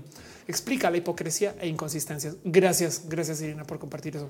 El, el que quechua pop, no manches, qué cagado, güey. En quechua, además. Bueno, mentiras, hace nada había alguien rapear. Bueno, los Demon. Ok, tengo que escuchar más, prometo. No se lo dice. No, Army es el mejor ejemplo. Viene de Chanel dice: Hola, Ofe, algo sobre los XRP hizo 222. No tengo la línea que estás hablando, Vianey. Perdón. Este eh, nos quieres contar un poco. Qué divertida tu pregunta. Eh, en fin, no, no sé nada. La respuesta a tu pregunta no sé. Perdón. Ese te dice: Sí, ya te busco un cantante. George Pérez dice: Un mitin de trompas algunos años donde fandom de K-pop pidió por Internet todas las entradas por Internet y así boicotaron el evento. Estaba vacío. Ándale. Este tipo de cosas me interesan mucho porque le hablan a la vieja cultura del Internet. Eh, pregunta Fabián que si conoce algún hacker en activo, no, o si es alguna amiga mía, no le conozco tristemente porque me suena divertido, aunque seguro no decir, bueno, vamos a hablar acerca de gente que hace contenidos de ese tema, no? Pero mm, eh, eh, no, así como que conozcan, no. Y además es un trabajo en seguridad informática. O sea, hay gente que bien que podríamos decir que es, que los hackers no son como en Hollywood. Igual dice muchas pocas bandas, pero puede escuchar eh, a Lenin es peruano y si sí está re chido. O quieres que lea eh, acerca del comunismo, una de dos. Todo bien, en cuyo caso le mentiras, me estoy, estoy divirtiendo. Caro dice XRP hizo dos, dos carajo, 20.022. Es el nuevo estándar que está detrás del servicio FedNow de Estados Unidos. Ah, wow, perdón. Ok, XRP es una cripto. no, de hecho sí sé. Gracias, perdón. Sí, tienes toda la razón y sí sé. Em, ahí les va. Oh, wow. Gracias, Caro, por traducirme esto a, youtuber. este, ok. Em, entonces, eh, aunque no lo crean, Estados Unidos no tenía buen sistema de transferencia interbancaria. Estados Unidos tiene un problema con las nuevas tecnologías que es irónico porque allá salen las nuevas tecnologías a veces también. En México tenemos el SPAY. El SPAY es un sistema de transferencia interbancaria que existe y funciona muy bien, que se controla vía Banxico. Todas las transferencias SPAY tienen un comprobante que ustedes pueden ir a Banxico, al Banco de México y ver su comprobante. Se llama el CEP, creo. Pero bueno, el caso en Estados Unidos todavía funciona con y funciona con sistema de cheques a mano. Eh, los, pero tan así que los cajeros, o sea, sí, para sacar dinero también leen cheques. Algunos aquí en México son de esos también, pero el punto Em, y tienen un esquema para hacer transferencias bien raro. Eh, uno, el famoso Wire, ¿no? que es viejísimo, pero todavía funciona. Eh, y ese lo verifica el sistema de banca federal estadounidense. Y tienen otra cosa que se llama el Automated Clearing House, que en esencia es como un banco tercero independiente que también sirve como para nomás verificar que los saldos estén y se haga la transferencia. Pero de todos modos, no había un estándar como el SPAY, que no tal margen, no sé si sabían, SPAY 2.0, si mal no estoy, lo hizo una morra trans y eso está por ahí en mi antes Twitter, ahora X, ¿no? Pero dejando eso de lado, ahora están proponiendo hacer eh, un sistema de transferencia eh, eh, este, organizado por el Fed que funcione de modo inmediato, porque Estados Unidos quiere subirse este tren. ¿Por qué Estados Unidos no tenía algo así? Porque uno es el banco del mundo. Entonces es más difícil hacer cambios cuando hay tanta gente usando ese sistema. Y dos, porque la otra cosa que sucede es que es que cuando ya hay cosas instaladas, o sea, por ejemplo, si sale, si sale la red 6G, por así decir, es más fácil que llegue a un país que no tiene 4G que uno que tiene 4 y 5G. Me explico con eso, como que en Estados Unidos también el sistema de banca, pues lo que tienen funciona para muchas personas. Es difícil decir vamos a cambiar todo eso. Y lentamente le han ido intentando crear nuevos servicios que funcionan, como por ejemplo esta cosa que se llama Cele eh, con Z. Eh, eh, luego aparecieron, bueno, varios sistemas de intercambio y de transferencia de banca que son bancos privados que en esencia están funcionando como intermedios en acuerdos privados con cada quien. Entonces llegó el sistema federal a decir vamos a hacer uno acá. Em, entonces, esto que se quiere hacer en esencia es que el sistema federal pueda pues, ser intermediario.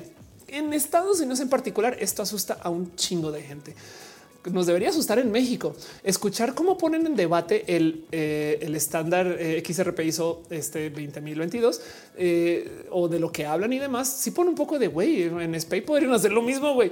Pero el punto es que cuando ves que es de lo que se está platicando, pues en esencia quieren tener un sistema de banca intermediaria que controle el sistema federal, que pueda dejar de hacer transferencias inmediatas y que funcione por medio de un esquema este cripto estándar. Entonces espero que esté hablando del, espero que estemos hablando de lo mismo eh, dice Mago J. Sil de Evangelion. Ándale, total. Espero que estemos hablando de lo mismo, pero yo vi esta discusión justo acerca del nuevo como formato de transferencia federal estadounidense y en esencia es por así decir como el SPAY gringo, no más que aquel para la gente que no vive en México, es un sistema de transferencia interbancaria que regula este, el Banco de México. Pero el punto es que eh, eh, yo creo que va a pasar sí o sí. Los Estados Unidos está tratando de modernizar su sistema de transferencia interbancaria y hay a quien le asusta esto porque lo que buscan justo al crear esa moneda intermediaria es que se valorice por su propia cuenta. Y el otro motivo que esto es una cosa muy gringa es les da miedo que si se forma ese estándar, los otros ya no puedan existir. Y para Estados Unidos eso es culturalmente muy importante. O sea, gracias a que existe el SPAY, entonces no hay un sistema de competencia interbancaria tan chido en México que compita con SPAY que una startup pudiera ser. Y en Estados Unidos esto les da un chingo de miedo porque pues el país de la libertad, ¿no? Pero también es lo mismo que pasa con el tema de tener un sistema de seguro este, médico federal que les caga el susto porque dicen, no, y nuestros negocios van a quebrar y obviamente no quiebran, pero bueno, me entienden el punto, ¿no? En fin, espero haber respondido eso. ¿Qué opino? Que yo creo que Estados Unidos se merece tener servicios más modernos, aunque los servicios que tiene los han logrado funcionar de modos modernizados. O sea, como que hasta los cheques funcionan chido con todo que son cheques. güey. Venmo, dice Monse. Gracias. Exacto. Sí, Venmo. Venmo fue otro estándar y es una competencia también. Pero bueno, Fabián dice: ¿Tú crees que aquí pase eh, en Europa y los tres países es una misma moda? Pase como en Europa. Ay, es mi sueño, Fabián. A mí se me haría hermoso Ah, bueno, pues tú los tres países, eh, Estados Unidos, Canadá y, México. No, aquí nos vamos a dolarizar indirectamente, aunque no. La verdad es que ya estamos en el acuerdo internacional y no hay por qué compartir una moneda. No, yo sueño con Mercosur. A mí se me haría hermoso que tuviéramos una alianza este, eh, sureña de economías, pero pues también, ¿qué les digo? Este eh, soy soñadora. Day to Day dice: no viene el caso, pero has pensado en hablar sobre la influencia de la literatura juvenil en el activismo y el empoderamiento. Wow, van tres preguntas que le. Ok, yo voy a poner esto aquí en la escaleta porque es un tema. No, no he pensado, pero sí he pensado. Justo ahorita hablé largo acerca de em, eh, Swifties, K-pop, literatura juvenil. Em, sí, es que hay algo ahí, ¿no? Como que la bandita joven se está organizando, la bandita joven, ¿no? Yo tengo 40 años, pero pues, me entiendo como que el punto es como que hacemos nichos de la organización en redes sociales. Em, eh, dice Day to Day, lo pregunto porque gracias a Cazadores de Sombras supe que soy queer y eso me llevó a encontrar tu canal por ahí al 2017. Sí, es que esto en última son las expresiones de lo bueno de las redes sociales. Gracias a las redes sociales nos encontramos aquí, ustedes y yo, nosotros, ¿no? Y, y no hablamos de esto porque nos enfocamos en solo negativos, ¿no? Pero bueno. Dice Michael, ¿cómo estás? Bien, ¿cómo vas tú? Vanessa, si a los cheques en Estados Unidos se puede depositar por foto en la app del banco. Exacto, como que eh, eso es agarrar con curitas eh, digitales, cosas que ya se debió de haber modernizado, ¿no? Pero Estados Unidos no va a aceptar que está en el pasado con eso de paso, ¿eh? pero es lo mismo que pasa con digo, México. Ahorita el sistema de salud pública se fue al carajo, pero la verdad, verdad es que el sistema de salud estadounidense es horrible y, y se merece que actualicen, ¿no? En fin, dice Monse, ¿qué opinas de la palabra empoderamiento? Em, no sé bien qué opinar. Digo, se usa mucho, no como que este tema de que se supone que tú psicológicamente te pones en una posición donde te sientes mejor para eso. No, sé en qué pensar con eso. Eh, eh, no sé por qué saltaríamos. No sé si quieras compartir un poquito, eh, pero como sea, o, es una palabra que no se debería usar. Quizás Nicolás Blue dice: Me estaba por ir a dormir y de repente veo que aún sigues. ¿Qué hora es allí? Ahorita acá son las 11 y 49 pm, pero sí es verdad que ahorita voy a ir cerrando porque se nos acaba nuestro tiempo para volver después a mini roja. Ya les cuento qué funciona eso. Dice Gustavo Freire, ¿qué opinas del contenido generado por el usuario UGC? Eh, o sea, como, eh, como filosofía para publicar en redes. No sé bien. O sea, digo, por supuesto que, o sea, como hacer propuestas eh, originales para publicar versus contenido generado por computadoras, pues eso es lo que mantiene las redes. Cuando existe muy poco contenido generado por usuario, a menos que estamos hablando de otra cosa, yo creo que ahí es cuando mueren las redes. Tiene raíz. ¿Se puede explicar cuáles son las estrategias de los hackers que son más estratégicas que fuerza bruta? Em, no, pero sí te puedo decir esto. Eh, hay este dicho de que puedes tener, de que el, el hoyo de seguridad siempre está entre el teclado y la silla. O sea, es más fácil convencer a una persona que te dé su clave, que deje las llaves ahí, que te deje sentarse en su compu, que hackear una compu. Em, y entonces hay mucha gente que lo que hace es esto que es como el hackeo social, no? Pero bueno, yo le dice gracias, Sofe. Gracias por estar acá de verdad. Dice Day to Super. Sí, hacemos grupos para enviarnos PDFs y hacen fanfics. Eso incluye el proceso personal de crecimiento de los individuos. Claro que sí. Dice Arnulfo Banorte ya te deja depositar cheques con foto. Qué bueno. Ariana dice, bueno, mañana espera, operan a mi padre, tengo que dormir. Ve y descansa, ya estamos cerrando. Eh, el Pulga dice, el sistema de salud nos engaña y nos consume nuestro dinero y salud. Pues, sí, pero toca organizarlo de algún modo, no? O sea, por lo menos puedo hablar del sitio. Entiendo tu punto igual. Gabriel dice, oh, de verdad, nada más me gustan los lunes por roja. A mí también y porque tú vienes acá. Gracias por estar. Pero bueno, gente bonita, creo que ahora sí oficialmente se me acaba el tiempo. Este dice hoy fue un fantasma. Ándale. Ahora sí es oficial que este show se acaba. Estrella dice nueva seguidora y yo de ti. Gracias por venir y estar acá. Gracias por acompañar. Voy a pasar una vez más la pleca súper, hiper, mega profesional tutun, que nos recuerda que este show tiene un pelito más de producción, excepto en TikTok, donde allá no me dejan poner música. O sea, sí tiene, pero es que no he cambiado la música. Debería hacer eso. Prometo que lo hago. A dedicar tiempo eso después, pero bueno, ahí va la pleca. Gracias por acompañar y gracias por ser este, gente hermosa y chida y hacer que este show funcione. Sandra dice lo máximo. Tú también. Oscar me dice te amo. Yo a ti. Este ya nos estamos despidiendo. Nicolás Blo dice te queremos yo a ti y a ustedes. Hasta luego, patrona. Dice Melody. Un segundo. Va la cortinilla. Tucu, tucu, tucu, cortinilla. Tucu, tucu, tucu, tucu,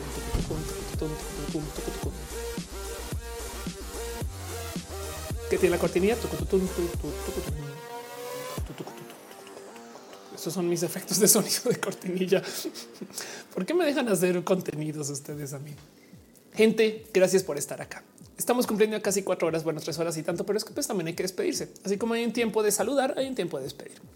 Y entonces quiero más recordarles a ustedes que este show sucede todos los lunes a las 8 de la noche en varias plataformas. Estamos en vivo en Facebook, en Twitch, en Instagram, eh, eh, este, en YouTube eh, y en TikTok y en sus corazones. Y de paso también em, estamos en vivo este, desde la Ciudad de México, pero Después esto queda aquí en grabado para ustedes más adelante. O sea, lo pueden consultar en eh, se publicar en Instagram, se vuelve a publicar en TikTok. No me deja tristemente, eh, pero aquí queda de todos modos en otras plataformas. YouTube lo pueden ver o en Spotify como podcast.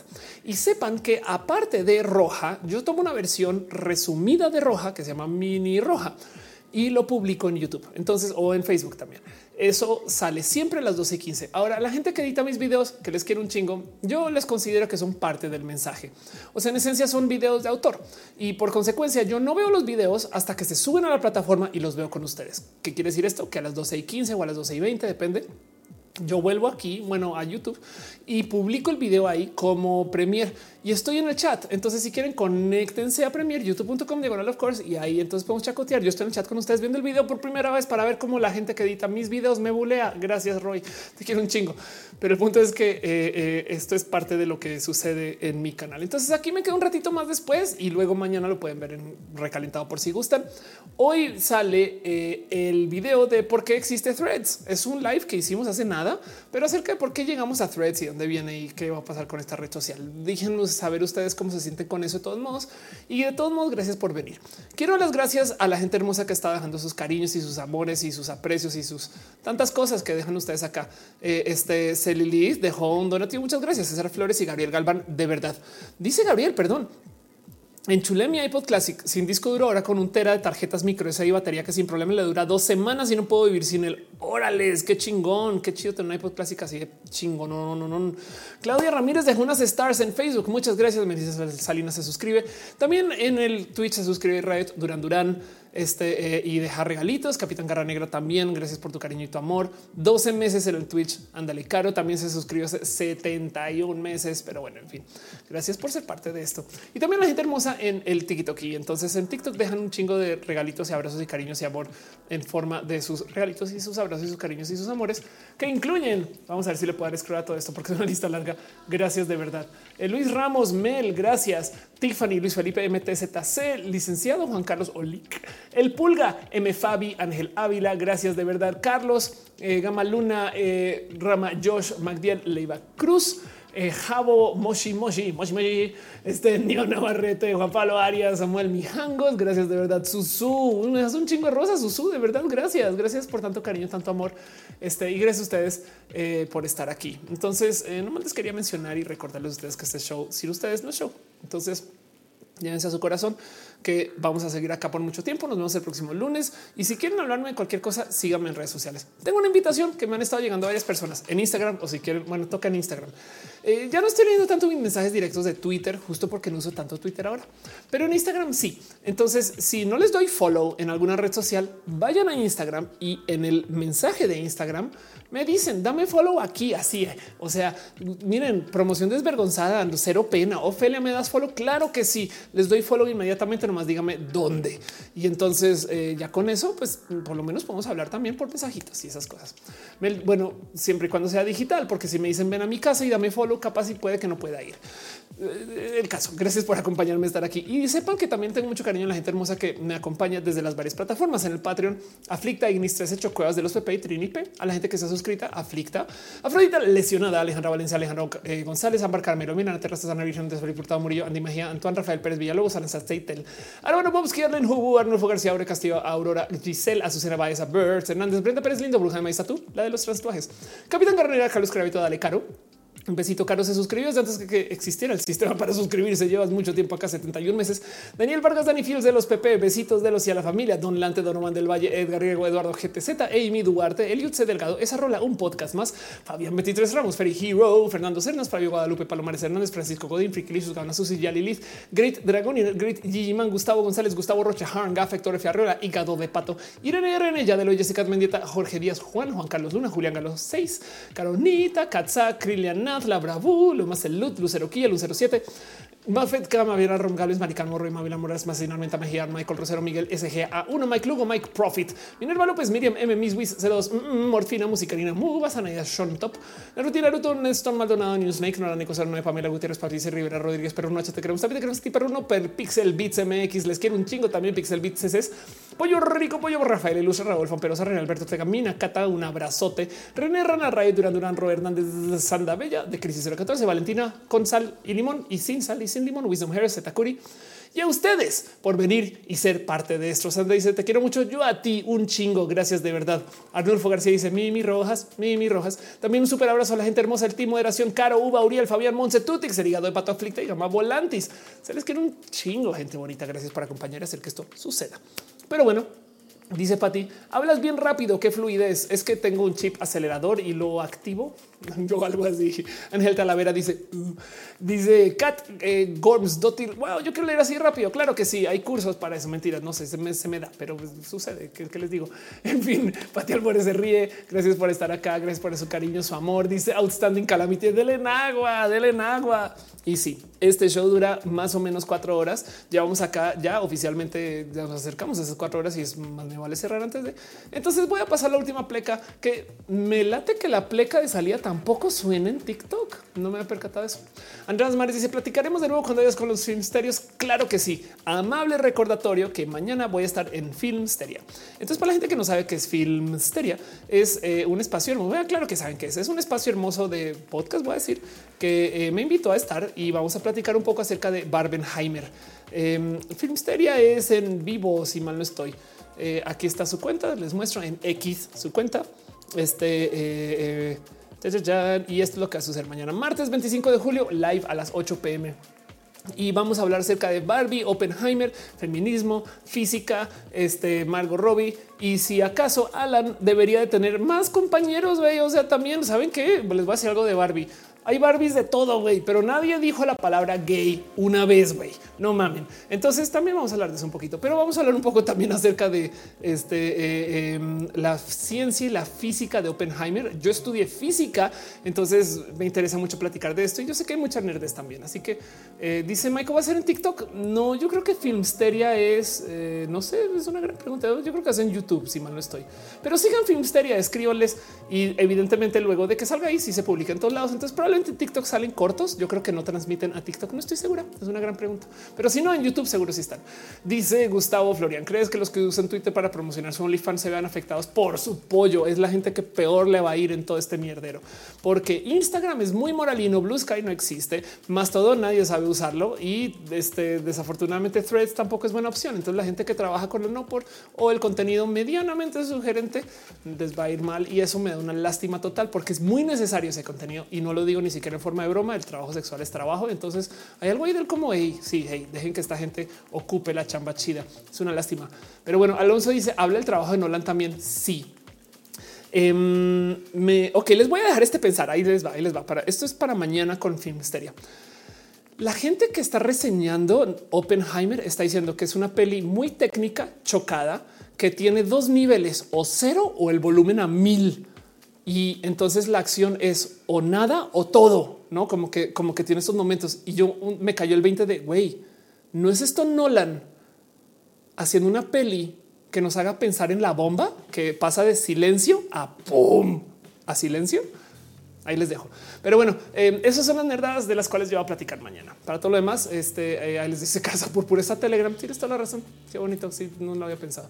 Dice apenas estoy viendo tu video. No te conozco. Luces muy intelectual. Gracias. Tú también. Gracias por estar acá y nos vemos en vivo la próxima semana. Yo voy a comenzar a publicar más TikToks. Es más, les voy a decir algo rápido, nomás ya para cerrar, porque si tengo que ir cerrando. Em, me voy a volver a enfocar un poquito más en mis contenidos. Voy a tratar de comenzar, spoiler, una, no sé si gira, pero voy a comenzar a viajar más también con el stand up.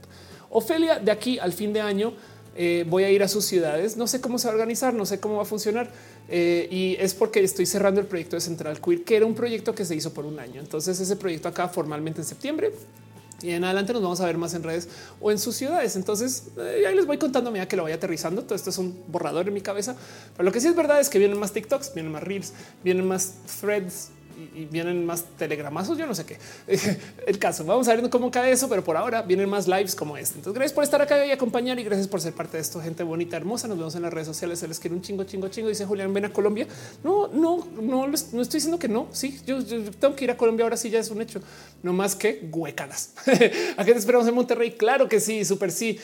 nos dice buenas noches, buenas noches, chat. Y sepan y recuerden que este en eh, unos minutos viene en YouTube un video nuevo donde yo estoy el Entonces, esto Gustavo dice qué piensas de la política peruana. Hoy en día no sé qué decir. Eh, este, pero Moisés dice saludos de Venezuela. Qué bonito que estés acá. Le tengo mucho cariño a Venezuela también. en el caso, hablemos mucho, hablemos en redes este, y démonos mucho cariño, amor. Y si no suena música en el outro en TikTok, ya saben, tu tu tu tu Un día voy a poner buena música ahorita. Prometo que me trabajo en eso. Dice Chepa Revivo en Score VG. Ya no es mío Score VG, pero es buena pregunta. Sí cabello hermoso. Dice hace rato no te veía y como hoy me lavé el cabello, entonces no sé si tú eres mi cabello diciéndome hace rato no te veía porque tienes cabello hermoso, cabello hermoso. Gracias por tu user. Se te dice que piensas de la nueva moneda digital del dólar. Era hora. Estados Unidos se merece algo así y que funcione. Ojalá funcione bien. Pero bueno, en fin, este Mariana hizo un roja de karaoke si no fuera por el tema de derechos, pero algo quizás en TikTok comienza a hacer duetos. Es algo, es otra cosa que quiero hacer. En fin, les quiero mucho. Nos vemos en la próxima semana y para todo lo demás en redes sociales. Bye.